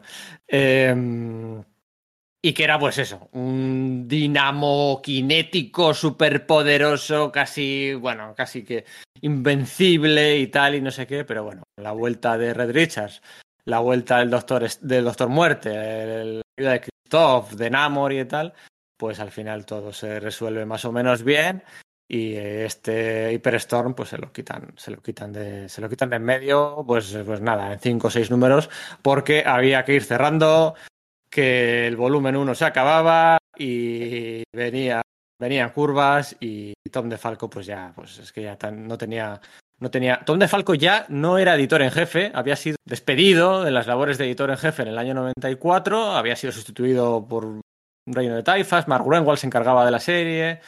Eh, y, aunque había sido despedido como editor en jefe, le habían pedido que continuara escribiendo Thor y los Cuatro Fantásticos, que lo hacía muy bien. Y, y había que ir cerrando el volumen 1 con esos dos números eh, buenísimos de cuatro de Carlos Pacheco dibujando dibujando sí sí sí dibujando la despedida del grupo en pleno crossover con, con Oslout. A mí fíjate me parece que por justicia tenía que haberlo hecho Paul Ryan pero claro me, me gustan tanto esos tebeos el dibujo de esos tebeos no hago más que mirar las páginas a lápiz que salieron publicadas en la edición española de verdad los tengo lo tengo ahora mismo en la mano y es que madre mía qué trabajazo que, de Pacheco es que además de Falco le regala una, una, una historia en la que puede dibujar a todos los claro, héroes y villanos claro. que quiera, ¿no? Y se luce, bueno. Que por cierto, en ese mismo tomo hay una historia que parece ser que hay una. Eh, que se la propusieron Pacheco y Marín. Marín y Pacheco, a, ¿no? Exactamente. A, al editor y de Falco se la apropió. Que de hecho, incluso el final no es el mismo, con lo cual no queda tan redondo. Y, pero vamos, que parece que Tom de Falco se, se apropió de esa, de esa la historia. Que, ¿qué, ¿qué, dices? La que está ambientada en el primer día de la universidad. De... Esa, esa, esa. esa, esa sí, sí, sí. Eh, esa tiene en los créditos, aparece un agradecimiento a Carlos Pacheco, ¿eh? O sea, hay un agradecimiento ahí y sí, es de, de Falco y de Bustema, de John Bustema, nada más sí, y nada menos. John Bustema, además. Con, si no me equivoco, con Tom Palmer, efectivamente. Sí, muy poquito antes de, un poquito antes de morir Burcema, sí, sí, sí, sí. sí además, yo creo que alguna vez han hablado Marín y Pacheco de, de esa historia y tal, y eh, señalaban eso, algunas inexactitudes que, que, eso que De Falco había cometido, una referencia que se hace a, pues, al periodo romano y que no habla de imperio cuando no lo es y algo por el estilo, en plan de que ellos trataron de ofrecerlo algo como muy meticuloso, De Falco, pues bueno, pues la digirió al, al estilo Marvel y, y bueno, pues no estaban muy satisfechos con cómo quedó publicada la historia, ¿verdad? Eso es, efectivamente. Hasta aquí llega el volumen 1. La etapa de Tom de Falco, sí que es cierto que la hemos comentado un poco rápido al final. Y no, no porque no tenga más para, para comentar, ¿eh? hay muchísimas cosas más para comentar. Pero la etapa de Tom de Falco acaba un poco en coitos interruptus, en una Marvel muy rara de aquellos años 95, 96 en la que, bueno, pues es que casi casi era un atentado, ¿no? Fíjate, 416 números, acabar la serie, cerrarlas. No eran tiempos de renumeraciones aquellos años y se hizo muy raro aquel movimiento que se conoció como Eros Reborn, en la que la serie pasaba a manos de Jim Lee y compañía, ¿no? Unos números muy interesantes. Sin, eh, mira, luego igual los comentamos un poquito. Vamos a poner aquí una pausita musical y luego vamos a hablar de la primera película de los Cuatro Fantásticos, ¿no? ¿O, o, o qué? Vamos a hablar. Uf, habría que hablar del 94, la, la, muerte de Jack Kirby también, que supuso. Bueno, vamos a hablar de varios detalles muy interesantes del contexto. Y venga, yo sé que Víctor lo está deseando, vamos a hablar de Gertrimpe un poquito también. y, y, vamos a hablar de otra sorpresita. Venga, ahora, ahora volvemos.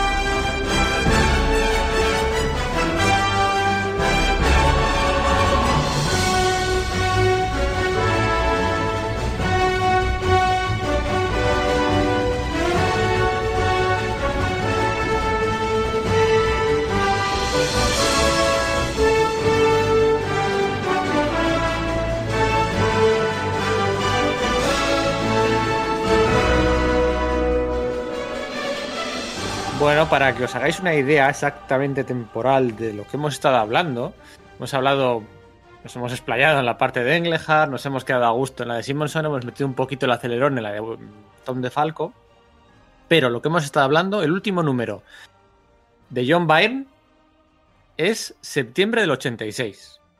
Es, ahí es donde hemos empezado, el último número de John Byrne, septiembre del 86. Y el último número del volumen 1 es septiembre del 96. Toma. O sea, hasta ahora hemos hablado de 10 años exactos de la serie regular de los Cuatro Fantásticos, pero hay más. Durante aquellos 10 años pasaron muchas cosas y parece que se pusieron de acuerdo para que la mayoría de las cosas pasaran en el año 94, en 1994. Y es más, dentro del 94, en febrero del 94. En febrero del 94 pasaron dos cosas eh, negativas, una de ellas trágica incluso, que vamos a comentar ahora. Vamos a empezar pues por la más alegre o la más divertida ya con la perspectiva que da el tiempo, ¿no? Y es que si se puso de moda esto de release de Zack Snyder Cut, pues eh, si hubiese existido Twitter en los años 90, eh, se habría puesto de moda el release de Roger Corman Fantastic Four Cut. Porque madre mía, lo que pasa ahí con la película o no película de los Cuatro Fantásticos. Eh, en el año 94, ¿no? Aquel estreno previsto en febrero del 94 que se canceló sobre la bocina, un código rojo de esto no se estrena mm, por mis narices. ¿Qué podemos contar de esto? Porque al final hubo mucha leyenda en su día, sigue habiendo mucha leyenda hoy en día, pero eh, la, película está ahí para quien quiera verla en YouTube. O sea, es que ni siquiera hay que eh, regatear, regatear mucho. Eh, ¿Cómo contamos esto de la peli? Empezamos por el salseo, la intrahistoria, la propia peli. ¿La habéis visto? Sí, sí, sí, sí, sí. Yo, yo, yo, la he sufrido. Yo, yo la he sufrido, además. Me la he visto específicamente para, para, grabar este podcast, porque en su día, pues eh, como que vi un par de escenas y tal, eh, bueno, en su día, no en su día en 1994, sino ya con el, pues no sé, hace 10 años o algo por el estilo, dije, bueno, voy a ver cómo es esto. Y tan solo vi un par de escenas, vi aquella en la que Mr. Fantastic eh, estira, el, estira el pie, ¿no? O sea, no muere, sino que, ah, que, que, elonga su, su, extremidad, quiere decir, para hacer la zancadilla a, a, cuatro secuaces del Doctor Muerte a la vez. dije, uff, igual, igual mejor no la veo, ¿no? No sé. Oye, pero esa... Y no es la peor, ¿eh? Eh, no, no, no. Eh, esa escena está mejor que. Solo le falta el sonido de la musiquita del, chicle aquel de boom, boom, boomer. Mucho más. Sí. O, la de Benny Hill, ¿no? ¿Sabes? Mientras corren los, los tipos estos. Porque es verdad que sí, que, que, las hay peores, ¿no? Por ejemplo, la escena final, ¿no? En el momento en que Reed Richards, desde la limusina, estira el brazo para saludar y no sé, eh, hacia el horizonte, pues ya casado con su Storm, que es la escena que clausura la película bueno, pues es, el nivel de, no sé, o sea, no entiendo cómo es el, director que se llamaba, ¿cómo era? Oley... Eh... eh Oley Sassoon. Sassoon, ¿no? Porque se decía que era el hijo ilegítimo de, de Vidal Sassoon, del peluquero, productor este y tal, ¿no? Se decía... Pues eh, no sé cómo, cómo, cuando estaba filmando eso no era consciente de que iba a quedar tan sumamente mal, ¿no? Pero yo creo que deberíamos ir más que nada a eso, al, salseo primero, ¿no? A las a dónde sale la cosa y luego pues ya hablar si queremos un poquito de, la película en sí, ¿no? porque además, porque además el, salseo les justifica, digamos, ¿no? Les justifica que la peli saliera como salió, ¿no? Al final todo esto es muy claro, ¿no? Eh, eh, hay que retroceder a los años 70, 80 cuando Marvel se pone, Marvel como empresa pequeña, ¿eh? Marvel Comics Group, no se pone a vender los derechos de todas sus propiedades, pues para, bueno, pues, pues, pues, pues para que los iconos trasciendan, ¿no? No les importaban tanto el dinero como, como que hubiera películas, que hubiera series, que, que se fueran conocidas. De hecho, es que ese era el principal papel de Stan Lee en la Marvel de los años 70 y los 80, ¿no? Eso es, sí, sí, sí. Y se hacía la, se hacía todo el, el, recorrido de Hollywood, iba llamando puerta por puerta y bueno, a quien le hiciera caso, pues, pues mira, salía adelante, ¿no? Y, y bueno, fragmentaron tanto los derechos eh, de los personajes hasta el punto de que la antorcha humana se licenció a unos, los cuatro fantásticos a otros, Estela Plateada. Ahí, exacto, ahí, es el problema que dio lo de la serie de Herbie. O ya estaba licenciada otra persona, la antorcha humana, otra, bueno, otra persona, otro, a otra productora. Universal, ¿no? Exacto. Entonces, claro, tuvieron que meter a Herbie los dibujos animados para justificar el nombre de Los Cuatro Fantásticos, al no tener uno de sus cuatro miembros. Herbie, el, robotito este flotante con, con cara sonriente, que, lo diseñó ya, que lo diseñó ya Kirby, a pesar de todo, ¿no? O sea, es que era irritante pues para, para, todo el mundo, ¿no? De hecho, luego les, pues claro, tuvo que ser introducido en los cómics, cosa que a que Mark Wolfman y a John Byrne, que fue a quienes le tocó en su día, pues tampoco les, les hizo demasiada gracia. Pero sí, efectivamente, estaba todo eh, totalmente fermentado. Bueno, La Cosa tuvo su propia serie de animación en esos finales de los años 70, al igual que el resto de sus compañeros, como parte del show de de los picapiedra, ¿no? Y era un adolescente que se transformaba en, pues eso, la cosa con un anillo y tal, ¿no? Pero sí, está todo, totalmente fragmentado y los, bueno, pues los derechos habían sido vendidos cada uno por su lado, hasta que por fin, a, principios de los 90, eh, se consigue reunir todo y un, em, y un productor alemán convence a Stan Lee para que se lo, ve, se lo venda, ¿no? El de, el de Constantin New Films o algo de esto es, ¿verdad? Eso es, que tú dices, jo, productor alemán, qué raro, ¿no? Productor alemán. Bueno, es que hay que recordar que la película del Capitán América fue una producción americano-yugoslava.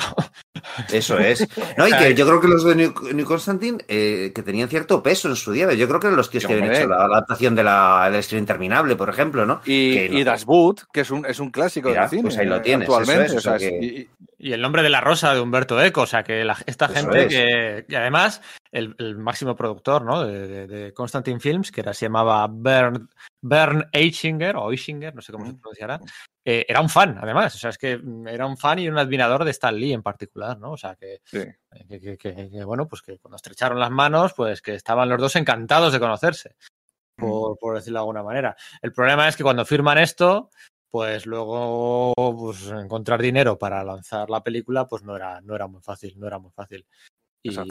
Y, claro, pues va pasando el tiempo, va pasando. Esto, todo esto, em, esto, la historia ha vuelto a pasar, ¿eh? Porque cuando la hicieron la de Josh Trank hace unos años, eh, hicieron la película. Fue un poco lo mismo, ¿no? Es, lo mismo, pero con presupuesto. Y con Daredevil iban a intentar hacerlo y no les salió, no les dio tiempo. Antes de meter la gamba, los de. Ahí fueron más listos los productores que correspondían y dijeron, mira, mejor no perdemos ciento y pico millones, ¿sabes? Y perdemos los derechos. Y ya está.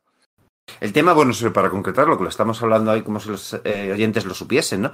Pero que es eso, como eh, parte del contrato implicaba hacer la película en unos plazos determinados. Esos plazos se estaban agotando y las productoras lo que asumen es, bueno, pues pueden o dejar pasar la franquicia y dar por perdido el dinero o hacer una película, realmente realizar un producto para que el, copyright, bueno, el copyright no, los derechos les queden renovados en una temporada y en el futuro poder hacer una película que, pues ya con más presupuesto y probablemente mayores ingresos ingresos, pero de momento cogemos y te cascamos una bazofia para simplemente eh, cumplir, ¿no? Y bueno, pues son los cuatro fantásticos, de hecho, pues. De hecho, empezaron a empezaron a rodar días antes de que se de que se mm, extinguiera el contrato, ¿eh? Sí, el contrato acaba el, 31 de diciembre de 1992 y empiezan a rodar el, el 28 de, 28, de, diciembre. O sea, tres días antes. Es que es la leche. El 28 de diciembre, el cumpleaños de Stan Lee y el Día de los Inocentes, ¿no? O sea, toda la, serendipia que hay ahí. El inicio de la grabación. Además, súper curioso porque el, el director se encontró el guion en una mesa y el hombre decía, ostras, los cuatro fantásticos. Es un tío que va a convenciones de cómics, ¿eh? No es un tío, no es un Lego, no es un tío que esté fuera del, del mundillo, sabía perfectamente lo que estaban haciendo. entonces él pensó, por fin vamos a hacer una película de alto presupuesto. Mm, eh, bueno, no. Error. no, era alto, era una producción de, Roger Corman. Bueno, es que de hecho los de la troma que están especializados en producciones de serie B y serie Z, rechazaron la, rechazaron la historia porque se, aproximaron también a la gente de Troma para ello, así que para que nos hagamos una idea. Sí, eso es. Y al final, si llamas a, Robert, a Roger Corman es porque necesitas algo, pues Roger, Roger eh, Serie B Corman, ¿no? Eh, necesitas algo rápido, funcional y bueno, pues eh, que del pego, ¿no? Tenía sus propios estudios, sus propios pabellones y lo grabaron allí en un tiempo récord de nada, de, menos de un mes, ¿no? Además con gente con, con mucho entusiasmo, poco nombre, poco presupuesto, poniendo poniendo pasta de su propio bolsillo para las, para las eh, giras promocionales. Voy a, voy a, leer los nombres, pues porque para que queden un poco registrados, si le suenan a alguien, ¿no? Pero Alex Hyde White, ¿no? Es el que hacía de Reed Richards, que quizá era un poquito así como el más popular porque había tenido un papel en Pretty Woman por aquel entonces, ¿no? Luego estaba Miss Nebraska, 15 años antes, o sea, e-, ese es el currículum. Eh, eh, Rebecca Stabb, que había hecho algunos caminitos en algunas series de televisión. Jay Underwood, que había hecho The Boy Who Could Fly, pues una década antes para Johnny Storm. Em, el, uno de los antiguos defensas de los Dallas Cowboys para hacer de Ben Grimm dentro de un, traje que parecía sacado de las tortugas ninja. O sea, bueno, dentro de un traje no, que esto es lo más cachondo. O sea, la persona que llevaba el traje era otra. y el rollo es que el, total, el tipo del traje, el tipo del traje más el traje abultaban menos que el tipo este que el, tío que había encontrado para que hiciese de Ben Grimm en, eh, o sea, en, el aspecto real. El tipo, el, jugador este el deportista, pensaba que le habían contratado para luego pues ser eh, caracterizado como la cosa y se llevó una decepción de mil pares, pues cuando vio que no, ¿no? Entonces resultaba que, que, habían cogido un tipo que era más pequeñito. Hombre, a mí, eh, lo, y lo que has dicho de, las tortugas ninja creo que es como súper preciso, porque verdaderamente yo creo que uno del el, gran acierto de esta película es lo bien animada que está la animatrónica de la cara de la cosa, o sea, sorprende mucho verlo hoy por hoy, efectivamente te da la impresión de que se gastaron ahí todo el presupuesto porque va mucho eso en la dirección de, esas películas de, de, estos quelónidos de artistas marciales que, que, tanta pasión levantaron durante los años 90, ¿no? Luego, claro, pues el traje, claro, tiene las... El traje de goma, que es, bueno, pues eso sí hace las piedras y tal, pues tiene ahí los, brazos aquí chiquiticos y como que da un poquito de, grima el, pues eso, el, pobre hombre con, con el traje, ¿no? pero, pero, no está, pero no está mejorado en versiones posteriores. No, no, no, no. Lo, es, lo me parece increíble, ¿sabes? Que a nivel visual parezca más la cosa un, una, un, un, traje animatrónico de una película de un millón de presupuesto que, que, una de 140 o de, o de 120 o lo que, o lo Michael que Chiklis eh, caracterizado con toda la pasta de, la, de las películas de, pues de los 2000 eh, no se parece, es que tiene menos aspecto de la cosa, pero se saltaron lo de los arcos supraciliares, por ejemplo, ¿no? Y no te digo nada de la peli de Josh Trank con, con esa cosa que, bueno, pues que va ahí en pelotas, ¿no? Y no sé, es un poco... Que bueno, no es que esté mal eh, como imagen, pero que es que verdaderamente es, es paradójico que, algo, que algo de tan bajo presupuesto quedase tan quedase también, ¿no? También dentro de un orden, También parece más Korg el de Thor Ragnarok que la cosa. Porque, sí, eso es, ¿no? Yo recuerdo que, que, vi las fotos de promocionales de la película cuando se suponía que se iba a estrenar en su día en la revista Comics Sin, que aquí eh, publicaba Editorial 5, y claro, se veían solo las, las fotos como que en imagen parada parecía que eso iba a estar muy bien, porque el Doctor Muerte también parecía clavado a, pues, la versión de John Byrne, ¿eh? O sea, era una cosa terrible. Lo que pasa es que ves eso en movimiento y bueno, pues es que es, tremendo, ¿no? Hay un documental que se llama Doom, que, que, se estrenó hace un par de años o algo por el estilo. No, ahora ya cinco o algo así. Eh, que cuenta, pues eso, el, transcurso del rodaje de, la de esta película. Y, bueno, pues como. Pues, eh, pues todos los avatares de su producción y de su no estreno. En el que, bueno, pues. Eh, pues cuentan un poco, pues eso, pues toda, toda la. Está, muy bien, ¿eh? Está muy bien ese documental. El documental está muy bien. Porque hay escenas de. Hay escenas de, grabadas de alguna convención de cómics de aquellos años de Stan Lee eh, diciendo. Porque Stan Lee siempre ha sido un veleta, ¿no? Siempre, eh, bueno, siempre mm, peloteaba, o sea, el, rodaje duró 21 días y Stan Lee se pasaba por allí a llevar donuts cada dos por tres y qué bien lo estáis haciendo, porque claro, a Stan Lee le ponía cachondísimo que el, el guion era súper fiel al cómic. O sea, es que el guion es fiel al cómic. Universitarios, Red Richards, Víctor Von Muerte, maquinaria, explota, no sé qué, la cara de muerte desfigurada, tal. Diez años después, Richards y tres amigos al espacio, papapá, rayos cósmicos, astronautas, pelea, no sé qué, no sé cuál, o sea, es súper, súper, súper eh, eh, fiel al cómic. Y eso hasta Lo único que cambia es que, como los derechos seguían todavía fragmentados, eh, no pudieron meter al hombre topo, que era lo que querían hacer, y en su lugar se inventan un villano que es el joyero, que es una mezcla entre él y, no sé, por estética, parece. Recuerdo un montón a. O sea, te da una idea de que hacía no mucho que se había estrenado el Batman Returns de Tim Burton, porque podía haber sido una mezcla entre el hombre topo y el pingüino de, de Barton, por decir algo, ¿no? Pero en realidad sí, sí, sí, sí que es bastante fiel, aunque suene de coña. El problema es que es el gran problema de ese documental, además, no solamente de la película, es que lo ves y ves la pasión que pusieron esos tíos para que ese producto siguiese adelante, diciendo, hicimos lo mejor posible con los medios que teníamos, nos esforzamos muchísimo y tal. Y yo les creo pero te da la impresión de que la peli, oye, pues igual está bien verla. Bueno, pues no, o sea, la peli es verdaderamente mala, no solamente por tema de efectos especiales, que está rodada terrible. es, eso, el guion está muy bien en el sentido de que consigue captar el, el espíritu y, es muy fiel a, la, pues a los TVs originales y al espíritu general de los, de los cómics. Bueno, el mejor, el mejor Doctor Muerte del cine hasta ahora, ¿eh? Pues también, sí, sí, sí, sí, y, eso, que era el, el, hijo, por cierto, era el hijo de Robert Calp, el que era el, el, agente Maxwell en el gran americano. Eso es, que de curiosa relación eh, superheroica, ¿eh? es, es, es, tremendamente histriónico, es, es unas risas. Además, de hecho, se nota que las pistas de sonido no están limpiadas porque en el momento que se mueve se escuchan los clac, clac, clac, clac de los guantes cada vez que mueve las manos. Es impresionante. ¿Sabes, ¿sabes, quién, ¿Sabes quién se presentó al papel del Doctor Muerte y no se lo dieron? ¿Quién? ¿Quién? Mark Ruffalo. Ostras, sí, Ah, sí, sí, sí, es es verdad que lo lo en había el, olvidado. en el documental, tío, es verdad. Sí, sí, sí, imagínate, imagínate.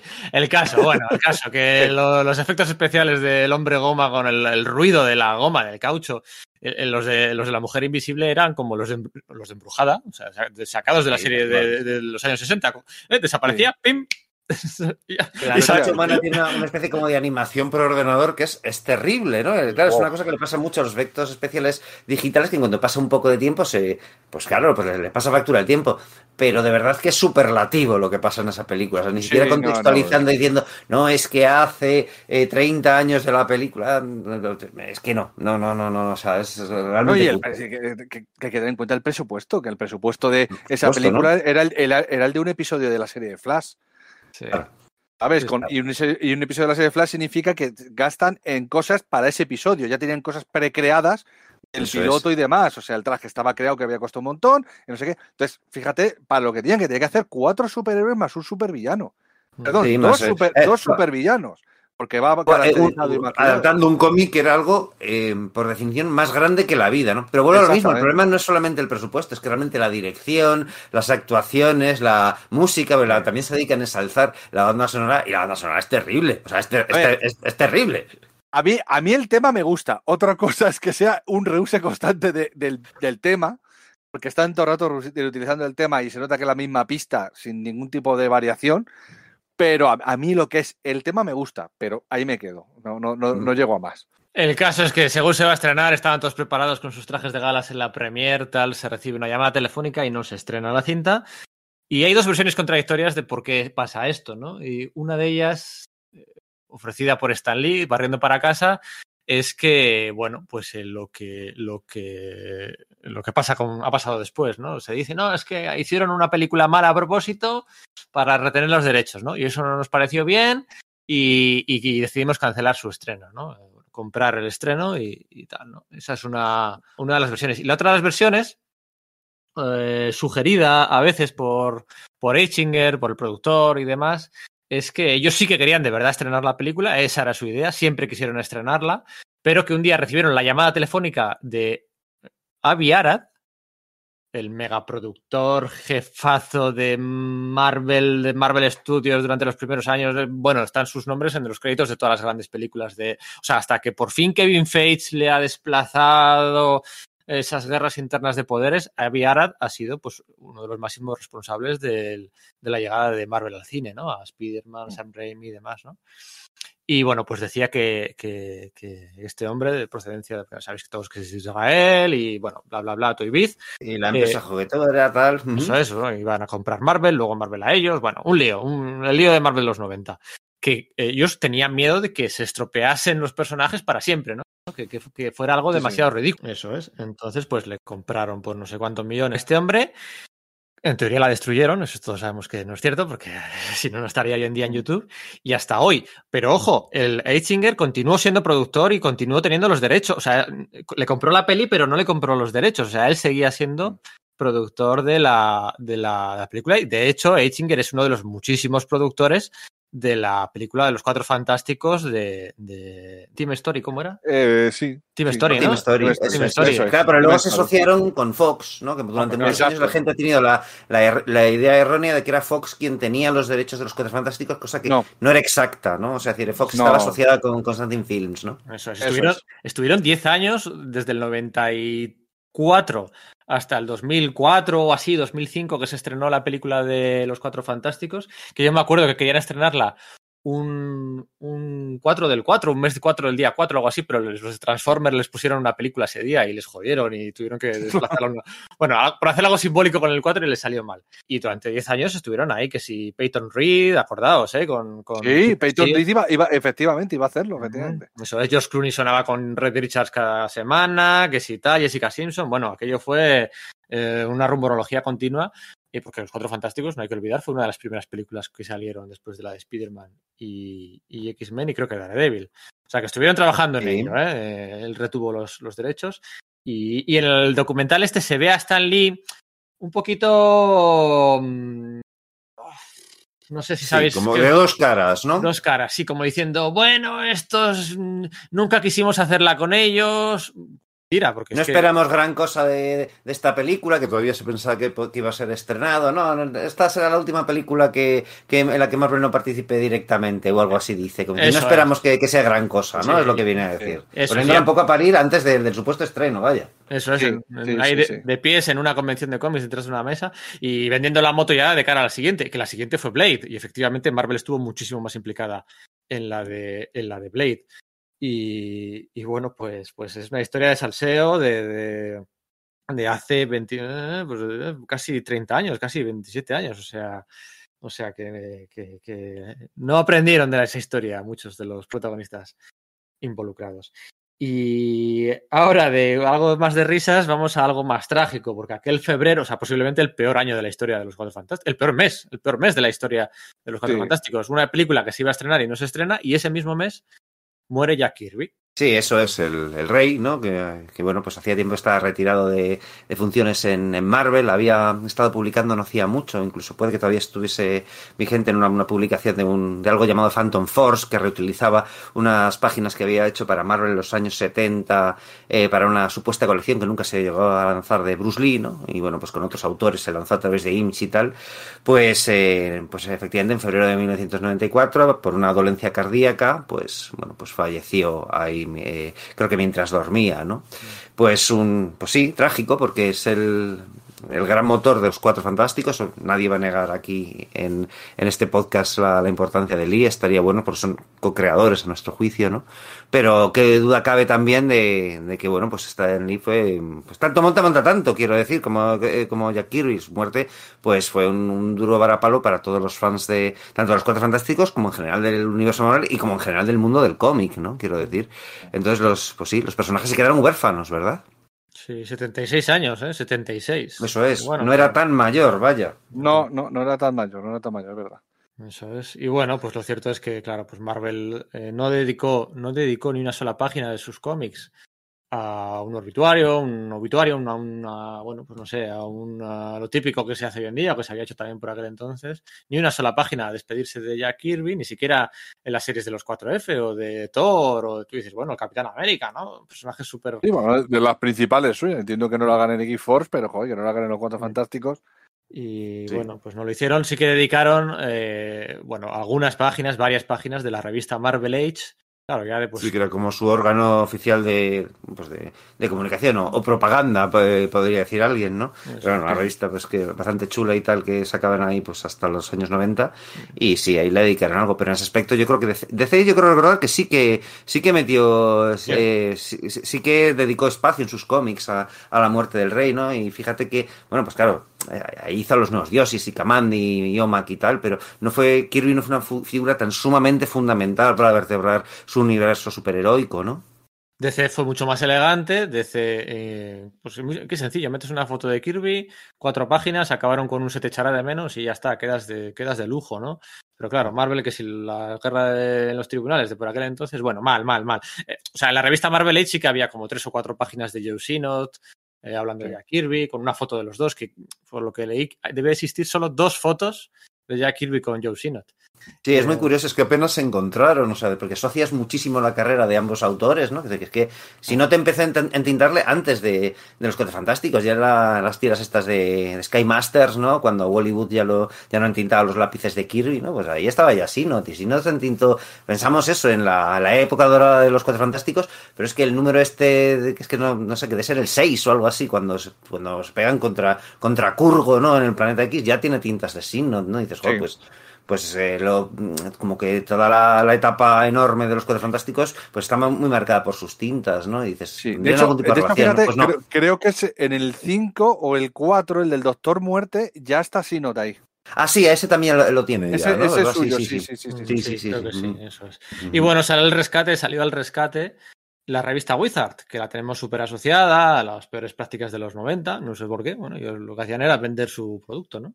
Y la revista Wizard eh, antes que la revista Marvel Age incluso, mmm, movió ficha y pidió testimonios, pues lo típico testimonio, ¿no? Un párrafo, dos párrafos, tres párrafos, a pues la plana mayor de la industria, ¿no? A nombres como Matt Groening, Neil Gaiman, Scott McCloud, Rob Liefeld, Paul Levitz, Neil Adams, Alan Moore, Matt Silvestri, Walter Simonson, Stan Lee también ahí con tres escuetas líneas, tres líneas, ya está, tres líneas Stan Lee. Lo, que había escrito Stan Lee en la revista Marvel Age no emocionaba a nadie, no rezumaba bueno, da igual. Eh, Terry Stewart, el presidente de Marvel por aquel entonces, también, pues claro, ¿cómo dices que no? no? Eh, y bueno, pues ahí todo se deshacía en elogios, ¿no? Las palabras de Alan Moore, pues súper interesantes. Y luego, pues las. Sí. Las de Frank Miller en el, en el funeral de, Kirby, ¿no? También fueron, por visto, bastante impresionantes, ¿no? Con todo, y, y hablando esto, lo del funeral, ¿no? Eh, efectivamente, pues Marvel no hizo, no se lo hizo tan bien como debiera y Stanley tampoco, porque tenían esa relación tensa, especie de guerra fría desde principios de los años 80, ¿no? Pero se ha llegado a decir que Stanley no acudió al, al funeral de, de, de, Jack Kirby, y eso es incierto. El propio Mark Evanier, el, el, pues el asistente de, de Kirby, que no creo que pueda ser muy acusado de pro-Lee, eh, pues lo cuenta en su libro, que ahí estaba, ¿no? Que ahí estaba Lee, que bueno, pues sí, estuvo en segundo plano, no sé qué, pero, porque bueno, claro, se trataba también de, esa vez de no acaparar atención, así que bueno, pues bien elegido y elegantemente elegido ese momento de no, de no figurar, ¿no?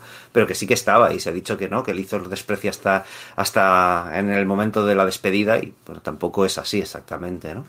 De hecho, eh, no sé si habéis visto un vídeo esto ya muy posterior, claro, hace unos años, hace muy pocos años, eh, que en el que ya cuando por fin Marvel llegó a un acuerdo con la familia Kirby, eh, en el D23 este de Disney eh, salía, hicieron un homenaje a Jack Kirby, un montaje de vídeo y tal y no sé qué, y salió Stan Lee y se emocionó Stan Lee, porque ya era hora de que Jack tuviera su el espacio que se merecía, ¿no? El hombre no sé si por culpabilidad, no culpabilidad, lo que sea, pero, pero de verdad pero se emocionó bastante. O sea que no sé si era alguna espinita es que, que tiene el hombre ahí. Es que es una, es una relación muy complicada a lo largo de los años. También está la famosa anécdota esta de que sale Jack Kirby en la radio, está hablando, poniendo a parir, pues eso, Stan Lee, a Marvel y toda la leche, y llama por teléfono Stan Lee, oye Jack, pero ¿cómo estás diciendo esto? Y bueno, es que esto... Y se ponen a hablar y al final pues parece que llegan a un entendimiento, ¿no? Es que es una, una, relación muy compleja, ¿no? Aquí no se trata de canalizar a Lee, porque efectivamente hay cosas suyas muy, muy, muy condenables. Pero creo que es eh, muy reductivista eh, dejarlo en un tema de buenos y malos simplemente, ¿no? no en cualquier caso, eh, bueno, pues eso, Jack Kirby, el rey de los cómics, murió ese febrero de 1994, hacía algo funesto para los, para los cuatro fantásticos en, en todos los sentidos, ¿no? Sí, la verdad es que uf, el febrero del 94... Eh, luego además también vendrían las muertes de Carol Cowlis y de Mark Greenwald ya un par de años Eso después. Es. Ahí fueron tres ¿verdad? muertes en, en, en, el seno de Marvel, ¿no? En tres corazones, uf, muy, eh, sumado a la, pues, la crisis económica, la, lo, la distribuidora, la, tantas cosas que, que, le, salía todo, le salió todo mal realmente. Eh, Kirby muere en, el, en febrero del 94, eh, un día un día 8, un día, esperar que lo mire, eh, un día 6 de febrero del 94. El estreno de la peli era para el día 11. O sea, es que fíjate, ya es que no vale. es el mes, es la semana. O sea, eh, sí, sí. El 6 de febrero del 94. Vale, bueno. Pues yo es que recuerdo llegar a la facultad, ¿no? Que yo acababa de empezar la, la universidad, y leerlo en el periódico y, y pegarme un shock de narices. Recuerdo el día que, que, murió este hombre y realmente me, me impactó la, la, jugada, ¿eh? No sé qué. Sí, sí, sí, era invierno, ¿no? Claro. Uh -huh. Pues de un 6 de febrero del 94 a un 7 de febrero del 98, cuatro años después y un día, eh, ese es el tiempo que hubo que esperar para eh, atender, ver, asistir a la mejor despedida posible que se hizo de Jack Kirby. No fue en Marvel, no fue en los cómics DC, pero sí fue un producto relacionado con DC. En la serie de televisión Superman de Animated Series, la serie, la serie animada de Superman de los años 90, de Bruce Timm, de Paul Dini y compañía. Y allí se hizo en, en dos episodios, una saga de dos episodios, en Apocalypse Now, allí moría un personaje, Dan Tarpin, ¿no? Dan Terrible Tarpin. Eso es. Uh -huh. Un personaje creado por Jack Kirby, las páginas de los nuevos dioses, el Nuevos Dioses número 5, que cuando eh, se adaptó a la pequeña pantalla, serie de televisión, Bruce Timm había decidido modelar a Dan Turpin con la imagen de Jack Kirby, ¿no? Y este personaje, Dan Turpin, muere en el, el episodio este de Apocalypse Now. ¿Y qué pasa después? Pues después pasa el, el funeral de este personaje, ¿no? Uh -huh. eh, que además o sea, es, muy doloroso, ¿no? La, muerte en sí, porque es un acto final de vileza absoluta por parte de Darkseid, que parece gratuita cuando ya está, eh, ya está vencido y demás. Y, quizás para los espectadores que no supiesen de, esta, de, este tema metatextual, ¿no? Eso de que Turpin representaba a Kirby, y a, lo mejor les llamó la atención que Superman eh, tuviese tanta rabia, tanta ira, tanta tristeza por mostrar de este personaje, que no es secundario habitual de la serie, pero nunca se les habían mostrado tan cercanos, ¿no? Pero venía a representar la, pues el, pues el sentir de los aficionados con, con, esta muerte, ¿no? Entonces, en el, en el funeral que se representó de, de la muerte, de, vamos, de, del enterramiento de, de, Dan Tarpin, pues en el fondo se estaba rendiendo homenaje a, a, Jack Kirby, ¿no? Y por ahí circulaban, eh, por el fondo, pues muchos personajes, pues eso muy vagamente disimulados, ¿no? Como, como son los Cuatro Fantásticos, Tony Stark, eh, Steve Rogers, eh, estaba por ahí Nick Furia también, eh, había pues eso, estaba también Stan Lee, estaban pues eso, pues caricaturizados, atendiendo por fin a la despedida pues de, pues de, de, su, de su padre, ¿no? De, algún modo, ¿no? Es una historia porque... Eso Marqué Banier, Paul Dini, Alex Ross, eh, Nick, Nick, Furia, Kamandi, ahí salían, vamos, salían pues... de hecho, la parte, las partes, si no me equivoco, los personajes de Marvel inicialmente en la primera emisión no estaban. Y fue ya cuando... Creo que fue al revés, creo que se emitieron y luego cuando se reeditó se, se, anularon. Tengo entendido, ¿eh? No, no, no me hagas mucho caso, pero creo que el tema es que se emitieron así y quien no lo grabase en su VHS, pues que la siguiente vez que lo, lo editarían, pues no sé si si eso sí ya pues en venta directa en VHS o DVD o tal, es, es donde estaban, se, se, habían extraído para, bueno, pues evitar posibles problemas, ¿no? Aunque creo que al final sí que ha habido una, una edición que, que, los mostraba. Me parece que es así la jugada. Sí, eso es. La edición más eh, inmediata después en DVD sí que eh, lo eliminó, pero vamos, que pasados los años y entendiéndose lo que es, eh, los han vuelto. Está, pues también estaban Lois Lane, Jimmy Olsen, o sea, eh, y todos estaban allí en el fondo, pues eh, a Stan Lee se le ve que es Stan Lee, o sea, le ve con sus gafas de sol oscuras y el bigote y tal, se ve que es Stan Lee. No puedes confundirlo con otro. Red Richards abrazándose a su Storm. La verdad es mm. que, la verdad es que es Mola porque la cosa no aparece. Y, la, y, mola que no aparezca la cosa, primero porque hubiese cantado como la cosa en, en, un, en, un, producto de DC. Y segundo, porque en el fondo también estaban enterrando la cosa porque la cosa era ya Kirby, de algún modo. Jack Kirby siempre se proyectó a sí mismo, estaban enterrándole también a él. Entonces no es que esté ausente, no, está en el ataúd, ¿no? Haciendo el, pues eso, el, el ritual de despedida judío y tal, eh, que no, no desconozco el nombre, pero era, bueno, pues claro, el Kirby, el nombre de... Sí, eso sí. es el Cádiz, eso es, eso es, eso es.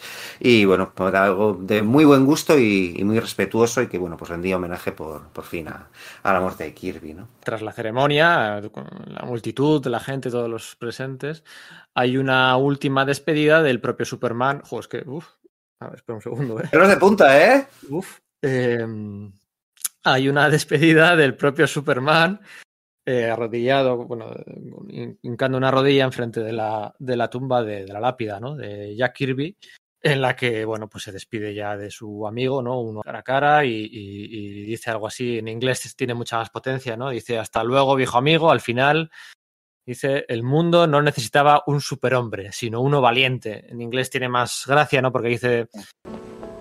Goodbye, old friend. In the end, the world didn't really need a Superman. Just a brave one.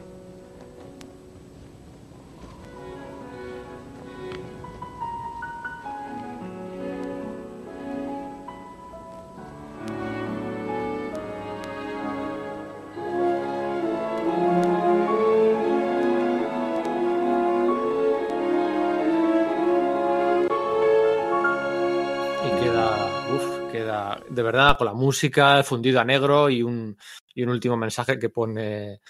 Eh, que pone este episodio está dedicado a la memoria de Jack Kirby. Punto. Larga vida, sí, sí. larga vida al rey, long life the king. O sea, mmm, o sea, bueno, eh, yo cuando escribí esto lloré, no me había pasado la vida y ahora tengo los pelos como, como piel de gallina, ¿no?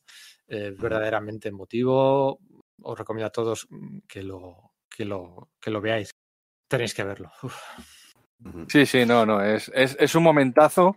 Es un, eh, me parece que está hecho además con mucho con mucho gusto y bueno, yo creo que la mejor manera que podían haber hecho, vamos. Mm. Y sobre todo el que, el que pilla la referencia, desde luego, se queda tirando alucinado. Yo recuerdo haberlo visto y decir, jolín, además desde el primer momento decir, pero este no es exactamente el diseño de Tarpin, este, digo, pues este ya es Kirby. Sí. Mm, ¿Sabes? El primer momento que vi algún episodio de Superman y fue como, joder, pero si este, este, este, este tiene la, la, estructura facial de Jack Kirby, dije, ah, sí, Y el pelo y los, las cejas, claro, claro. ¿no? Como está muy bien estilizado, ¿no? Mm. Claro, claro, claro. No, no, y, sí. y, es complicado hacer y lo hicieron, vamos, impresionantemente bien. Sí, moverlo en animación no era sencillo y bueno, pues lo... Probablemente es eso, desde el momento en que lo presentaron, habiendo pasado dos años, tenían pensado que acabase la cosa así, digo yo, ¿no? O, bueno, quizás no, a lo mejor surgió sobre la marcha, pero desde luego fue un acierto bestial, ¿no? Darle ese darle esa despedida final. ¿no?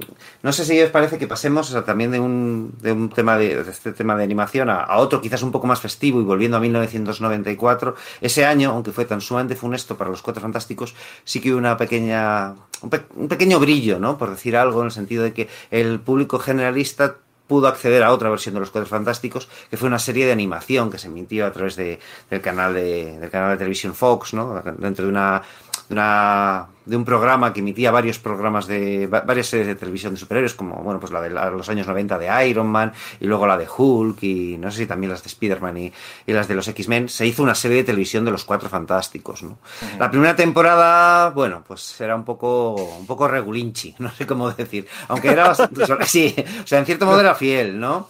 Pero, pero el tono era trataba de ser excesivamente festivo, y, y, bueno, pues la verdad es que no hacía mucha gracia. Y tenía, tenía, no sé cómo decirlo, o sea, yo lo veía, yo ya era mayor, claro, cuando lo estaba viendo, pero la sensación que me daba era como que estaba dirigido muy, a un público muy, muy, muy infantil, ¿no? Curiosamente, sí. al igual que pasó con la de Iron Man, en la segunda temporada, por lo visto, cambiaron de animadores y tal, se pasaron a un estudio filipino o algo así, pero también cambiaron de, cambiaron de guionistas. Y la segunda temporada es bastante mejor, adapta bastante bien varios arcos argumentales de los cómics, se toman algunas licencias en la llegada de Galactus de, adaptando la parte de, de John Byrne pues eh, en vez de aparecer el Doctor Extraño que le lanza las imágenes de Icon estas pues aparece el motorista fantasma que era el personaje de, de moda en ese momento no y bueno pues ya que metemos alguno pues que sea alguno más famoso debieran pensar no tenía cierto sentido por lo de la mirada de penitencia pero en fin pero realmente están bien esos episodios está bien como condensan varias historias no lo de Ego la de lo de eso lo de la llegada eh, las cosas con, los, con el Doctor Muerte, no sé, yo creo que funciona bastante bien. Sí, funciona guay y me mola, eh, me mola porque no dejaron de intentar vendernos a los cuatro fantásticos, coño, ¿sabes? O sea, eh, Eso es. no, no, demostraba que Marvel no se estaba rindiendo, que, que, que bueno, que, que, le daban importancia todavía a los cuatro fantásticos, porque bueno. Oh, y la, y la, y los, la serie de, de, de, figuras articuladas asociadas a esa serie de televisión era la leche. O sea, es decir, es que ahí estaba medio universo Marvel, aprovecharon para lanzar, eh, pues eso, personajes como Blastar, como Annihilus, como los inhumanos casi al completo, una figura gigantesca de Galactus y tal. Y yo recuerdo verlas en, librerías especializadas que les traían de importación, e incluso, no sé, en el Alcampo o el corte inglés. Yo me compré la cosa, eh, todavía la tengo por ahí porque realmente me parecía una figura pues, que estaba muy bien y También nunca había estaba... habido unas figuras. También estaba, la de, también estaba la de Thanos y eso que no salía en la serie. Sí, eso es, eso es, eso es. Pero no sé seguramente si... aprovecharía, aprovecharían toda la, la, licencia cósmica que estaría en manos de ellos, porque creo que tenían prácticamente todo y dirían, mira, vamos a ir por, colocando por parcelas en Iron Man, en los Cuatro Fantásticos, en X-Men y en Spider-Man, pues todo lo que vayamos pudiendo. Pero... Yo creo que es que había pensado una tercera una planeado una tercera temporada donde hubiese salido Thanos, porque luego se hizo una serie en, en solitario de Estela Plateada, que no está mal, sí. aunque no, no, soy capaz de encontrarlo en, en, ningún tipo de calidad jamás, ¿no? Y ahí sí que aparece Thanos. Entonces me da la impresión de que sí que tenían los derechos y que pensaban introducir igual esas tramas en una tercera, hipotética tercera temporada. Y bueno, pues acabó en esa, esa serie de una sola temporada de, de Estela Plateada, que además acabó eh, a mitad de historia, con un enorme cliffhanger que nunca quedó resuelto. Como la de Spider-Man también, que acaba en un cliffhanger y como tantas otras que acaban en un cliffhanger. Sí. Eso es. Eso es, eso ¿Tú viste es, la eso serie? es. ¿Tú has visto la serie, eh, Víctor? ¿La de los Cuatro Fantásticos de sí? Sí, la de los cuatro. O sea, no, he visto, no he visto muchos episodios porque era durita, pero sí, he visto cosas y lo que, es lo que comentáis. O sea, hay una segunda temporada en la que hay cierta mejora, pero es verdad que la primera es muy. Es, no tiene calidad. O sea, es, es fiel, eh, nota, eso sí. Es, sí, sí, sí. Es fiel, pero, pero tiene unos, unos problemas que aunque intentan aprender de otras series bastante mejores que ella, a nivel de preproducción está claro que la producción no era. A ver, tenía problemas X-Men ¿cómo no va a tener los Cuatro Fantásticos? A nivel de presupuesto. Entonces, los Cuatro Fantásticos se notaban mucho. Y de hecho, la Marvel Action Hour, que era iba con Iron Man, era, eh, eran las dos, sobre todo la. Eh, de hecho, creo que la que me, de todas las de todas las series de esa, de esa Marvel Action Hour, lo mejor fue la segunda temporada de Iron Man, porque esa sí estaba bien diseñada y estaba más o menos, estaba bastante bien animada. La de los Cuatro Fantásticos, bueno, pues claro, también te encuentras con personajes como la cosa, que son complicadísimos de animar porque tienen 20.000 grietas y bueno, pues eso, cuanto más líneas, pues, o sea, no, no le quitaron, no fue baladí que en la serie original de Spider-Man de dibujos animados eh, le quitaran telarañas, porque eso es sí, una pesadilla. La de los finales de los años 60, la, la, de los cuatro fantásticos diseñados por Alex Todd, las, las, las, piedras de la cosa también quedan reducidas a su mínima expresión, o sea, van curiosamente a la cara, que es donde más, donde más se iba a animar de todos modos, pero al final son cuatro bloques de piedra los que tienen el pecho, ¿no? Sí, sí, sí, sí, pero no. Oye, en la segunda de Iron Man salía Siglo y, y, Force Wars. Sí, eso es, claro. Y, tenía un romance con Spider-Woman. Y, o sea, sí, sí, sí, es que estaba ahí metido todo, todo el berenjenal. Otro personaje muy importante de la historia de Iron Man que es el Mullet. El, el que llevaba Iron Man, que llevaba Tony Stark, sí, era terrorífico, madre mía. Pero, también estaba Ojo de Halcón, que hacía un poco la función de, pues eso, del Capitán América en, en, las Armos Wars y toda la leche, ¿no? Está, no sé, de verdad que está bien también la de Iron Man. Pero en serio, Víctor, o sea, el problema de la serie esta de, los, Cuatro Fantásticos, de que son dos temporadas, es que, claro, te tienes que ver primero la primera, que es donde está, digamos, todo lo fundacional. Pero yo me he visto, decidí un día verme la, la segunda sin haberme visto la, la primera, y oye, se, deja ver bien, ¿eh? Se deja ver bien, de verdad. Oye, ahora que digo lo de Force Works, eh, a ver, por un céntimo de euro, eh, series de los 90 con Force en el título. pues a ver, Primal Force de DC, que tú sabes que es un TV que a mí me flipa y que nunca reconocería en público. Uy, acabo de hacerlo. Eh, Freak Force. Cyber Force. Freak Force, Cyber Force. Eh, Fantastic Force, Fantastic Force. Claro, Fantastic la, la, serie, la serie derivada de los 90. La Liga de Justicia también, tuvo una, ¿eh? era eh, Justice League Task Force. Justice League Task Force, sí, sí, sí, es verdad. Claro, la palabra Force también entra por ahí, lo había olvidado. Estaba pensando en Extreme Justice, que era más de lo mismo, pero sí, estaba también Justice League Task Force, en fin. Ay, qué tiempos aquellos. Bueno, lo cierto es que esto de la serie animada de los Cuatro Fantásticos se podría decir, mira, esto daría para un artículo chulo, se podría decir que el primer universo cinemático compartido Marvel eh, debuta aquí, porque todos recordáis que los Cuatro Fantásticos hacen una, un cameo en la serie animada de Spider-Man, un cameo no, participan, la serie animada de Spider-Man acaba con la Secret Wars, y, o sea, es la, penúltima saga es Secret Wars y luego hay otra que era Spider Wars o eh, bueno, bueno, bueno, pero que lo veáis subo, Pedro, que no, que no, que no sé si dónde está la primera vez. Yo recuerdo que en la, que la de X-Men, hacia el final, se veía por ahí la mano de, pues yo creo que es con la saga Crystal McCran o algo por, algo por estilo, se por ahí a máquina de guerra volando y la mano de Spider-Man y tal. pero, es que en, pero es que en esta de los Cuatro Fantásticos, en la segunda temporada, hubo un crossover con la serie de televisión de Hulk, que no lo olvidemos que el primer crossover entre dos series que hubo del universo Marvel fue la, la serie de los Cuatro Fantásticos cuando apareció Hulk, ¿vale? Sí, Hasta entonces había aparecido Namor y tal, pero eso era un preteo ya extinto. Pero en la de Secret Wars, en los capítulos de Secret Wars de Spider-Man, estaban los cuatro fantásticos, Spider-Man, Iron Man, que venía de su serie de Iron Man, y Tormenta, que venía de la serie de los X-Men. Exacto. Las cuatro series de, animadas de entonces se juntan en la. Eh, esto es el inicio del universo cinematográfico Marvel, hombre. Y, yo recuerdo aquellos cariños. Con... ¿Y dónde dejamos Spider-Man y sus sorprendentes, sorprendentes amigos entonces? Mm. vale, sí. Además, eh, eh, las apariciones de esos personajes, los cuatro fantásticos aparecen con el traje de Jim Lee. Sí. De los Reborn. De los Reborn, sí.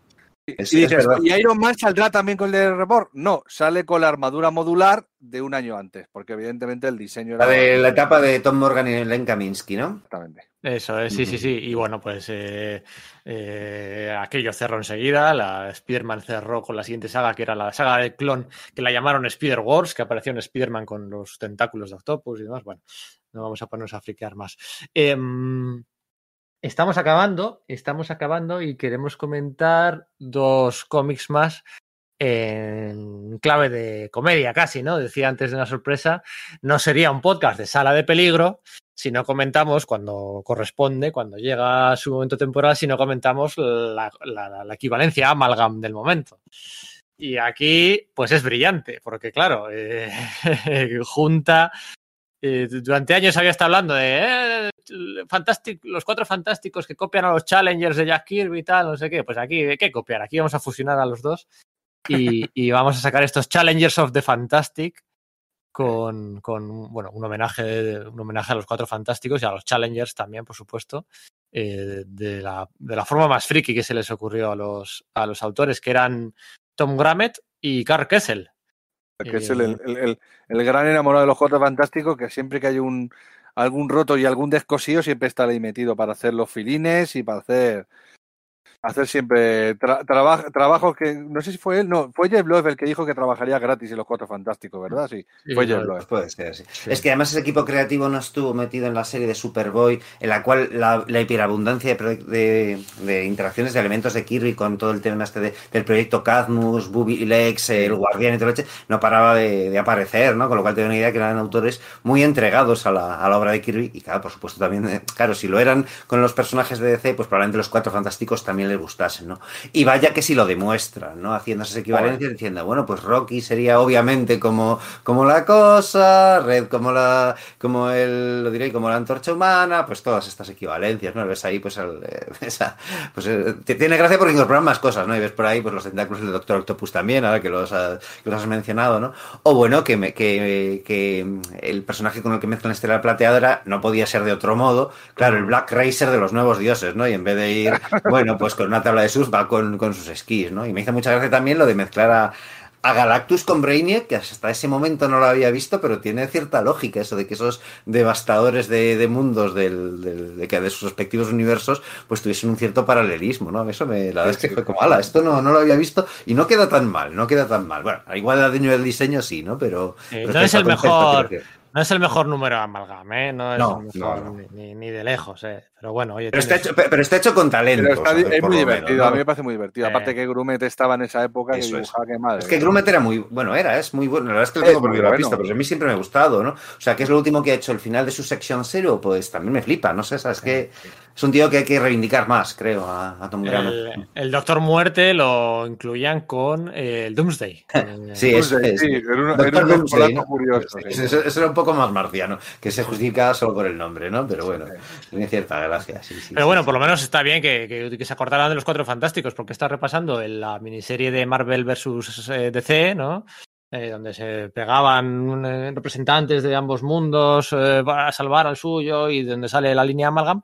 Y en las cuatro, los cuatro números, en los cuatro números, repito, en los cuatro números de Marvel vs. DC sale la cosa y la antorcha humana en una viñeta. eh, creo que era contra Firestorm y el, el detective marciano, hablo de memoria, y no salen más. Y no salen Es de más. coña, Dices, ¿eh? Joder, coño. Eh, ¿Qué pasa aquí? Que dices tú, ah, están, esto es del 96. Ah, porque están muertos y, salen, y están en el mundo de Euros Reborn. Y es por problemas de continuidad. Bueno, pero es que sale el Capitán América, sabe Thor, sale. Claro. o sea, no- Claro, claro, claro. claro. No, no, no es justificable, es simplemente da una idea de hasta qué punto la percepción de los cuatro fantásticos como he- eh, héroes centrales del universo Marvel había quedado desplazada, ¿no? Un problema que creo que seguimos que seguimos acarreando, ¿no? O sea, es, es tremendo como... como Sí, más en esto. esa época en, lo- en- en las que el- los personajes centrales eran Spider-Man y los X-Men, ¿no? Era, eran los Eso que es. realmente llevaban la, la bandera de Marvel por aquella época. Pero a pesar de eso, de que era así, en esa miniserie, pues sí que se le dejaba brillar hasta un punto, por lo menos, ¿no? A Hulk, a Thor, a- no sé, entonces, pero... Y, esos, y claro, luego esos personajes eh, han ido ganando fuerza con, según entró el siglo XXI y luego con las películas, ¿para qué más, no? Pero los Cuatro Fantásticos siempre se han quedado un poquito... ahí, Parece que no, que no se ha sabido No, que- retomar a partir de un determinado punto su importancia, ¿no? Que se- debería ser enorme y, y titánica. Es que fíjate, lo que decías antes de las figuras chulas de acción de los de la serie animada de los, Sí. de los cuatro fantásticos. ¿Qué, qué figuras más chulas, tal? Pero es que, ¿qué menos? Es que cuando, cuando, Claro. Marvel, cuando Marvel saca la Secret Wars en el año 85, 84-85, Jim Shooter, Mike y tal, sacan la Secret Wars para hacer muñecos. Y luego no hay ni un solo muñeco de los cuatro fantásticos. Yo recuerdo que la segunda wave de ellos, ¿no? Claro, yo me, me estuve muy apasionado con ello cuando salieron, ¿no? Pero la segunda resultaba que aparecían personajes que no aparecían en Secret Wars, estaban no solamente que como villanos estuviesen Electro y el, el Barón Zemo y Constrictor y tal, sino que es que el- eso, eh, bueno, Bullseye no, Constrictor no, el, era. El duende, el duende, el duende, sí, el duende. Eso es el duende, el duende. Ah, el duende. sí, sí, bueno, sé que fue una marciana. Eso es. Y sino que es que encima, por parte de los héroes, pues eso, estaban Daredevil, estaba el halcón, estaba Spider-Man con traje negro, que pues eso sí que, está, sí que estaba Sí. guay, es un muñeco precioso. Y pero luego el hombre de hielo, dices, pero bueno, y no me metes, no sé, a Thor, a, a- a la cosa, Claro. ¿sabes? Es decir, a, a- a Hulk, ¿no? Y decías, no, claro, pues es un problema por lo de que no hubiese requerido nuevos moldes, que los de Mattel lo que hicieron era reutilizar una y otra vez, ¿no? Pero es que era sangrante, sangrante que estuviesen totalmente desaparecidos de. Por eso no había ningún- solo representante. Por eso no había ninguna mujer en las figuritas, por eso no estaba, no Eso podían es. hacer la cosa a Hulk, pero bueno, la antorcha humana, Red Richards. Claro. eh, bueno, no sé, siempre, siempre es que llega un momento en el que ya los cuatro fantásticos siempre segundones, segundones, segundones. Y, y bueno, pues eh, eso, claro, llegaron hasta. No es justo, simple y básicamente no es justo. Mala- entre mala suerte. Fíjate, lo de la peli y lo de la serie animada, que la de X-Men todo el mundo se acuerda, de Spearman todo el mundo se acuerda. Las cuatro fant- bueno, se acuerdan con razón, porque eran buenas, claro. Sí, siempre, claro. ah, siempre remaban, pero no llegaban a, Sí. a, a la orilla. Y con las pelis igual, o sea, del otro día hablando con ellos, no puedes decir, no, estas pelis son horribles o tal, pero hablando con, pues eso, con amigos míos que no son comiqueros y tal, no tienen buen recuerdo de esas películas, las tienen como muy de segunda, muy, muy de segunda, ¿no? Ya no de segunda, yo tengo amigos que, o sea, las ponen, y no, que a ver, con todas las razas del mundo, las ponen muy mal, porque son películas que, que son co- comedias románticas casi. O sea, Sí, en ese aspecto sí me refería, claro, tiene razón, ¿no? Porque me refería al tema de cómo adaptan y cómo tratan de capturar el espíritu de los cómics, que creo que en ese aspecto sí lo hacen bien, pero es verdad que como películas pues son bastante lamentables, ¿no? O sea, sí, sí, tiene- es verdad. Sí, no, no lo he dicho bien, pero esa es, esa es la sensación que, digamos, el gran público ha heredado de ellos, de, pues claro, de- el público les conocen pocas veces respecto a los cómics, sino a cómo se representan en otros medios, y los cuatro y- han tenido le- muy mala suerte con esto, ¿no? Y a Marvel le da miedo que se quedaran los personajes dañados. Yo, fíjate, yo soy de la opinión de que a ver qué hace Marvel Studios, porque, porque tela. No es Es fácil. verdad, Marvel Studios es verdad que mm, con la maquinaria que tienen ellos de publicidad lo van a dejar seguramente para que la gente les vuelva a interesar. Pero claro, es que los Cuatro Fantásticos, después de la de Josh Trank, después de las dos de Team Story y tal, joder, es que Yo estoy tranquilo, ¿eh? O sea, me- Sí, sí, que- no, a ver, yo creo que, la- yo creo que les quedará bien. De hecho, eh, me da más miedo X-Men que, que, mm, que los Cuatro Fantásticos. Yo me estoy temiendo que en X-Men los conviertan en los, en los unclowny X-Men, ¿sabes? Que se pasen con el humorcito y con la tontería y, uf, y, y me da un poco de pánico. Pero los Cuatro yo- Fantásticos es verdad que tienen personajes, joder, de vis cómica, aunque... Y que el director que han puesto, que es el de las dos pelis de Spider-Man, que me tengo que admitir que si, si bien me parece un Spider-Man ¿cómo diría yo? Eh, apócrifo me parece muy me parecen películas súper divertidas.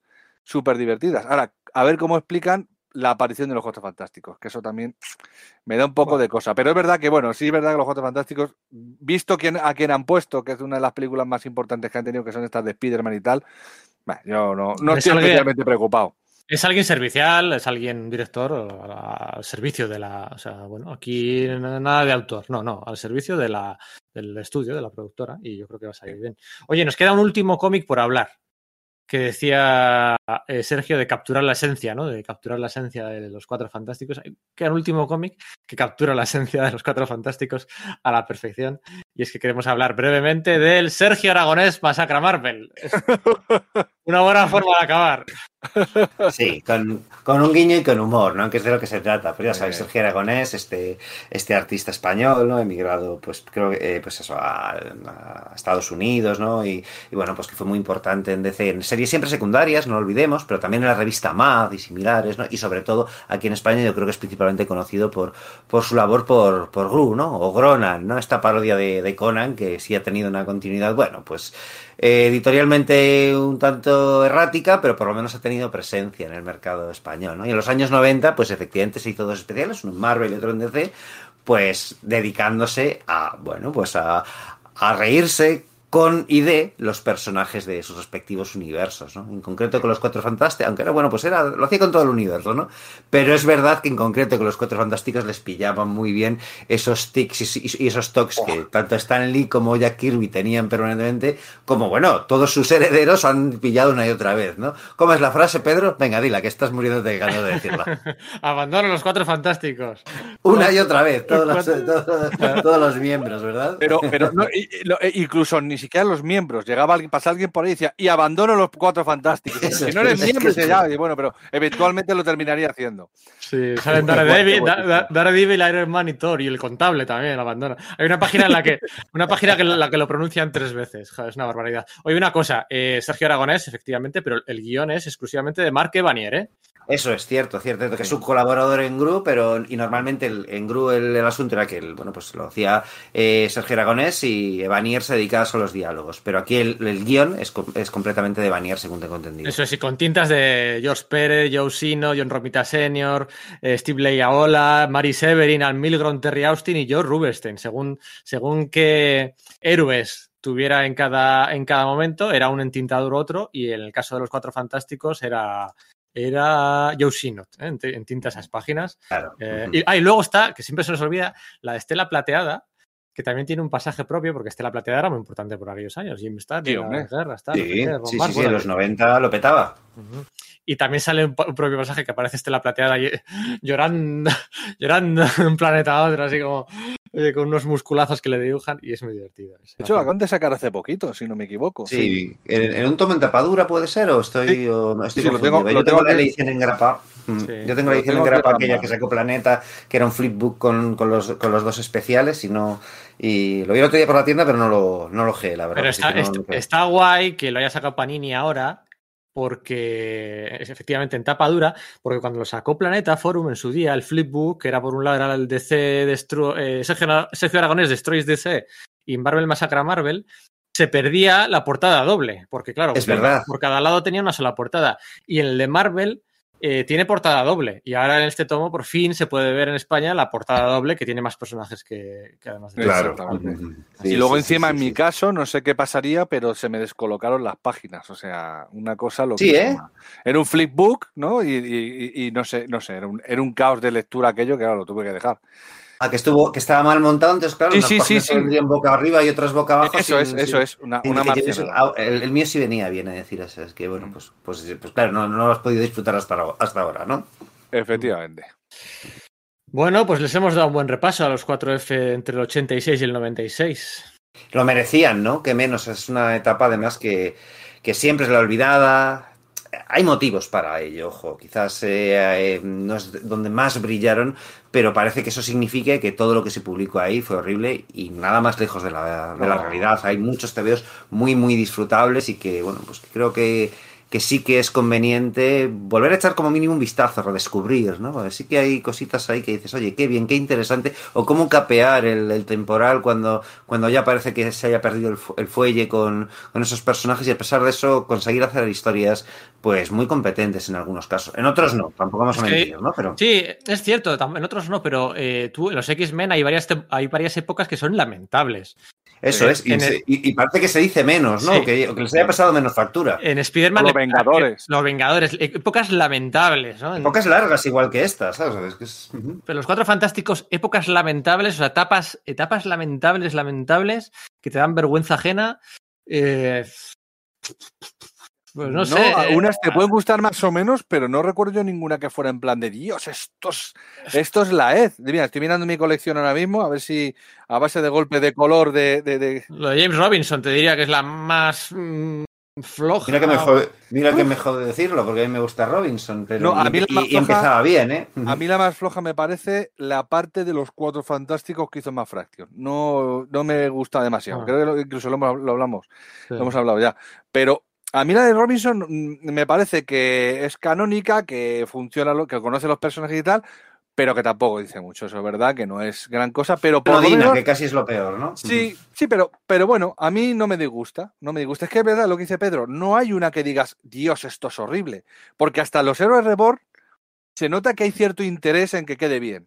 Ojo, eh, el héroe, claro. Reborn con el dibujo de Jimmy los seis primeros números, uniendo a eh, a Nick Furia al origen un poquito del grupo, que es un poco lo que luego haría Mark Millar con Nick Furia. Sí, a ver, es que, eh, pero si es que los Ultimates, el universo Ultimate bebe mucho de Hero Reborn, nos pongamos como nos pongamos, ¿no? O la idea esa de que sea la llegada de Estela Plateada lo que causa la tormenta cósmica que da a los poderes de Estela Plateada, a los Cuatro Fantásticos, con esa idea además de, claro, los heraldos de Galactus son elementales, por eso de algún modo, pues los, ah, los poderes que ganan los Cuatro Fantásticos tienen algo que ver con los ¿Sabes? Que hila muy en varios conceptos. Es verdad que se pasa, y en muy pocos números, pues te está relacionando eso y Wakanda y la isla del hombre topo y Nick Furia es un es el Super Skrull y o es Wyatt Wingfoot, no me acuerdo, ¿sabes?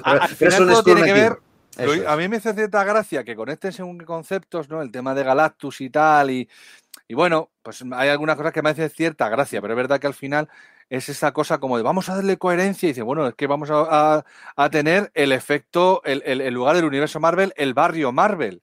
Esa cosa como de que todos, como todos tienen que ver, pues son vecinos y primos y de todo. Dices, no, no, no, tampoco nos pasemos. es excesivo en ese aspecto, pero que a lo que ves que yo soy un enorme director de, de Jim Lee, ya lo sabéis, solo, a, Brian Asarello le, le pongo a parir al mismo nivel, ¿no? Quiero decir. Y sin embargo, reconozco que yo sigo teniendo mis, mis rapillas usa de, esos números, ¿eh? O sea, que, no, que me han deshecho de muchas con los años y esa es como, mira, esto me lo voy a quedar porque eh, no es genial, pero el, cómo tramaron ese, malabarismo de reinventar los cosas fantásticos no está mal, ojo. Sí, sí, no, El, propio Ian Lee te dice, ¿eh? dice en las entrevistas, eh, me pasé de la raya a la hora de combinar todos los elementos en el origen, pero porque es que a él le flipan los cuadros fantásticos, quería contarlo. Y, y dice, y no es inevitable notar que, pues eso, el papel fundamental de, las organizaciones gubernamentales de Nick Furia y tal. Y, la sombra de Expediente ¿eh? X era, era alargada en los años 90, ¿eh? Mm. Bueno, lo dejamos aquí. Yo creo que sí, ¿no? Ha estado bien. Sí, señor. Yo creo que ha estado divino. Gracias por pasarte por aquí una vez más, Víctor. A ver. A, vos viene... por invitarme, que me lo he pasado de miedo, tío. Esta es tu casa, ya lo sabes. Con estos temas que me planteáis siempre, joder.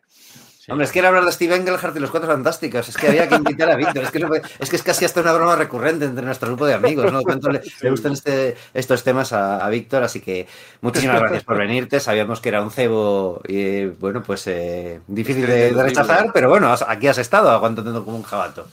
No, no, me lo pasa de miedo, chico, me lo pasa de miedo. Para no, no variar, me lo pasa de miedo con vosotros. Bueno, pues nada, esperemos que os guste este podcast, esperemos que os guste el libro que hemos sacado de los Cuatro Fantásticos y nada, seguimos. El ritmo no para en sala de peligro y agosto promete curvas. Promete curvas. Abrazotes. Un saludo. Un saludo a todos. Abandono los cuatro fantásticos.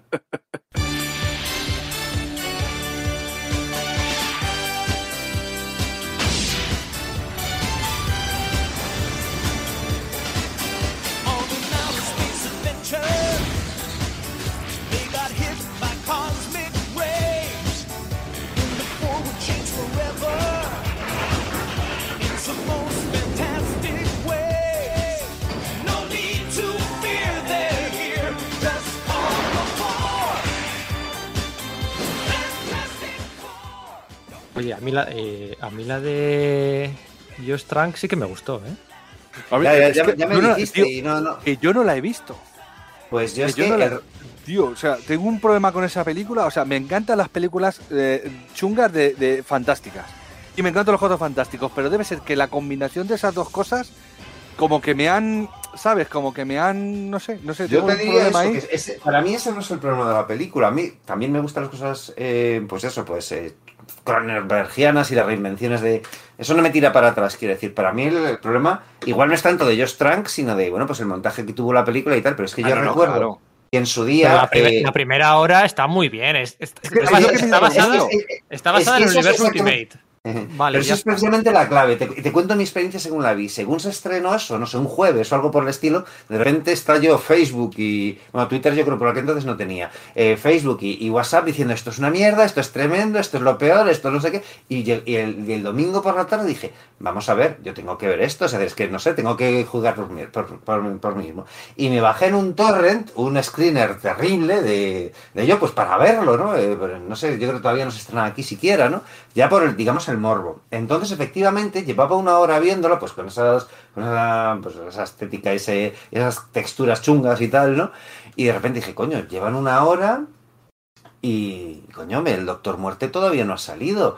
Eh, y el Doctor Muerte salía aquí. ¿Cuánto tiempo llevo? ¿Una hora? ¿Cuánto dura la película hasta que tengo? ¿Una hora y media? Uy, pues seguro que lo que pasa es que esta película estaba colgada en dos torrents y solo me, eh, me he bajado la primera parte. Y claro, no, efectivamente, diez minutos después ya sale Doctor Muerte y en la, y en la última media hora es que parece que lo quisieron transformar en una película, digamos, Marvel al uso, por decir algo, sin, sí. Sin querer entrar en ese rollo ahí de, oh, es que las pelis Marvel. No, no, no, de verdad que no voy por ahí. Pero sí que da la impresión de que el estudio se asustó y dijeron, no, y ahora pues vas a hacer una película de superhéroes y todo sucede súper precipitado y creo que funciona muy mal. Pero la primera hora, lo que la transformación, eh, lo del eh, Central City, lo de que les pillan para operación, a mí eso me gusta, honestamente, ¿eh? Yo lo que he escuchado básicamente es que la gente, eh, la, gente con un poquito de criterio que no llega en plan de, ah, esto es una mierda. No, llegan y dicen, a ver, eh, ¿dónde se tuerce esta película? Porque en momento va de puta madre. A ver, pues esto va muy bien, está muy bien. De repente es como, ah, vale, vale, ahora, ahora, ahora. ¡Hostias! Vale. Eso es, yo creo que es muy claro el momento en el que se tuerce, que es como 10 minutos después de que yo me diese cuenta de que llevaba una hora y el doctor muerto no había salido y tenía delante una peli de una hora y media. ¿Vale? Es como en los 20 últimos minutos. Entonces es muy injusto eh, cargarte una peli por los 20 últimos minutos, pero es verdad que, que hace que, que, el, que, yo creo que lastra mucho el, el, el conjunto, ¿no? No por no porque las ideas sean malas, no porque no sé qué, es porque la, al final es, es como todo súper atropellado y funciona súper mal. Y todo lo que han estado desarrollando al principio, pues va, termina siendo pues, simplemente una peli de, de acción mucho más lighthearted de, de, lo que ha, de lo que ha sido planteado en un principio y todas esas ideas de interés se van al garete, ¿no? Y ya aparte tenemos las polémicas de si la antorcha humana es negro, que si no sé qué, que si pin, que si pan, y que, bueno, pues eso está, está más. explicado incluso, o sea, está bien explicado. No, no, claro que está explicado, sí. pero es verdad que es verdad que queda raro, que tienes que explicarlo. Yo creo que hubiese sido una, ele una elección mucho mejor pues ya que vas a meter un, un, un, miembro de color en los Cuatro Fantásticos, hubiese sido Mr. Fantástico con dos pelotas y que el hombre más claro. inteligente de la Tierra fuese un tipo negro, se estuviese zumbando a la tipa, a la tipa preciosa eh, eh, rubia y tira para adelante con eso, no tener que explicarnos que es adoptada, etcétera. Y luego, no sé si os dio, la, cuando se salió la noticia de que era negro, todos asumimos que el, el adoptado era él. Sí, o sea, eso, eso, eso, eso dijo cosa... mucho de nosotros. Exactamente. No de, la, de, nosotros, del mundo, no de Exactamente, que todos dimos por hecho. O sea, inmediatamente que el adoptado era él y de repente nos dimos cuenta que era sí, En, en ese aspecto fue como, toma, somos... eso como somos. Eso, en ese aspecto sí me gustó ese, ese cambio de la película, ¿no? Sí, Pero sí. sí, ahora he leído una teoría de fans y tal, de como, eh, Víctor, ¿has visto Loki? Sí, sí, está, está, está. Vale, no, lo digo. Eh, Pedro, tú lo has visto también, ¿verdad? Sí, sí, sí. Vale, que es como es negro y eh, Kanji Mortus es negro. Y se supone que, claro, que Kange es un puede ser un descendiente en Azaliel Richards, pues que el Richards que, que, tienen pensado para el universo cinemático, pues eso sea negro, que sería un poco recoger esta idea de, de, de que, que, se acabó de decir que, que, a mí se me ocurrió ese día. Pero bueno, estos son teorías. Pero a mí es verdad que me, que me placería mucho, no sé cómo decirte, me mola un montón, pero no sé, Mr. Terrific y el aspecto científico de la pantera negra y no sé qué. Yo lo que había oído era que, que, a lo mejor cogían a. ¿Cómo se llama este? Al Giancarlo me acuerdo, el de, el de, el de Breaking Bad, el malo de Breaking Bad, para hacer de profesor ah, ¿vale? Y me pareció una idea porque ese actor me, lo compro en lo que ¿Para sea. hacer de quién? De Xavier, creo. ¿De los X-Men? El de los pollos sí. hermanos de Charles El de los pollos hermanos. Sí, sí, sí, sí, pero, pero además es que lo, lo, vi en una película además totalmente rapado y fue como, hostia, pues me cuadraría. La voz que tiene, el, la presencia que tiene. Yo, pero que además se pide es muy buen actor, que te sale de bueno, Mandalorian y luego te hace de, de claro. Junkie de Wire y flipas con él. Claro, no sé, tío, o sea, que es, que es muy bueno. Madre. A mí es que me, ah. parece, un, me parece un bicharraco, entonces sí, es sí, perfecto. Sí, es perfecto. Ah. Bueno, cuando pondré un pitido encima cuando dice Sergio Screener, porque nos ha dado cuenta que seguimos grabando y. Me cago, ya me las lié. y listo. Hala, hasta luego. Pero tú te crees que me, las que me ha liado.